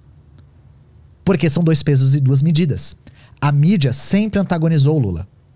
Sempre antagonizou o PT. A gente vê isso desde a primeira eleição para presidente da República que a gente teve depois da ditadura. Se a gente for observar a, a eleição do Collor e do Lula, a maneira como a mídia tratava o Lula é nos mesmos termos que tratou durante todo o governo do Lula. O Lula é um cara analfabeto, incompetente, cachaceiro, ah, radical também. É, e, assim, não dá pra gente dizer que a mídia não teve um dedo forte na eleição do Lula, na, na não eleição do Lula em 89, né? Uhum. Porque, inclusive, com uma coisa que voltou agora, graças à eleição, essa história sempre volta, de que o PT sequestrou o Abílio Diniz. Eu não sei se você já viu essa história. Não. Em 89, nas vésperas da eleição, o Abílio Diniz, que é o dono de todos os supermercados do Brasil, tá? Todos. Ele foi sequestrado. E aí ele foi encontrado num apartamento. E dentro do apartamento encontraram vários materiais de campanha do Lula. Disso pra o Lula sequestrou o Abílio Diniz foi um salto, sabe? Aham, aham. E como o Collor e o, e o Lula estavam muito perto nas eleições, na disputa, é possível que isso tenha dado aquela margenzinha pro Collor, junto com a manipulação do debate que rolou, que é muito famosa, né? Sim, Que o debate disso. rolou na televisão e aí a Globo cortou e botou só trechos que o Collor no meio. lacrava e o Lula ficava nervoso, gaguejava e tal. Então, esse tipo de coisa vai criando essa imagem na cabeça das pessoas. E não é difícil a gente ver pessoas ainda da própria classe trabalhadora que falam: o Lula é o líder do maior escândalo de corrupção da face do planeta Terra e da galáxia e da- das outras galáxias, sabe? O que é um exagero sem tamanho, sabe? Mas não foi a maior, tipo, tu falou do FHC e do Lula, né? Que nos dois tiveram corrupção, mas a, a do Lula não foi uma, uma dimensão muito maior, é por isso que deu tanta repercussão. Não, imagina, imagina. Não? Não, tem nada a ver com tamanho. Tem a ver com é, disputa política mesmo. Porque o governo do Lula, de uma certa forma, não fazia tantas concessões, tantas concessões aos interesses da, da burguesia. Era um, um governo de conciliação de classes, que tinha um movimento popular muito forte por trás. O Lula é uma figura muito popular. Né? Mas como é, que, como é que tu explica hoje a, a grande mídia estar completamente contra o Bolsonaro? Tirando a Jovem Pan. Porque o Bolsonaro, ele é um cara que, novamente, ele não era a escolha da burguesia. Não era. Ah, mas ele se mostrou capaz de derrotar um projeto mais popular, que era o projeto do Haddad. Então, isso aconteceu também com o Collor. O Collor nem de perto é a escolha da burguesia. A burguesia preferia muito mais o, o Felipe Dávila, sabe? uhum. Que é um cara que privatiza tudo, privatiza sua mãe, privatiza essa garrafa, privatiza tudo. Só que, é, no jogo da democracia burguesa, existe sim a participação popular. E aí a questão é, em um momento de crise, voltando para o fato do, do fascismo surgir em momentos de crise, que a gente debateu mais cedo, em momentos de crise, o fascismo surge para ser o botão de emergência da burguesia, para mobilizar as massas revoltosas em direção à direita. O Bolsonaro se mostrou capaz de fazer isso. E aí a questão é, o Bolsonaro ele dá um 180 imenso, porque antes ele era um estatista. Se você observar o discurso do Bolsonaro anterior a ele vencer as eleições, ele falava em patrimônio nacional, porque ele tinha uma visão muito mais do desenvolvimento da época da ditadura. De grandes é, empreitadas por parte do Estado, sabe? Ele era bem nacionalista, eu lembro que até comparava é? ele com o Enéas. Com, Sim, com é, muito. De, comparava ele muito com o Enéas e ele falou que admirava muito o Enéas também. Uhum. É, tem até ele falando, é impressionante. Tem uma entrevista do Bolsonaro falando que ele gosta do Hugo Chaves. Porque o Hugo Chaves era militar, porque ele defendia a indústria nacional. É, você vê o nível. Uhum. E aí, qual que era a ideia? A burguesia falou: beleza, a gente vai pegar esse cara e esse cara que vai ganhar. Só que a gente tem que fazer ele ter uma pauta liberal. E aí eles colocam quem? Paulo Guedes, que é um Chicago boy que trabalhou no Chile, né, inclusive na primeira experiência neoliberal da história. E aí colocam e o Bolsonaro dá um 180 impressionante. A ponto dele falar na campanha dele: nós queremos um Brasil liberal, do livre mercado. Totalmente diferente, irreconhecível. Uhum. Por quê? Porque a ideia era: vamos pegar o poder popular que esse cara tem, e ele tem, tá? Ele foi uma das pessoas que absorveu muito a revolta do brasileiro médio, porque ele tem uma fachada de radical, ele tem a fachada de ser antipolítica, né? Só que na verdade ele preserva tudo que tem da política, tudo. Inclusive está sendo muito criticado pela própria direita por conta das concessões ao centrão, uhum. né? Preserva absolutamente tudo, deu continuidade ao projeto neoliberal, tranquilo. O governo dele do Temer, no que diz respeito à pauta econômica, são indistinguíveis, indistinguíveis. E aí, é, a ideia era: se a gente conseguir colocar um ministro ultraliberal no governo desse cara, tá pronto, tá feito. Mas por que, que a grande mídia é, é contra ele? Eu não entendi ainda. Porque o Bolsonaro é um cara muito errático. Ele é muito caótico. Então, novamente, a burguesia nunca foi a favor dele. A burguesia só abraçou o bolsonarismo porque ele se mostrou capaz de, hum. de derrotar um projeto que podia frear os avanços neoliberais. Aí, algumas coisas. Primeiro, a maior parte das pautas neoliberais já foram aprovadas. Uhum. A maior parte das reformas já foram feitas.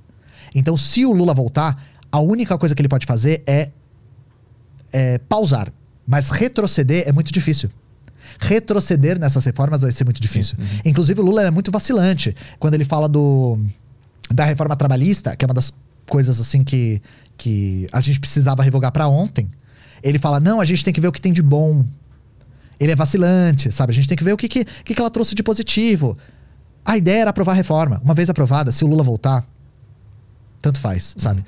E, novamente, boa parte da burguesia é, fecha com o projeto do Lula. Porque o projeto do Lula é um projeto de conciliação de classes. Lembrando que o vice do Lula é o Alckmin. Sim. E é um cara que representa encarnadamente a burguesia. E a gente tem a ilusão de que a burguesia fecha muito com o Bolsonaro, porque tem esses novos burgueses com ele. O velho da Van, o velho do Coco Bambu, o velho da Riachuelo, o velho da Wizard, o velho, sei lá, velho de. Cê, coloca aqui a, a empresa, né? Mas a velha burguesia, o old money, assim.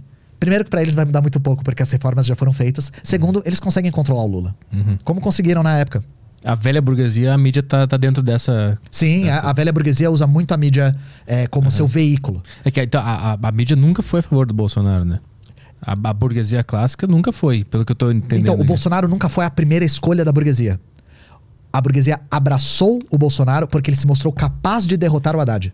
Porque teve que abraçar, porque, é, porque era imparável também a força que ele estava tendo. Então é imparável, imparável. Falou, a gente vai abraçar esse cara porque ele é capaz de preservar os nossos interesses. Mas a burguesia nunca gostou dele. Hum. Só, o, só os velhos da van e do coco, só esses, esses burgueses novos, né? É, aí eles abraçam o bolsonarismo, faz o, faz o vinho do mito, né? Faz essas coisas, essas palhaçadas e tal. Mas a velha burguesia fez com o fascismo o que ela faz sempre, que é usá-lo como botão de emergência, não como primeira escolha. Uhum para frear o movimento trabalhador, a organização da classe trabalhadora, a burguesia se alia até com o capeta. Vamos ver perguntas aí, Caio? Telegram? Bora, tem bastante coisa aqui, muito, muitos áudios. Áudios? Olha só. Áudios. Só pedir pra você colocar o fone, o Coloco. áudio vai sair no fone. Vamos lá, que tem coisa pra boné aqui. Nome do primeiro? Ah, deixa eu só achar aqui. É o Daniel, vamos lá. Daniel. Oh, boa tarde, camaradas. Eu queria saber do Yancy é, qual o papel das eleições, da participação dos partidos é, comunistas, socialistas nas eleições, principalmente esse ano, tipo, o que representaria conseguir cargos de deputado ou até mesmo Senado, não sei. É porque eu já vi ele falando que a revolução não vai se dar por, pela eleição burguesa. E outra dúvida também é quando sai a segunda parte do episódio sobre o Laos. Valeu. Ó, lá os dois vai sair, eu prometo que eu faço antes de eu morrer. Isso é uma, é uma promessa que eu faço de pés juntos. Mas boa pergunta a respeito das eleições, né? Porque nós estamos vendo candidatos dos partidos marxistas-leninistas, né, PCB e UP, se lançando agora. E aí a questão é: é possível implementar o comunismo ganhando eleições? Não. Inclusive, se não me engano, o próprio Gabriel Colombo respondeu isso. Não, não é possível. Só que nós utilizamos as eleições, por exemplo, eleições para a presidência da República, para demonstrar o nosso projeto para usar como agitação e propaganda, para ocupar esse espaço, tradicionalmente do debate burguês, para conseguir fazer com que o nosso projeto seja visto pela classe trabalhadora. Porque a gente tem que usar todos os mecanismos possíveis para chegar nas pessoas. Tudo está ao nosso desfavor. E aí, isso quer dizer que a gente não quer ganhar as eleições? Claro que quer. Claro que quer. Ter um deputado, um senador comunista seria fantástico, porque isso também propulsiona as nossas ideias a um novo patamar. Isso já aconteceu? Já antes do golpe de 64, nós tivemos vários episódios de parlamentares do PCB, Partido Comunista Brasileiro. Inclusive, o próprio Carlos Marighella. Para quem não sabe, o Carlos Marighella foi deputado também, venceu as eleições. É, só que, novamente, depois da ditadura militar, o movimento comunista como um todo no Brasil toma um, um baque que ele só está se recuperando agora. Mas aí, quem sabe, a gente consegue reestruturar o PCB e a UP a ponto de. Reestruturar o PCB e estruturar o UP a ponto da gente conseguir cargos como deputado federal, estadual, etc. Vai mais uma aí? próximo é o Marcos. Boa tarde, pessoal. É, minha dúvida é a seguinte. É, em relação a certos autores e, e obras em um regime socialista, como é que fica essa questão?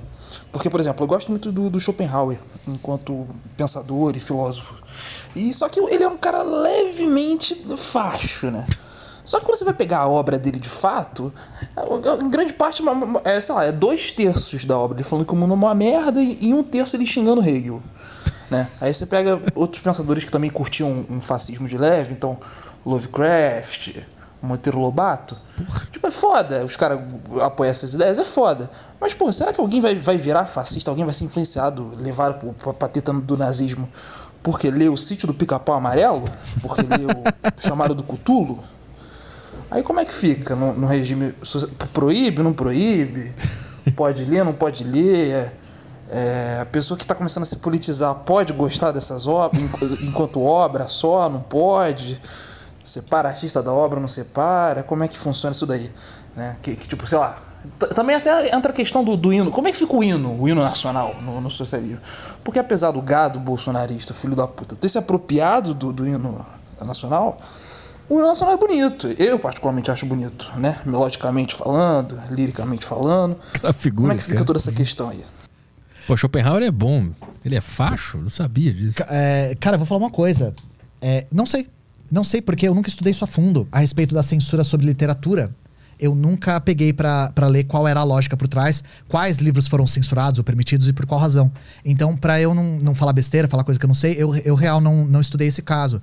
É, mas a respeito do hino, a maior parte dos países trocou o hino, né? Trocou totalmente, fez outra música com outra letra e tal. Inclusive o próprio hino da Rússia hoje é o hino que era da União Soviética com outra letra. Hum. É, mas é, a respeito do hino, não sei se você tem o, o apreço estético pelo hino, a gente pode só mudar a letra, né? Acho que não, não custa nada. Mas a respeito da, da literatura eu vou ficar devendo, porque eu real não, não estudei o caso e não posso dizer com propriedade o que, que eles censuravam, o que, que eles permitiam, qual era a lógica por trás, o que, que circulava nas escolas ou na academia. Desculpa de verdade. O Augusto César mandou que o Petri tá esquerdando de uma maneira asquerosa. Asquerosa, olha não, só. Eu não posso conversar com um cara que Asqueroso eu tô fazendo você. algo. Puta que me pariu. Vai lá, uma pergunta aí. É, áudio do Fernando. Fala, Ian, fala Petri, tudo bem? Meu nome é Fernando. É, queria agradecer aí pelo episódio, está sendo maravilhoso aí. Obrigado mesmo. É, eu tô agradecendo também, especialmente o Ian e o Gustavo também, no episódio que ele passou, e também o João Carvalho, espero que um dia ele apareça aí com vocês para falar um pouco mais também, que eu tô aprendendo muito sobre o comunismo e cada vez mais eu tô aprendendo sobre consciência de classe. Então, tô sendo uma pessoa em construção aí e é uma coisa muito bacana. Só que eu tenho uma dúvida muito prática, que é relação às ambições pessoais das pessoas. Uh, eu tenho uma ambição de vida que é viajar o mundo e espero conseguir isso em breve com o meu trabalho. Só que eu fico imaginando se no mundo ideal, onde nós conseguíssemos implantar um modelo comunista, se isso seria possível, visto que eu imagino que é, não seria algo que todas as pessoas poderiam ter essa oportunidade. Eu não consigo enxergar um modelo onde todo mundo poderia viver é, viajando, vamos dizer assim, porque senão outros setores ficariam carentes desse tipo de oportunidade. E eu fico imaginando ao mesmo tempo também que é, apesar de das oportunidades serem iguais nesse modelo, é, algumas serão mais é, atraentes do que outras, como por exemplo essa, usando como exemplo. Como que a gente conseguiria superar esse tipo de problema no comunismo? Pois é, uh, só reiterando, em todo e qualquer caso que a gente for é, projetar como seria tal coisa no comunismo, é muito perigoso, porque a gente realmente tá criando uma utopia na nossa cabeça e aplicando a realidade. Inclusive, vocês não vão encontrar em textos do Marx descrições de socialismo é quando isso, isso, isso, isso, isso, isso. Sabe? Quantas uhum. marcas de sorvete tem no socialismo? Porque, novamente, nós vamos construindo a realidade conforme ela vai caminhando. A questão é, é vamos pegar as experiências concretas, por exemplo. Um, uma das prioridades de qualquer experiência socialista é a melhoria da qualidade do trabalho. De que forma? redução de jornada, ou seja, trabalhando menos, você tem mais tempo livre para suas ambições pessoais, seja quais elas forem. Você não precisa atender às suas ambições necessariamente no trabalho. E as pessoas têm férias. Inclusive, eu dou o exemplo da Coreia. Os trabalhadores todos têm direitos a férias. E as férias são é, remuneradas e os trabalhadores, através dos sindicatos, têm acesso a casas de praia gratuitas. Então, eles viajam dentro do próprio país e vão ficar nas casas de praia gratuitas do sindicato, sem pagar nada, curtindo as suas férias. É, se a gente for projetar, eu não vejo por que a gente não conseguiria construir uma infraestrutura que faz com que a gente acesse outros países de maneira mais eficiente. Nós temos trens de alta eficiência já, né? A viagem da China para outros países da Ásia já está ficando cada vez mais fácil e mais barata por conta do transporte por trilhos. Então, novamente, eu estou projetando. Todos os meus amigos marxistas vão ficar putos porque eu estou falando alguma coisa do futuro, né? Mas é, eu tentei usar essa experiência real aí para mostrar como as pessoas tiravam férias, tinham as suas casas é, de, de férias, de veraneio, de praia garantidas e não é impossível a gente almejar um futuro semelhante, né? Vamos Próximo mais? aqui é do Felipe. É, Fernando. Fala, fala Petri, tudo bem? Meu nome é Fernando. É... Pera, acho que foi, é o mesmo. É o último que foi aqui. É o do Juice agora. Boa tarde, Petri, Ian, Caio. Bom, primeiramente eu não poderia deixar de notar aí a, a beleza do bigodão que Caio Delacqua está ostentando no programa de hoje. Parabéns aí, Caio Delacqua. E a minha questão é sobre moradia, né? No programa que vocês fizeram com o, o, o História Cabeluda, vocês falaram bastante nessa questão de que pessoas que têm muitas propriedades, que têm muitas casas e prédios, eles teriam esse excedente confiscado, digamos assim, para poder servir, para poder atender a, a, parcela da população que não tem essa moradia, que não tem esse direito. E uh, eu fiquei pensando na, na questão do, do turismo, né? Porque tem pessoas, mesmo na sociedade socialista, que vão acabar se deslocando para a praia, por exemplo, para curtir um, um, final de semana, alguma coisa. E, e como que seria essa distribuição da, dessas casas para temporadas, por exemplo? Seria feita com, com, com, aluguel? Teria alguma outra forma de moeda de troca? Não seria feito? Seria certo? Seria errado? É, pode explicar para a gente aí? Abração para vocês. Airbnb estatal. Pois é, de uma certa forma eu acabei de responder, né? Nós temos em experiências socialistas, por exemplo, na casa da Coreia, né? Essas casas de férias que são propriedade do sindicato. Então as pessoas que fazem parte do sindicato têm o direito de tirar suas férias nessas casas de forma gratuita. Mas isso é, é, é, é fogo como isso pega na galera, né? De questão de expropriação de, de casas, né? De prédios e tal, porque eu não vou mentir para vocês, gente, isso aconteceu. E aconteceu muito, sabe? Mansões, casas, prédios. Na União Soviética, por exemplo, todas foram expropriadas e os trabalhadores todos foram morar de forma comunal, inclusive nessas casas, sabe? É, isso, isso aí, porque tipo assim, o cara pode ter um pai que trabalhou pra caralho e conseguiu comprar dois imóveis, aí ele ouve tu falando que vai, vai ser tirado dele, ele fica, porra. Mas não é isso, não é isso. Os, os, que foram tirados foram é, da aristocracia que tem privilégios seculares de classe, né? É. Que nasceram proprietários e tal, e de grande, grandes burguesas, que detinham prédios enormes, que não são pessoas que trabalharam para ter. Entendi. São pessoas que eram donas de grande capital e podiam ter prédios inteiros. E o cara que trabalhou a vida inteira não vai conseguir comprar um prédio, sabe? Sim, mas ele vai ter, tipo, o apartamento dele ou mais, e mais dois que ele conseguiu com muito suor ter. e Sim, aí ele vai mas a alugar ideia, esses. a, a ideia é, é, A gente não precisa aplicar, gente, tá? Ipsis literis o que aconteceu na União Soviética, tá? A realidade deles não é a nossa. Uhum. Nós estamos em outro patamar de desenvolvimento. Outro. Na realidade deles, era um país paupérrimo, muito mais pobre que o Brasil é hoje.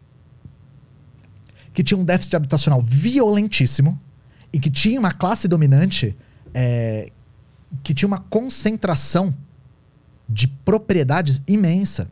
Então, para eles, isso fazia sentido. Mas é claro, a ideia não é, é, é expropriar o pouco que a classe trabalhadora já tem, porque às vezes essa pessoa é até da classe trabalhadora, ganha salário e comprou as casas com salário, sabe? Então, novamente, lembra que eu falei que no caso da União Soviética a propriedade do campo foi preservada por conta de certas circunstâncias? Não é assim. No Brasil vai acontecer uma revolução socialista e você vai perder as duas casas que você comprou, sabe? Não precisa ser uma transposição mecânica. Mas é, a questão é evitar a especulação imobiliária e sanar o déficit habitacional. A questão é essa. E aí, a, a respeito da, de hotéis, ah, esses países têm hotéis estatais, que tem um custo bem baixo. Então, para pessoas que vêm de fora, geralmente elas ficam em hotéis estatais. E para as pessoas de dentro do próprio país, é muito comum ter é, casas que fazem parte das cooperativas ou dos sindicatos para as férias. Isso é um modelo muito comum. Mas vai ter uma jacuzzi e uma tela gigantesca. Sabe que eu não sei, mas eu acho que. Se você já viu a foto das casas da Coreia por dentro, é de dar inveja, viu? Tá ficando cada vez melhor, porque eles estão avançando rapidamente nesse tipo de qualidade de vida. Vai lá mais uma? O próximo aqui é do Costa Lara. Tem coisa boa. Aí vem coisa boa. O cara tá na fábrica. Vai trabalhar, vagabundo! I- Isso foi pra mim? Não, é uma piada. É pra todo mundo aqui. Ah, tá bom. Eu não, você nunca ouviu que o comunista não gosta de trabalhar? Você tá falando Não, não, ele é amigo nosso. É, aqui. todo áudio que ele manda é uma sacanagem É, com o é. convidado. É, próximo do Guilherme. Boa tarde, Petri, Caio, Ian. É, primeiro gostaria de agradecer o trabalho que você, Ian, e a- o coletivo da Soberana têm feito. Vocês têm dado uma nova perspectiva sobre é, a esquerda, é, que os partidos tradicionais têm falhado bastante em, em dar algumas respostas. A primeira pergunta que eu tenho é sobre a questão de representação estudantil. É, e como que você vê essa questão no, no Brasil. Eu vi um vídeo que você fala que se decepcionou bastante com a forma que a ODCE da USP trabalhava, e eu imagino que isso inclua é, também a Uni. É, eu queria saber se você encontrou alguma experiência, algum tipo de, de trabalho que, que realmente esteja funcionando para os alunos, né, na questão da permanência, da assistência ao estudante e contra o- os desmontes que têm sido feitos na, na pesquisa, é, principalmente na pesquisa de base. Né? É, e a segunda questão é sobre a, o- o- os trabalhadores que normalmente estão sendo cooptados é, pela, pela extrema-direita, porque eles, esse pessoal consegue perceber essa indignação deles, que normalmente é com os, os mesmos, os mesmos assuntos que é, nós da esquerda nos indignamos, como exploração do trabalho, é, a relação abusiva de juros né, é, no sistema capitalista, mas eles incluem nisso uma questão moral e acabam, por exemplo, usando espantalhos de que o comunismo, no comunismo vai acabar todo quanto é tipo de religião, que todo mundo tem que ser ateu e coisas desse tipo. Queria saber como que vocês lidam com isso, qual que é a relação de vocês com esses, é, com essas pessoas que são mais religiosas e como que funcionaria é, isso, né, num, num, num país comunista. É, a questão do movimento estudantil é muito pessoal, porque as pessoas é, acham que, por exemplo, a USP, que foi a faculdade que eu fiz, é uma verdadeira escola de marxismo. Gente, o que eu mais aprendi na USP foi anticomunismo, tá? De longe, assim. Não aprendi Marx na teoria e muito menos aprendi história dos países socialistas. Eu me tornei comunista fora da universidade. E aí a questão é, é parte do meu contato com o marxismo veio pela via do movimento estudantil.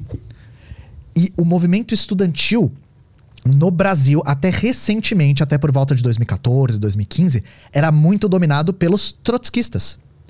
E aí eu sempre detestei a maneira como eles atuavam. Detestei. Antes de eu saber o que isso significava. Na época que eu tava na faculdade, eu só achava que eu odiava o movimento estudantil. Achava que era o que eu não gostava. Só que aí eu descobri que é o próprio fato deles serem vinculados a partir dos trotskistas e métodos trotskistas e organizações trotskistas, que era o que eu não estava gostando. Agora, com a reestruturação do PCB e com o surgimento da UP, nós temos novamente a ocupação desses espaços do movimento estudantil por parte dos marxistas-leninistas, que é a linha que eu sou adepto. Então, eu tenho observado que boa parte dos DCEs e CAs estão sendo geridos agora pelos marxistas-leninistas, o JC, Correnteza, etc. E, particularmente, isso me deixa muito esperançoso, porque eu não queria que as pessoas tivessem a mesma experiência com o movimento estudantil que eu. Se eu tivesse tido contato com o marxismo-leninismo na época da USP, talvez eu tivesse me radicalizado mais cedo e me formado melhor. Isso é uma coisa que eu gostaria que as outras pessoas tivessem a oportunidade de ter. É, a respeito da. Qual que era a segunda pergunta? Esqueci.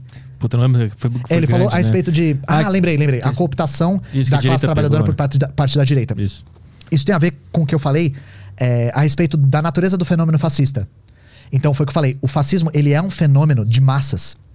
E ele é muito poderoso em cooptar a classe trabalhadora para desviar o foco da burguesia. A questão é, por que, que o fascismo conseguiu cooptar as massas com tanta competência no Brasil? Porque a esquerda simplesmente não estava lá. A esquerda estava muito desorganizada e muito desmobilizada. O PT cada vez menos forma militantes e está formando cada vez mais eleitores.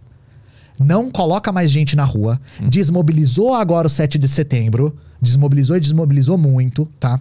E a esquerda marxi- marxista ainda não estava suficientemente organizada para conseguir suprir a demanda por radicalização da parte da classe trabalhadora à esquerda. Então, quando as pessoas sentiram o sofrimento, sentiram o ódio, e aparece essa figura do Bolsonaro que tem uma fachada de revolucionário, mas que de revolucionário não tem nada, isso supriu a demanda por radicalização das pessoas. Porque as pessoas cansaram de conciliar, cansaram da política formal, de terno e gravata, polida. E aí, quem estava lá na hora da radicalização? O Bolsonaro. Lembrando que muitas dessas pessoas não têm o direito de ter contato com a esquerda, tá, gente? Quem tá no meio da periferia, se a esquerda não tá lá, a pessoa não tem contato. Porque o tempo todo a gente é bombardeado por propaganda liberal. O tempo todo a gente está sob a influência da direita. Porque a direita representa os interesses da classe dominante. Aí você imagina. Se a pessoa é da periferia de São Paulo e ela vai para uma dessas igrejas corporação, assim, o único lugar que ela debate política de maneira remota, tangencial, é a igreja. E aí não dá pra gente reclamar que essa pessoa se radicalizou à direita quando ela tá sofrendo, ela tá desempregada, ela voltou a, a ter dificuldade pra comprar comida na casa dela, e aí aparece essa figura dizendo que vai mudar tudo isso daí, ó. Só que dando respostas falsas, que batem no medo das pessoas. Uma coisa que você falou é muito, muito importante.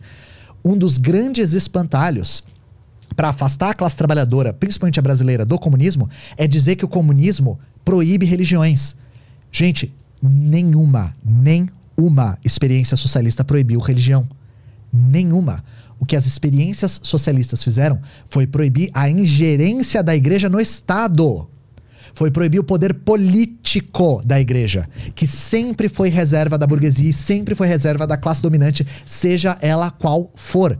Mas sempre houve e há liberdade de credo em todas as experiências socialistas. Falar que na Coreia, esse é um outro mito que surge sobre a Coreia, e que esse eu já vi vlogger de viagem falando. Se eu entrar com uma Bíblia aqui, eu sou preso. Gente, a Coreia tem igreja em Pyongyang, tá? A Coreia tem cristianismo aberto. Você pode ser cristão na moral lá. O que essa igreja não pode é eleger parlamentares. Essa igreja não pode comprar uma bancada da Bíblia. Isso não pode. Só que em nenhuma experiência socialista você ficou proibido de professar a sua fé, tá? Só que como que a gente tira isso das pessoas? Sim. Foi o que eu falei no começo. O comunismo, ele é debatido em termos falsos. Por isso que eu aceitei o convite e fico muito feliz de você ter me convidado para debater o comunismo em termos reais, pro bem e pro mal. Porque se, se for para você não gostar, se for para você não for é, não aderir à esquerda radical, que seja pelos termos reais e não por espantalhos. Mas tu não acha também que a, além da esquerda estar ausente naquela época de revolta, também essa coisa de chamar todo mundo de fascista pega mal? Acho. Eu acho que a palavra fascista ela tem que ser usada com parcimônia. Eu concordo Porque com quando você. fala que o Bolsonaro é um movimento fascista e das milhões de pessoas que votaram nele estão, estão nesse barco, o cara que votou nele, que é da classe trabalhadora, ele te vê falando, ele fala, pô, eu não sou fascista, só gostei do cara, entendeu? Sim. E aí afasta mais ainda esse cara que poderia aderir a, a algo de esquerda, né? eu concordo plenamente com você, porque com a classe trabalhadora, gente, mesmo a classe trabalhadora radicalizada à direita, a gente tem que ser fraterno, tá? Claro que tem pessoas que são inconvertíveis. Só que chegar hostilizando essas pessoas é ineficiente. Não funciona. Então, você chegar pro cara, apontar o dedo para ele e falar, você é um fascista porque você votou no Bolsonaro, pode, pode ter certeza de que você perdeu toda e qualquer. Desculpa. Toda e qualquer capacidade de conversão que essa pessoa tinha. E fortalece mais ainda o ponto que ele é já tava, terrível. já tinha é, antes, é né? uma tática que não funciona, não é eficiente, não façam isso. Quando eu digo que o Bolsonaro é fascista, eu tô falando para descrever o fenômeno. Que é um fenômeno de direita, de massas, político-ideológico, que é muito eficiente em cooptar a revolta da classe trabalhadora em tempos de penúria, em tempos de sofrimento material, utilizando de conservadorismo, chauvinismo e, em última instância, defesa do capitalismo, da propriedade. Então, isso é um fenômeno que se repete ao longo da história e que tem uma função muito particular é, em economias capitalistas quando elas entram em crise. Mas, de forma alguma, vocês vão me ver chegando para um trabalhador que votou no Bolsonaro e chamando ele de fascista. Isso é horrível. A gente tem que dialogar de maneira fraterna com essas pessoas, tá? Não com o velho da van, mas com a pessoa que foi cooptada para esse lado, que foi radicalizada à direita por conta dos seus medos, por conta do seu sofrimento, tá? Áudio do Jungen, é isso? É, Jungen, vamos ouvir aqui. Salve Petri, salve Ian. Eu queria perguntar pro Ian um pouco sobre a visão dele sobre faculdades e tal. Porque na internet tu vê muita visão, a narrativa de gente de direita, dizendo, não, a faculdade é tu ser doutrinado por esquerdistas e tal. E eu queria ver a visão de, sei lá, alguém que passou por lá e é de esquerda sobre isso e tal. É, tu comentou na última resposta. É, né? eu, eu respondo um pouco, um pouco mais em detalhe. Quem dera isso fosse verdade. Eu só falo isso. Isso é uma coisa que a direita fala que a gente queria que fosse verdade. Porque quem dera eu tivesse aprendido na academia marxismo. Quem dera eu tivesse tido professores comunistas que me explicassem leninismo, que me explicassem maoísmo, que me explicassem todas essas vertentes, que me contassem a história da China, me contassem a história da União Soviética. Tudo que eu vi foi Marx de maneira tangencial, superficial, incompetente e no que diz respeito à história da União Soviética, sobretudo, muito anticomunismo, barato, desinformação, espantalho, uma coisa atrás da outra, assim. Eu não conheço ninguém que se tornou comunista por conta do curso na faculdade. Não conheço. Não quer dizer que não existe, mas eu não conheço. E na USP eu posso garantir para vocês que isso não acontece, porque a USP tem muitos professores de direita. Eu tive professores de direita. Meu primeiro orientador de pesquisa era de direita, liberal, apoiava o Temer. Isso no departamento de história da Universidade de São Paulo, gente. Então, é, essa coisa da direita falar as universidades são antos de doutrinação marxista é aquela coisa de como mostrar pra mim que você nunca pôs os pés na USP sem mostrar pra mim que você nunca pôs os pés na USP, sabe? É falta de conhecimento da estrutura da universidade mesmo. Marcos Oliveira, É, áudio. Vamos lá. Ao Marcos. Aqui, achei. Outra pergunta que me ocorreu aqui. E o Camboja, hein? E o Pol, Pol Pot? Eu, eu, eu caí de paraquedas nesse negócio de comunismo. né? Eu comecei a me inteirar mais depois que o Petri começou a falar sobre isso. E aí eu já percebi vendo o canal de vocês que vocês gostam muito de duas coisas. A primeira é a palavra contradição. Vocês usam muito a palavra contradição. Inclusive, vou começar a usar no meu dia a dia, que é uma palavra maneira mesmo. Muitas contradições por aí, contradição na China, contradição no capitalismo. E desmistificar também pra galera essa, essa questão do genocídio, de que não mataram melões, né? Não mataram melões na China, não Melões. mataram melões na Coreia do Norte. Mas no Camboja, em específico, eu não vejo vocês falando muito. Aí a impressão que dá pro leigo é como se estivesse tentando esconder alguma coisa lá. Deu merda lá mesmo, não deu? Carioca é muito É, bom. o, que que eu sei, eu posso estar completamente errado, né? Porque o que eu sei de comunismo veio do, do Kim Kataguiri. Parece que eles tentaram ir direto pro comunismo, não foi um negócio assim? Tentaram ir direto pro comunismo sem passar pelo socialismo. E deu ruim, é verdade, mataram mi- milhões lá mesmo, não mataram. Basicamente isso. É, é, ele falou de contradições, né? A gente usa muito a palavra contradição por conta do método dialético, né? Que é o método de. O método filosófico hegeliano, né? Que fala em movimento dos contrários. Por isso que a gente usa esse termo tanto. A respeito do Camboja, cara, eu vou falar uma coisa pra você. Eu tô adiando leitura sobre o Camboja há muito tempo. No, no meu caso, eu posso falar no meu caso. Eu não tô escondendo nada, eu não sei mesmo. Não sei mesmo, eu nunca parei pra ler. Mas se você me permitir, e se você estiver disposto, eu vou recomendar um livro existe um livro da Nova Cultura, editora Nova Cultura, chamada Revolu chamado Revolução na Indochina. Nesse livro Revolução na Indochina tem textos sobre o Vietnã, o Laos e o Camboja. E lá tem um texto que eu não li ainda porque eu fiquei adiando, comecei a ler outras coisas, não li. É, o texto chama-se O que deu errado no regime de Pol Pot. Direto e reto, sabe? Então fica aí a dica, é um texto não muito longo, mas se você tiver interesse em ir a fundo nessa questão, eu recomendo essa leitura. Não vou responder novamente porque não sei e não vou falar o que eu não sei, né? Áudio do Fruit Juicy. Vamos lá. Baita Nick. Bom, aproveitando aqui a oportunidade, eu vou fazer a mesma questão que eu fiz ontem para o Gabriel Colombo, que é sobre uh, uh, o ponto que eu percebo quase que em comum entre os comunistas e os anarcocapitalistas, digamos assim, que é que ambos é, não concordam com a existência de propriedade intelectual. Né? Os comunistas não concordam porque não pode ter propriedade e tem todas as bases teóricas que corroboram com isso. E os anarcocapitalistas falam que não pode ter propriedade, porque, é, propriedade intelectual porque é, não é um, um, bem escasso, né? então não se encaixa nessa ideia de propriedade.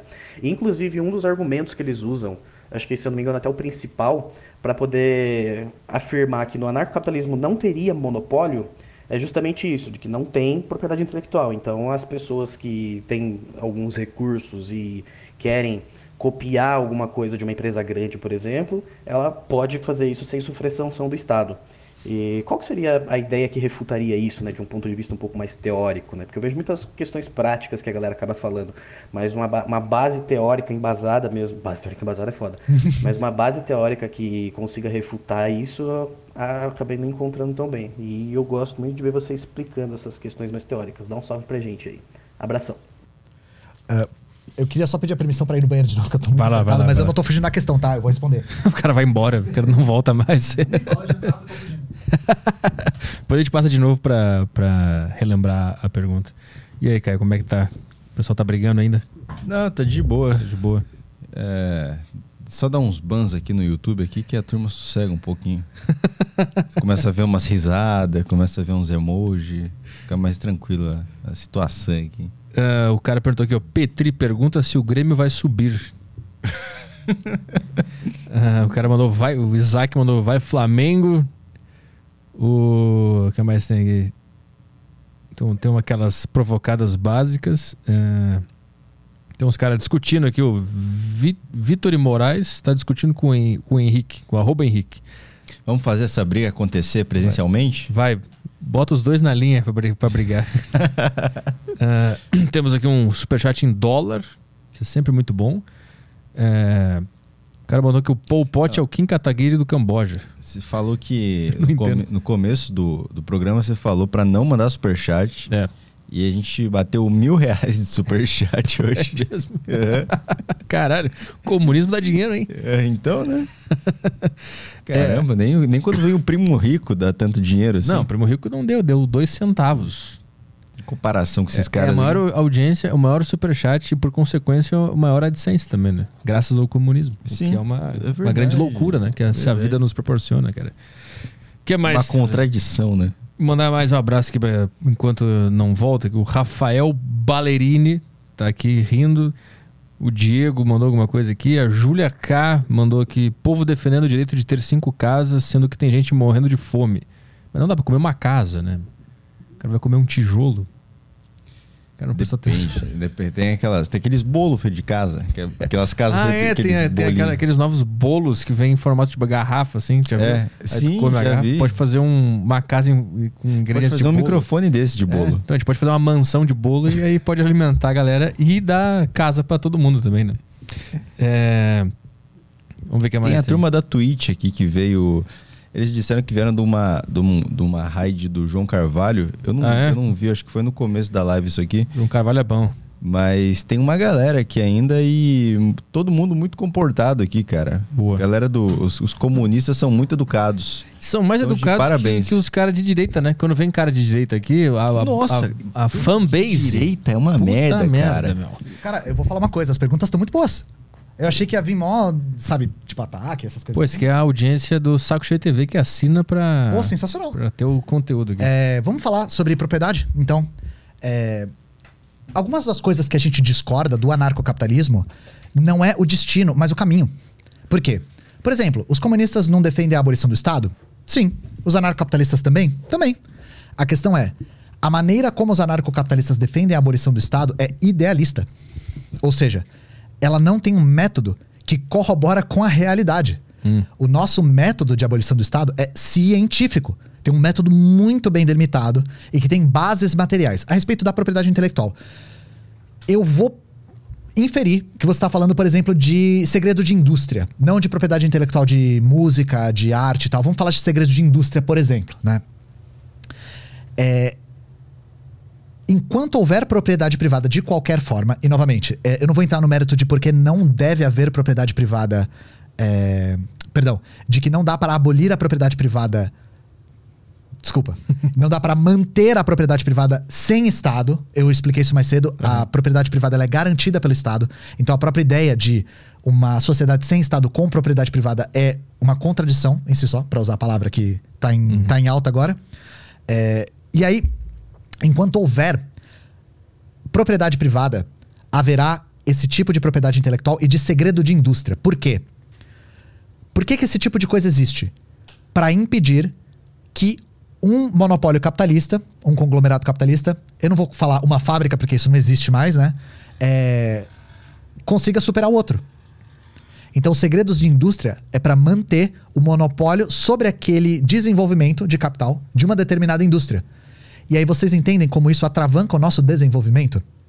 Se o conhecimento circulasse de maneira aberta, ou seja, sem esse tipo de propriedade intelectual, nós poderíamos desenvolver nossas forças produtivas em outros lugares de maneira mais, eh, de maneira menos desigual, né? A questão é, o que que estimula a propriedade intelectual, a existência da propriedade intelectual? A própria propriedade privada e o mercado competitivo. A questão é, essa coisa de dizer que é, propriedade não é um bem escasso, logo no livre mercado ela vai ser abolida, é o que a gente chama de idealismo. É algo que é uma projeção, que não tem respaldo material nenhum, nenhum, e que definitivamente não se verificaria em um eventual ancapistão, assim. Porque existe uma razão de ser da propriedade intelectual, da propriedade intelectual, é, dos segredos de indústria e tal, que é oriunda da própria propriedade privada e da lógica de acumulação de capital. Uma vez que nós coletivizamos a produção, uma vez que nós temos uma produção voltada para atender às necessidades humanas, aí esse tipo de segredo industrial, esse tipo de, de é, proteção de mercados a partir de propriedades intelectuais não se torna mais necessário. Entende?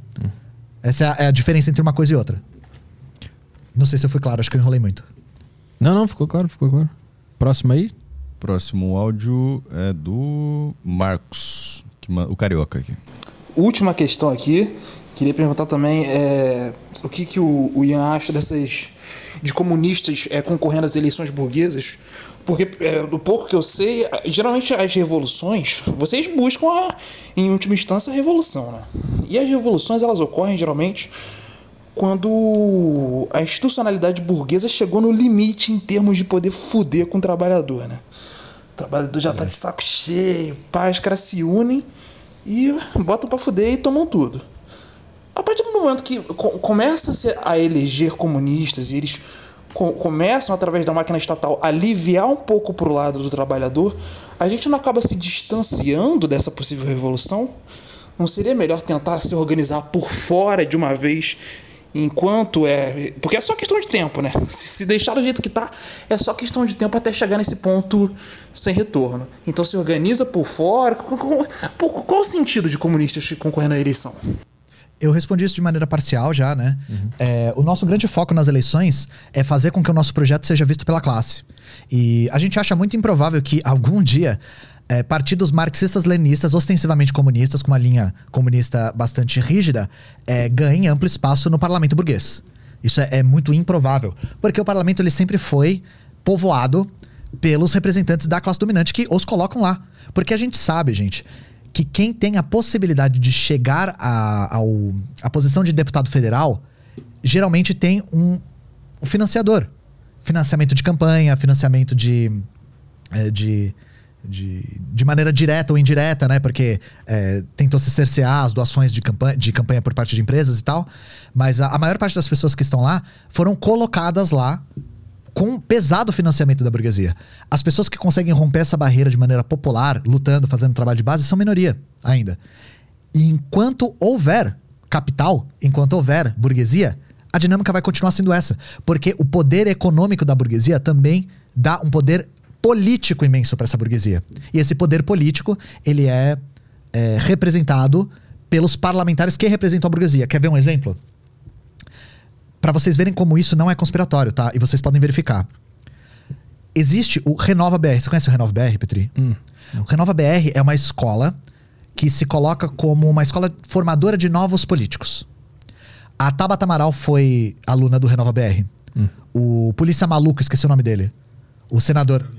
Alessandro Vieira, o polícia maluco, ele, ele também é do Renova BR. A, a Marina Eloa é do Renova BR. É uma escola que forma politicamente as pessoas e que tem uma fachada de ONG para renovar a política e melhorar uh, o Brasil para todos. O que, que é na prática? É um think tank financiado pela Somos Educação, pelo Eduardo Mufarrege, e o cara, quando ele está entre os dele, ou seja, entre os acionistas, entre os burgueses, entre as pessoas envolvidas diretamente com esse tipo de mercado de educação, por exemplo, ele fala para que, que o Renova BR existe. Nós temos que colocar pessoas que entendam dos nossos problemas no parlamento. Eles falam isso de maneira explícita, gente. A ideia é fazer com que não só essas pessoas se formem politicamente para defender interesses liberais, explicitamente, como botar, botar essas pessoas em contato com representantes da burguesia para financiá-los. Então, não é incomum no, no, Renova BR os alunos que se destacam participarem de vernissagens e, e é, participarem de brunches e de, de almoços com a burguesia, com representantes da classe dominante que, por sua vez, os financiam na campanha para colocá-los no parlamento para representar os interesses dessa própria burguesia, gente. Então é isso, eles respondem aos interesses de quem os colocou lá. Isso é a maior parte dos parlamentares. Isso que a gente chama de centrão, não é o centrão, é o direitão. Hum. É quem representa a classe dominante, sabe?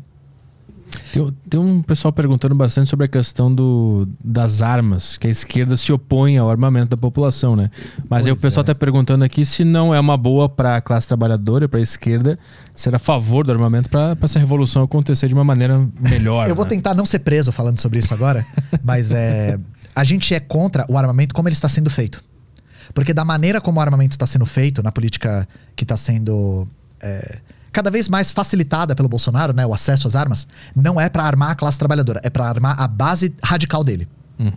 Então a gente tem visto, é, ao mesmo tempo que maior permissividade para aquisição de armas, uma menor fiscalização por parte do exército a respeito dessas armas. E essas armas estão indo parar, muitas vezes, na mão do crime organizado. Então a maneira como isso está sendo feito não tem absolutamente nada a ver com armar a população para uma revolução. Sim tem a ver com o Bolsonaro e as Forças Armadas armarem a base deles para um eventual golpe de Estado, gente. Tem a ver com isso. Porque o Bolsonaro está fazendo acenos para uma ruptura institucional cada vez mais explícito. Falando sobre fraudar as urnas, né? Falando sobre, na verdade, desacreditar o processo eleitoral através das urnas. Falar o tempo todo sobre parar de respeitar as instâncias superiores, parar de, de atender às demandas do STF, é, armar a população o máximo possível. E quando o Bolsonaro fala armar a população, ele está falando da base dele. O Bolsonaro, ele desde o dia que ele ganhou a eleição, ele sempre se dirigiu à base dele. Ele não se dirige ao povo brasileiro. O Bolsonaro é uma pessoa que parece que está em permanente campanha. Parece que ele está sempre falando para a base dele. Mas se ele libera para a base dele, não acaba liberando para o povo de forma geral também? Não, porque a arma é super cara. Ah. Então, é, não é uma a, é a base dele que tem um poder aquisitivo maior e que se radicalizou a ponto de se armar para defender os interesses da nação, né? Vou colocar entre aspas da maneira como ele coloca. Para manter o poder do Bolsonaro e do, do partido fardado, né? Porque o governo do Bolsonaro é, na verdade, um governo das forças militares. A gente nunca teve tantos militares na, na no governo, exceto na ditadura militar. E a ideia é clara: armar a base radicalizada dele para dar, dar, forças para um eventual golpe de Estado, para uma eventual ruptura. Então não é que a gente é contra luta armada, de forma alguma. A gente é contra a maneira como o Bolsonaro está fazendo um processo de armar a própria base dele. Uhum. E, muitas vezes, novamente, afrouxando a fiscalização dessas armas. Isso é injustificável, sabe? Afrouxando a fiscalização que faz com que, muitas vezes, as armas na mão do crime organizado sejam armas CAC sejam armas registradas, sabe? Então, assim, e isso não é feito por incompetência. É projeto. Não fiscalizar é para armar o máximo possível.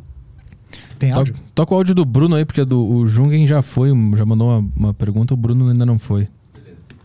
Gostaria de perguntar ao Ian como é que nós poderíamos avançar um ideário comunista sem fazer uso da força e da violência ali dentro da perspectiva do materialismo histórico, da ética marxista, etc. E caso nós não seja possível, né, não conseguir isso sem uso da violência e da força, é, por que isso seria moral ou legítimo? Então, é... infelizmente, a gente adoraria que fosse possível, mas não é. Só que quando a gente fala em violência, a gente não tá falando só sobre violência física, tá? A gente tá falando também sobre a violência no sentido de quando a classe trabalhadora tomar o poder do Estado, é, expropriar a burguesia de forma violenta, no sentido de sem indenizações, sem nenhum tipo de respaldo e tal. É, todas as vertentes marxistas que propuseram uma ruptura pacífica foram incompetentes e insuficientes. Infelizmente, a gente tem que é, ter acúmulo de forças o, su o suficiente, na verdade, para resistir. Por quê? Na verdade, não é um ataque, é uma é uma defesa, é um contra-ataque. Por quê? Mesmo se nós nos organizássemos a ponto de conseguir tomar o poder do Estado de maneira pacífica, a burguesia não vai dar de mão beijada os seus privilégios. Então, sempre houve resistência armada por parte da classe dominante que agora não é mais dominante. E isso aconteceu, por exemplo, na Revolução Russa. A, a, o exército branco, que foi o exército que, que invadiu a Rússia, representava a classe que outrora era a classe poderosa, sabe? Então, na verdade, nós sofremos a violência velada do Estado burguês todos os dias. A nossa classe sofre essa violência todos os dias porque, novamente, o Estado é um aparato de violência específico de classes. Então, todas as vezes que o Estado retira direitos trabalhistas à revelia dos trabalhadores, todas as vezes que o Estado faz uma reintegração de posse em camponeses pobres que ocuparam uma terra improdutiva, isso é a violência específica de classes do Estado. Por que, que isso seria moralmente justificável? É muito difícil falar em termos morais, mas isso é absolutamente imprescindível. Porque nós almejamos um mundo no qual 99% da população tenha o fruto do seu trabalho nas mãos. E, infelizmente, por conta da nossa realidade material, uma ruptura pacífica se mostrou impossível. Impossível, dada a resistência que a classe dominante tem em abrir mão dos seus privilégios. Então, se você acha isso moral ou não, eu não acho a moralidade um crivo muito bom. Eu acho a materialidade um crivo melhor, sabe? E a materialidade é que todos os dias nós estamos submetidos à violência da burguesia cotidiana, desde sempre, né? Pergunta para alguém que mora numa favela, nunca existiu Estado de Direito lá. Pergunta do Yure. Boa tarde, Caio, Petri e Ian. Queria saber o que o Ian acha do Pacto Molotov-Ribbentrop de 1939, que formalizou a aliança entre socialismo e nazismo já de muitos anos. E também queria saber o que ele acha dos judeus na União Soviética terem que usar sobrenomes diferentes para disfarçar sua etnia. Vamos lá, Pacto Ribbentrop-Molotov. É, já começou errado. Não é uma aliança. É um pacto de não agressão. E eu sei que isso pode parecer difícil, mas um pacto de não agressão é um pacto de não agressão. Petri, eu preciso fazer um pacto de não agressão com você? Não. Sabe por quê?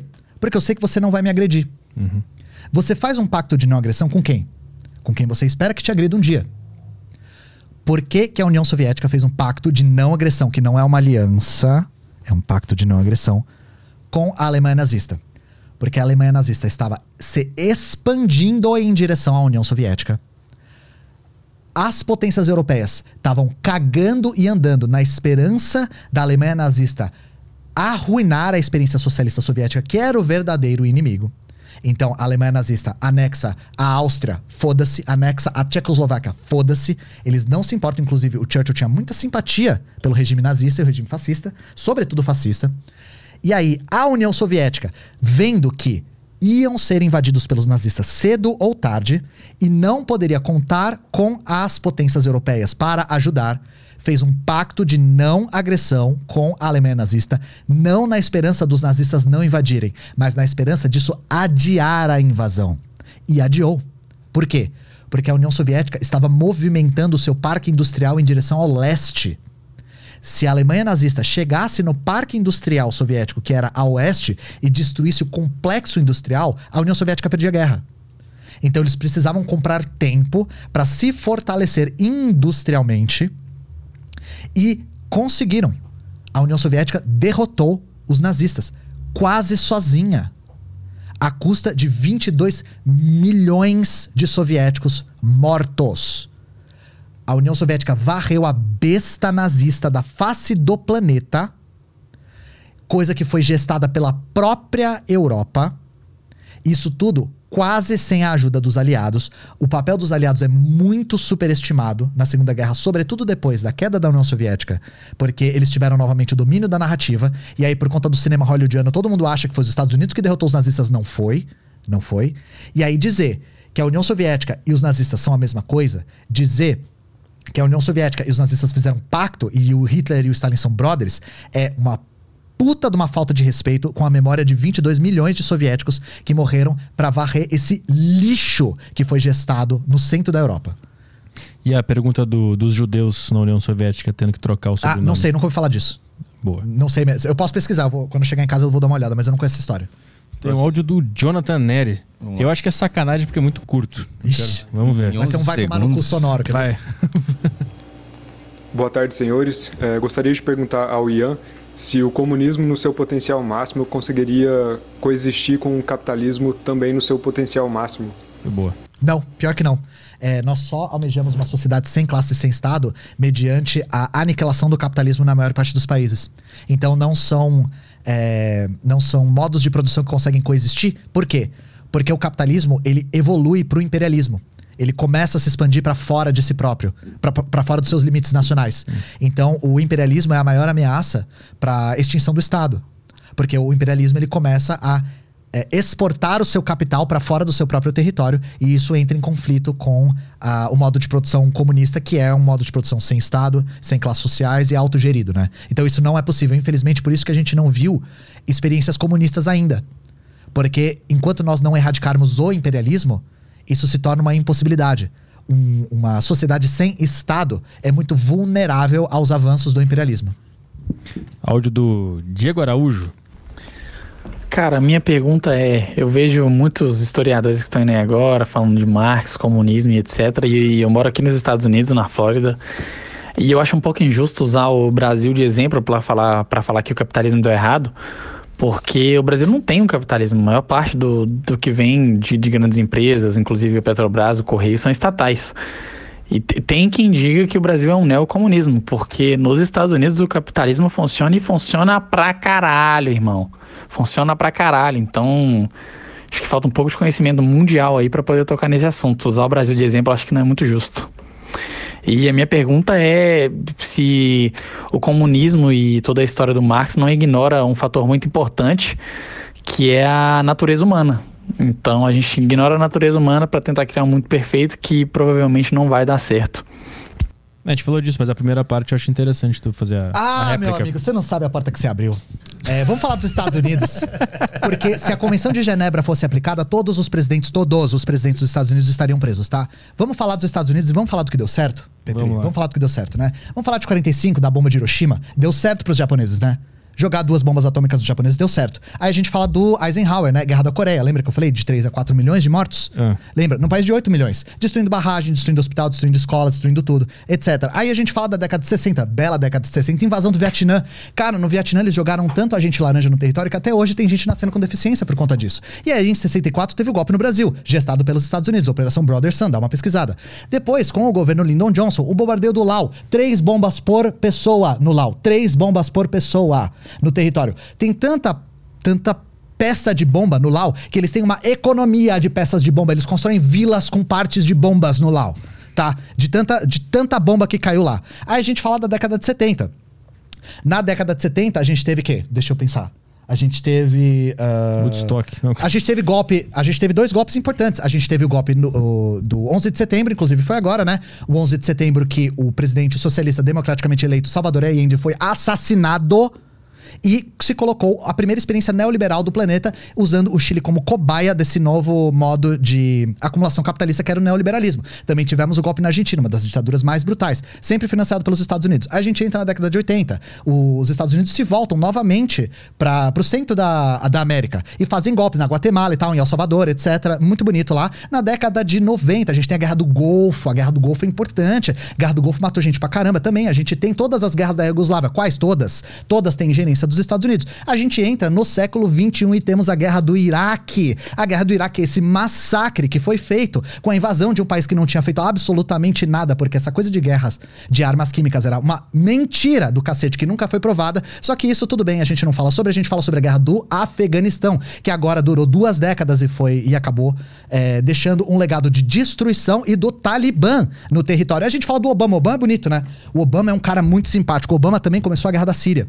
A guerra da Síria é um dos maiores genocídios contemporâneos. E o Obama também legou ao Trump a guerra do Iêmen. A gente está observando a guerra do Iêmen até agora, porque a Arábia Saudita com o financiamento dos Estados Unidos e do Reino Unido, a véia foi de base, comemore, agora estão financiando também essa guerra do Iêmen, que deixou 80% da população em insegurança alimentar, tá? Então eu espero que você tenha achado que os Estados Unidos funciona muito bem, porque ele só funciona porque ele é um país genocida tá? É um país genocida. E se o Brasil fosse genocida, que nem os Estados Unidos, o capitalismo aqui funcionaria tão bem quanto nos Estados Unidos, porque o capitalismo só funciona quando ele é imperialista e rouba riqueza da periferia, tá bom? Um beijo na sua boca e no seu coração. Qual era a segunda pergunta? ah, natureza humana. Eu adoraria que você me explicasse o que é natureza humana. Não existe nada que a gente consiga tabelar, falar. Os seres humanos naturalmente são assim. Eles agem naturais. É eu tesão, falei, fome e sono. É, tesão, fome e sono é a natureza humana e fora disso é tudo idealismo. Eu falei, Petri, a gente é. pode argumentar que a natureza humana é ser cooperativa. Porque é. o ser humano só sobreviveu cooperando. Esse argumento vale para os dois lados. A gente nunca usa natureza. E, novamente, a gente espera que no comunismo as pessoas sejam boas? Não. A gente quer abolir os mecanismos que permitam a exploração, tá? Não tem nada a ver com índole. Eu sinto que tu odeia um pouco os Estados Unidos. Não, eu gosto. eu gosto porque os Estados Unidos é o melhor exemplo. Eu gosto porque os Estados Unidos é um exemplo fantástico de porque o capitalismo é um modo de produção necessariamente é. genocida. Mas assim, como é que é essas, todos esses fatos que tu falou sobre os Estados Unidos influenciam na vida que ele tá tendo lá, que ele tá usufruindo do livre mercado, do capitalismo e tal? Como é a experiência é... dele lá tem alguma coisa a ver com essas práticas externas dos Estados Totalmente, porque os Estados Unidos é, sobretudo, um país imperialista. Os Estados Unidos, ele coloca os seus mercados na periferia. E onde esses mercados ainda não existiam, eles foram colocados à força. Então, boa parte, boa parte dos conflitos no Oriente Médio era para forçar a penetração do capital estadunidense na região. Por que, que a Síria, por exemplo, foi um dos grandes pivôs da, da Primavera Árabe depois da, da agressão estadunidense? Porque o Bashar al-Assad, eu não estou dizendo que ele é comunista, nem socialista, nem nada, mas ele fazia frente ao imperialismo estadunidense. Mesma coisa o Saddam Hussein. A ideia deles era fazer uma economia mais voltada para a própria Ásia, e, impedindo a, a, a economia muito baseada no dólar, no capital estadunidense. E aí os Estados Unidos forçam a entrada do seu capital nessas regiões com a guerra. Outra coisa, uma das indústrias que mais faz o capitalismo estadunidense girar é a indústria bélica. Por isso que os Estados Unidos está deitando e rolando com a guerra da Ucrânia. Para eles, quanto mais tempo demorar a guerra da Ucrânia e a guerra do Iêmen, que eu acabei de, de mencionar, mais armas eles conseguem vender. Porque a indústria bélica para eles é muito importante. Mas eu não entendi como é que isso deixa a vida lá do Diego, que trabalha lá, boa. Eu não, eu não entendi essa relação do indivíduo que mora nos Estados Unidos com essas práticas externas. Tudo isso é para acumulação de capital no centro. Toda essa acumulação de capital permite políticas de infraestrutura, políticas de bem-estar social Entendi. no centro do capitalismo. Eu dou outro exemplo. Se fala muito sobre capitalismos que deram certo é, no Canadá ou na Escandinávia. Esses países só conseguem financiar as suas políticas de bem-estar social, a sua qualidade de vida, mediante o imperialismo. Eu dou um exemplo. Aqui no Brasil, a gente tem várias empresas estrangeiras explorando terras indígenas, explorando mineração em terras indígenas. Uma delas é a Belosan, canadense. No Canadá, tudo muito bonito, todo mundo vive muito bem, todo mundo desobrigado e por favor. Aqui é exploração em terra indígena, tá? Mesma coisa, em África, a Escandinávia entra rasgando, rasgando, explorando o território. acumulando capital através da exploração da periferia. Os Estados Unidos faz isso historicamente. Entendi. Então, isso tem uma conexão direta com o que financia o bem-estar nesses países. É que é difícil falar em financiamento de bem-estar nos Estados Unidos, porque os Estados Unidos é não tem saúde pública, sabe? tem uma taxa de desemprego bastante alarmante, tem população em situação de rua também, para um nível do, do centro do capitalismo bastante alarmante, mas é o que o que é, possibilita a economia dos Estados Unidos ser a maior do mundo é o imperialismo. Tem um áudio do Gabriel Damasco aí, meio longo, é quando, quando estiver se enrolando, tu pode dar aquela pausada. Fala, fio, tá bom?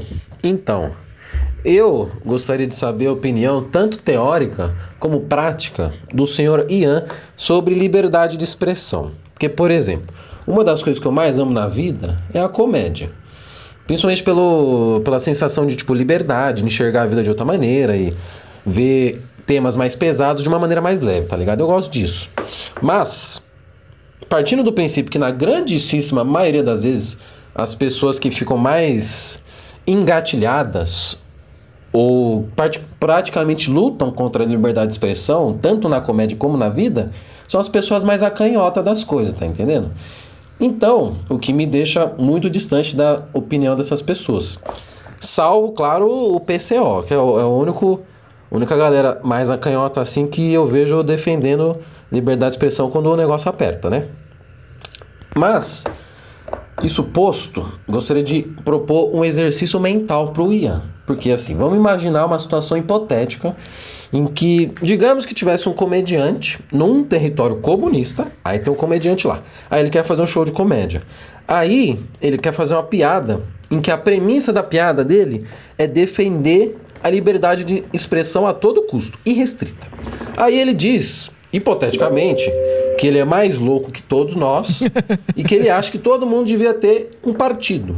Inclusive os alemães mais extremistas, se é que você me entende.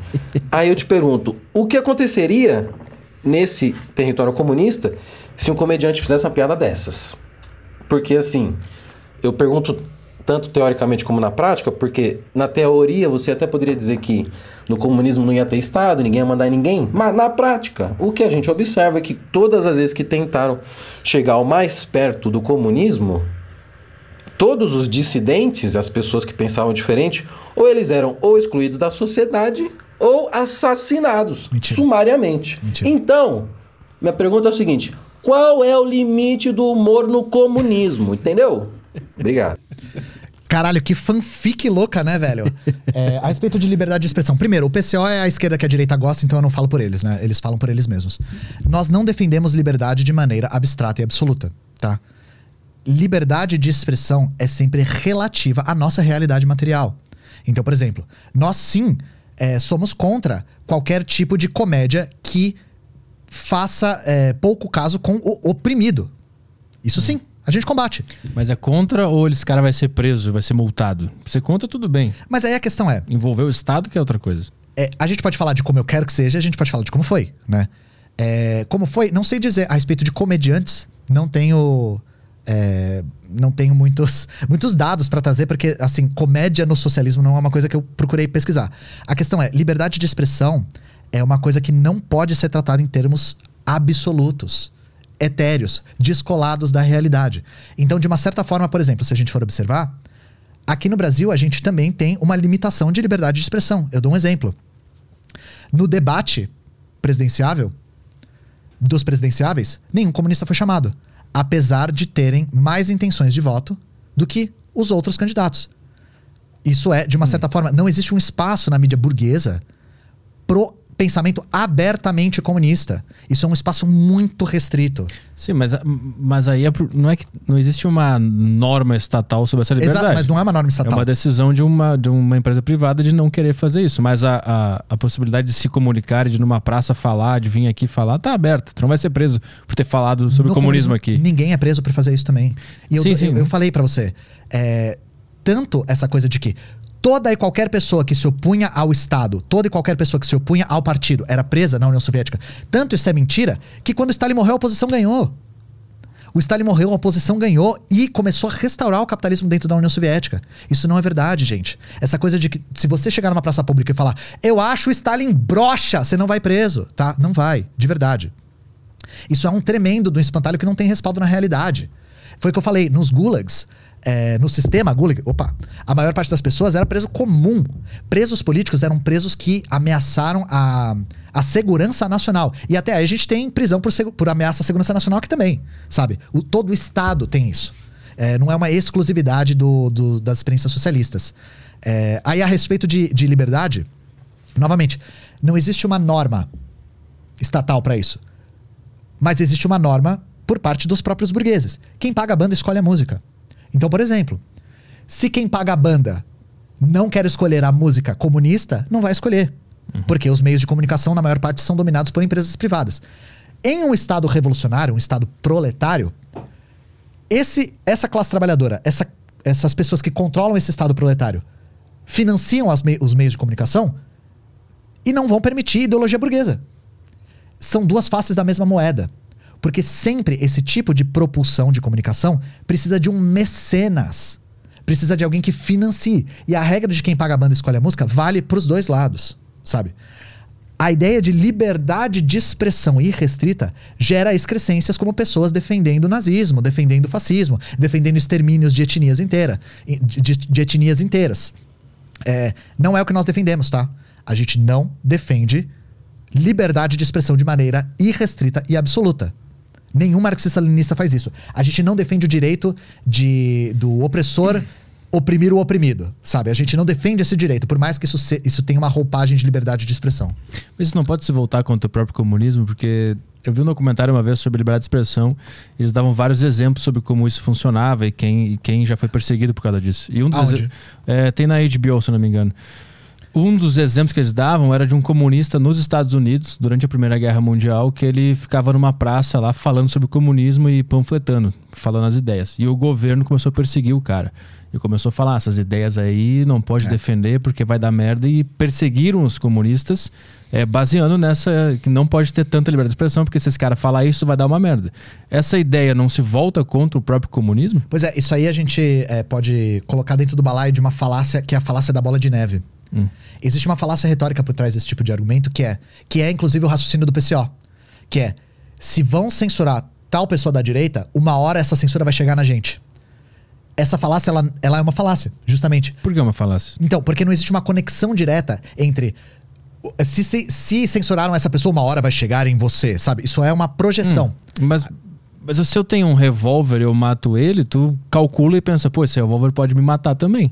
É, que- isso é uma analogia, né? Porque o revólver tá com um cara que tu não sabe quem é que tem esse poder. Mas quem tem o revólver escolhe quem matar, né? Exato. E foi o caso. Então, mas esse foi o caso do, da censura do macartismo, que você mencionou na década de 50. É. Que foi quando a censura.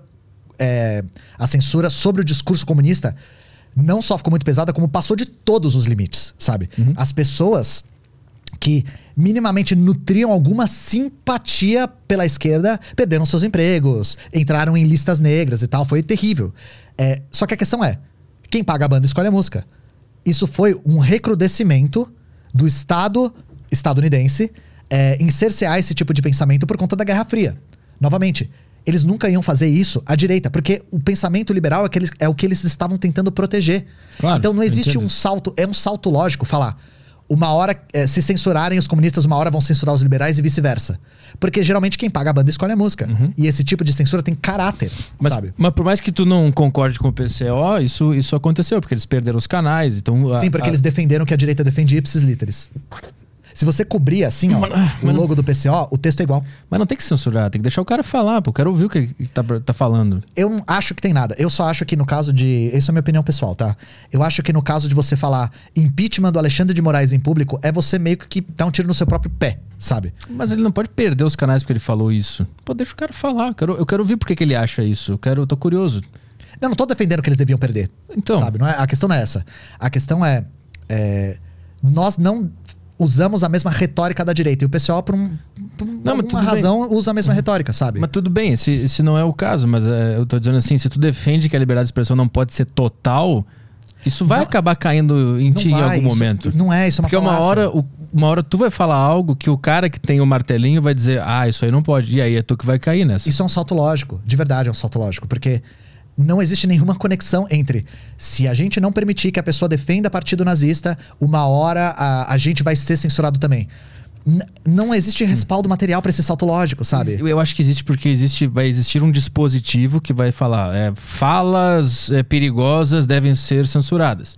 Vai ficar aberto, porque não vai estar escrito assim. Se tiver escrito assim, é proibido, puta, é proibido defender o nazismo. Tá, tudo bem. Dá pra entender essa lógica. Mas se tiver uma. Falas perigosas não podem ser ditas na, na nossa sociedade. O que, que é uma fala perigosa? O cara pode falar que o teu boné é, é uma fala perigosa. Mas aí esse dispositivo é controlado por alguém. Exato, e esse é o problema, porque quem é esse alguém? Então, quem é esse alguém é quem decide o que vai ser controlado. Por isso que é um problema, por isso que tem que deixar livre, pra ninguém ter esse controle. eu assim porque isso pinta novamente um quadro no qual va- vale tudo sabe e novamente defender em termos abstratos não é uma coisa positiva porque novamente é, a gente viu o respaldo disso no fim da União Soviética também na por volta do- da década de 80 e 90 a partir do momento que houve a permissividade de uma defesa aberta do capitalismo mais predatório possível nas revistas e jornais soviéticos, isso penetrou com toda a força na classe trabalhadora. E na nossa, na nossa perspectiva, isso é muito perverso. Porque isso vai contra os interesses da própria classe. Mas, puta, mas é foda porque tu vai decidir pela classe o que ela tem que gostar. Porque se ela leu essa mensagem e gostou, É, isso é questão da, de quando a gente não tem uma classe suficientemente formada politicamente, né? Porque a ideia, inclusive, isso é, é importante. É, a ideia é que a circulação de ideias seja livre. Só que existem etapas do desenvolvimento social no qual certas circulações de certas ideias são muito perigosas. E aí a questão é, por isso que as experiências socialistas sempre investiram muito e pesadamente em educação de altíssima qualidade.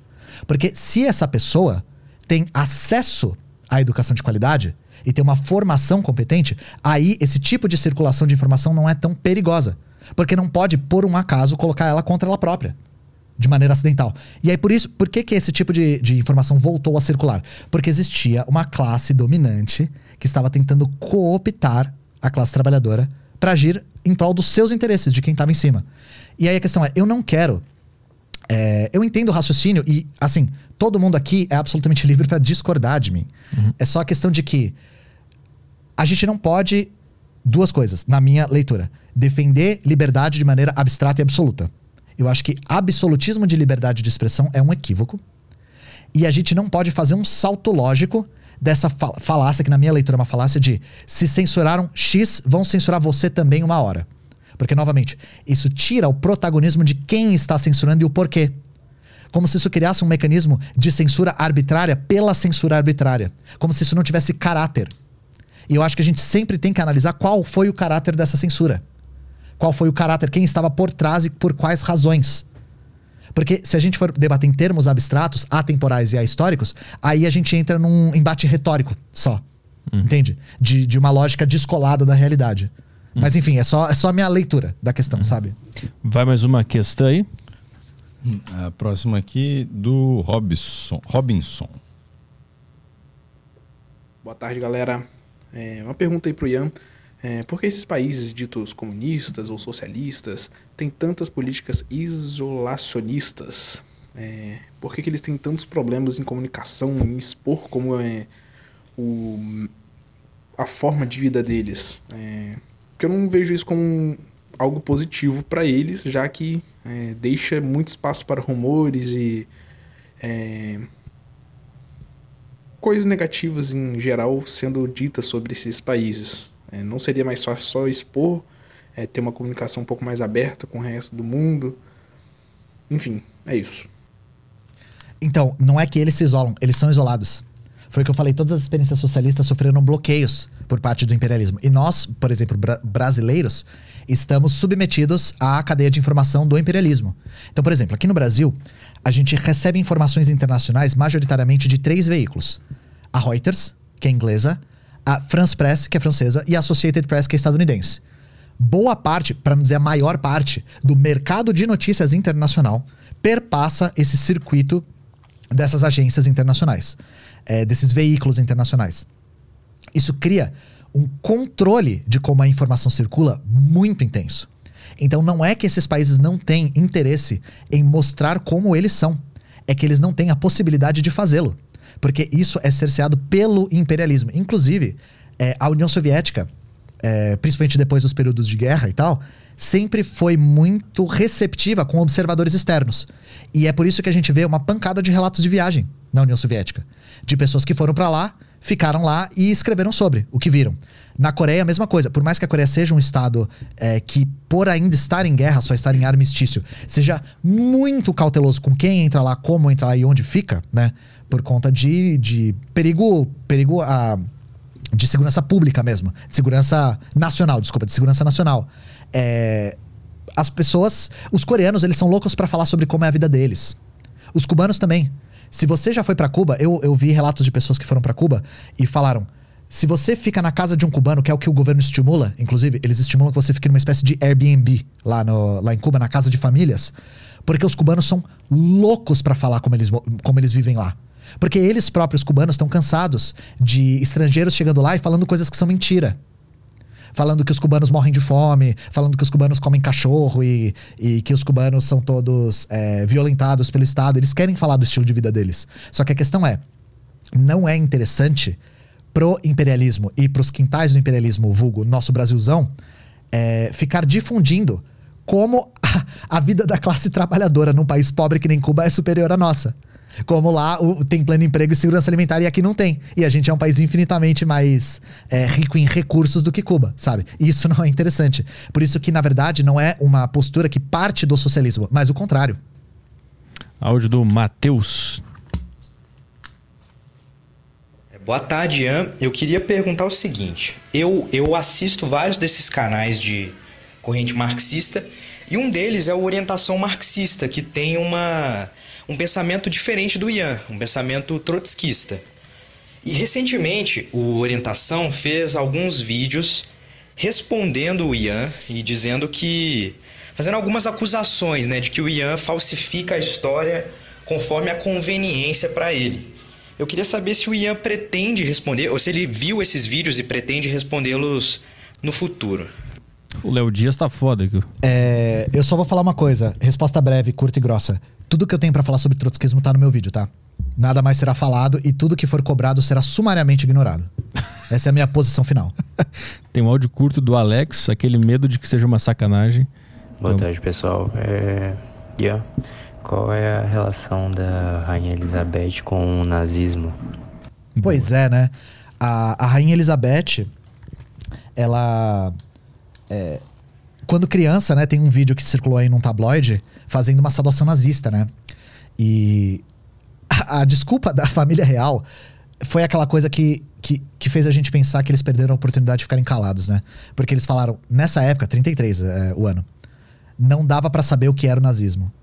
O que, assim, obviamente já dava para saber o que era o nazismo, gente. O, o, o, Hitler escreve, escreve sobre extinção de grupos étnicos desde que o Hitler é o Hitler, tá? Então, é, a desculpa foi pior do que a, a, o flagrante, né? Mas a questão é, a, foi o que eu falei. Não só a família real, como toda a, a, todo o governo do Reino Unido não não era antipático ao nazismo, principalmente porque o governo do o Reino Unido tinha praticado colonialismo e ainda praticava colonialismo assim em vários países do mundo, vulgo nazismo no exterior, né? O colonialismo, gente, é basicamente o nazismo aplicado à África, América e Ásia, tá? O nazismo só choca porque ele é o colonialismo aplicado aos próprios europeus. Hum. Antes disso, tinha campo de concentração, trabalho forçado e extermínio étnico na África, na Ásia e na Europa, perpetrado por todas as potências imperialistas. Todas, tá? E o Reino Unido é o pior de todos. Inclusive, quando a Rainha Elizabeth assume o trono, o Reino Unido ainda tinha uma pancada de colônias. E assim, novamente, gente, a colônia, vocês não têm noção do que, do, do que é a violência de uma colônia.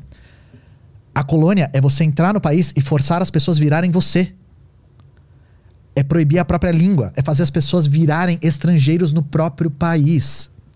Esse nível de violência era o nível era a violência perpetrada pelo Reino Unido.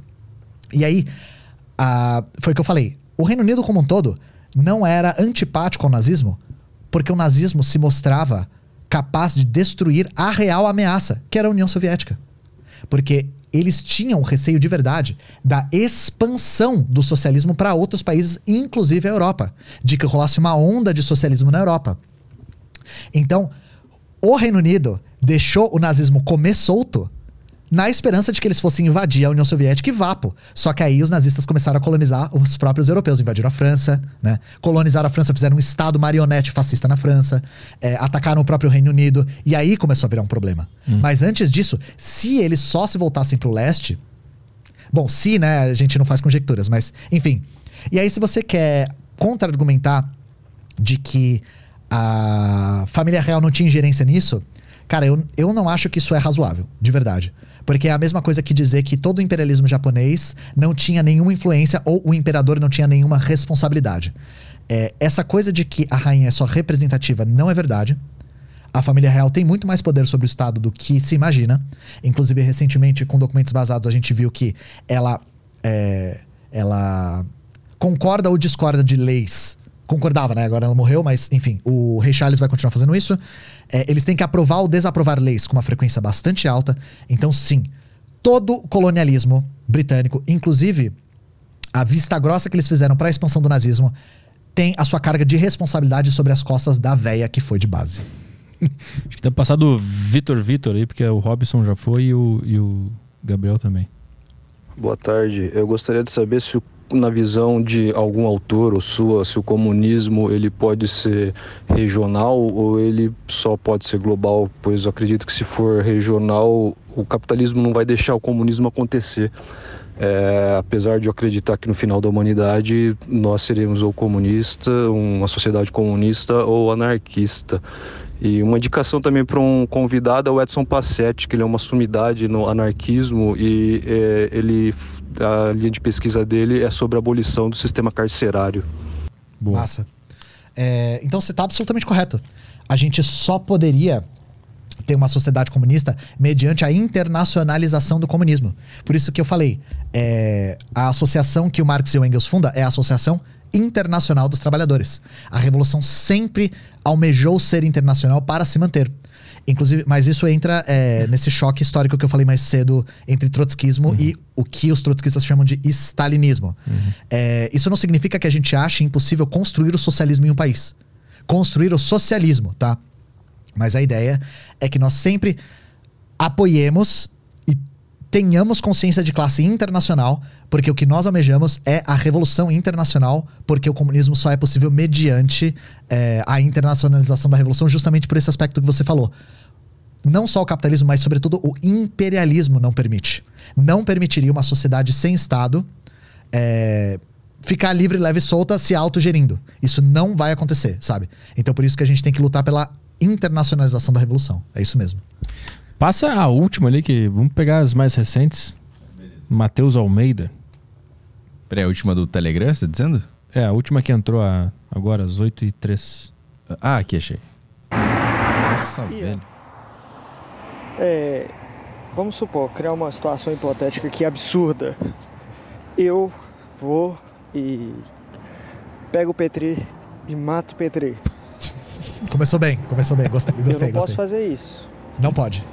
Enquanto indivíduo. Não pode. Qual é a justificativa marxista? E algo que nunca entrou na minha cabeça, sendo sincero contigo. Qual é a justificativa marxista, ou qual que seja que for, que justifica que um coletivo, ou que em nome de um coletivo, possa se fazer algo desse tipo? Entendeu? Ou, por exemplo, espólio, ou roubar, matar, sei lá o que for. Você entendeu minha pergunta? Você é um cara inteligente. É, Eu acho que ele tá querendo falar sobre. Eu não sei se eu entendi direito.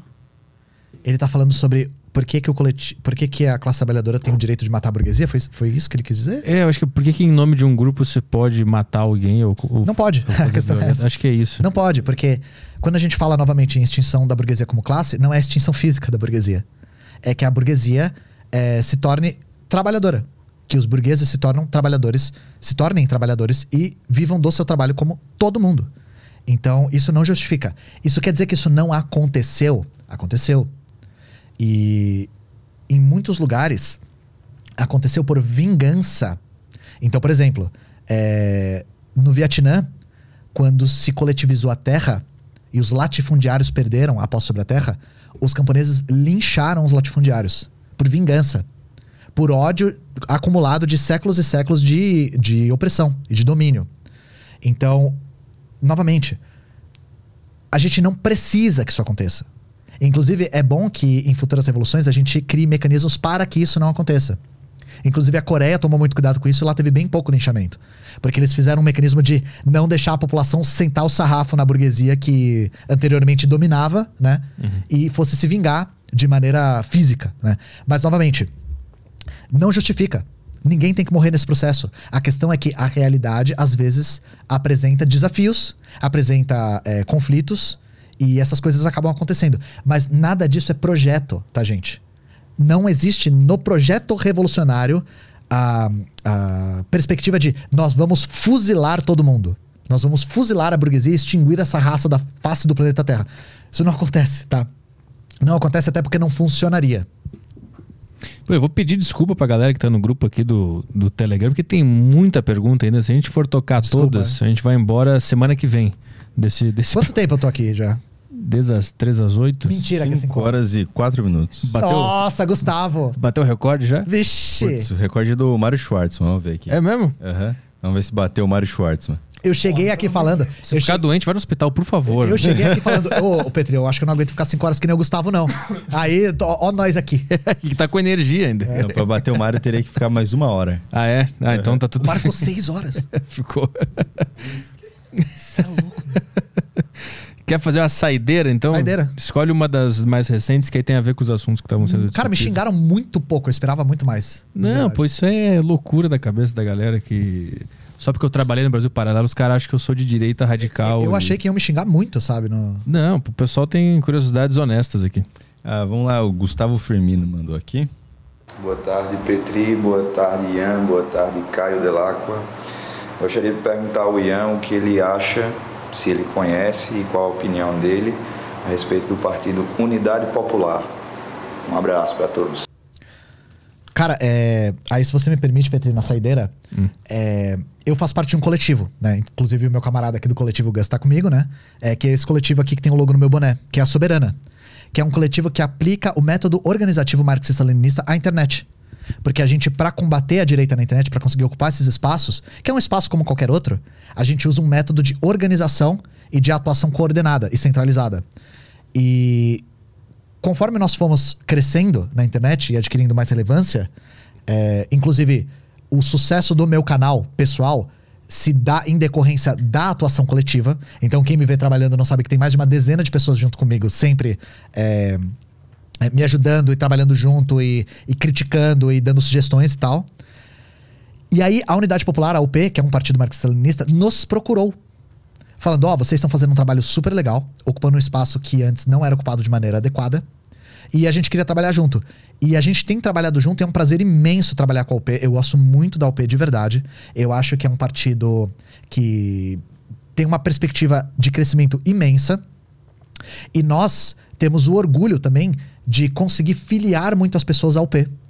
Então, só através do contato e da radicalização à esquerda, né? Através da Soberana, que é o nosso coletivo, a gente já tá na margem de 500, 600 filiados na Unidade Popular. O que é um número que, assim, é, é um número que a gente não teria se a gente não tivesse ocupado a internet, sabe? Então, a gente também é, agradece muito ao P por ter se aproximado de nós e ter dado a possibilidade da gente dar vazão por essa demanda de organização, porque se uma pessoa se radicaliza me assistindo, por exemplo, o tempo todo eu falo, não basta ler teoria, a gente tem que se organizar, a gente tem que lutar. E aí as pessoas perguntam, como? Como que eu me organizo? E aí a gente dá vazão a essa Demanda. a essa demanda pela unidade popular, sabe? Então a galera vai e me aquece o coração ver gente panfletando na rua, fazendo brigada de jornal, é, participando de passeata por causa de nós, por ter se radicalizado por nossa conta e ter se organizado, porque militar num partido não é fácil, gente. Demanda disciplina, demanda tempo, a maior parte das pessoas trabalha e tem que militar também, sabe? Então, é, me impressiona que essa minoria que decide é, se organizar tá em números já na, nos- na casa dos 500, 600, sabe? Pô, boa. Então, é, divulga tua, tua, tua Twitch aí, tuas redes sociais. Quando que tu tá, quando que tu faz live pra galera te acompanhar lá? É, a minha principal plataforma é a Twitch, é twitch.tv barra História Pública, tudo junto. É, eu faço parte do coletivo Soberana. Nós temos um Discord que está batendo a casa dos 20 mil membros já. Então, é, não só a gente quer criar conteúdo, fazer divulgação científica, debater esses temas que a gente debateu hoje, mas também criar uma comunidade, criar uma, um espaço no qual a gente possa confraternizar, fazer amigos, debater temas políticos no cotidiano e, e- e tal. E na minha Twitch vocês vão encontrar o link do Discord aberto para todo mundo, né? Agradeço imensamente o trabalho dos nossos moderadores e moderadoras que, assim, moderar um Discord de 20 mil pessoas aberto e ostensivamente comunista não é pra qualquer um. É um negócio muito difícil de fazer, mas vale cada segundo. É, eu tenho também o YouTube, que eu tenho dois YouTubes, né? Um é o Cortes História Pública. E o outro é só história pública. Um eu coloco vídeos ensaio, como os vídeos que o Petri viu, né? O vídeo da Porque Odiamos Margaret Thatcher e, é bom, bom e, e princípios básicos do comunismo tá lá. E eu tenho os vídeos de corte, caso alguém não consiga acompanhar as lives, eu, eu corto as lives, né? Eu tenho um editor, o editor corta as lives e coloca no YouTube aqueles vídeos de cortes clássicos que todo mundo conhece. E nós temos um projeto também que a gente tem muito orgulho, que é no TikTok. O TikTok foi a grande revolução na nossa vida, assim. Que a gente não sabia do potencial que o TikTok tinha de propulsão da- do nosso conteúdo. É, o TikTok é o Cortes Canhotos. Tem esse nome porque é um projeto coletivo, a gente coloca cortes de todo mundo lá para impulsionar cada vez mais. Então, se você tem TikTok e gosta do TikTok, é, por favor, é, é, nos siga lá no arroba Cortes Canhotos, tudo junto também.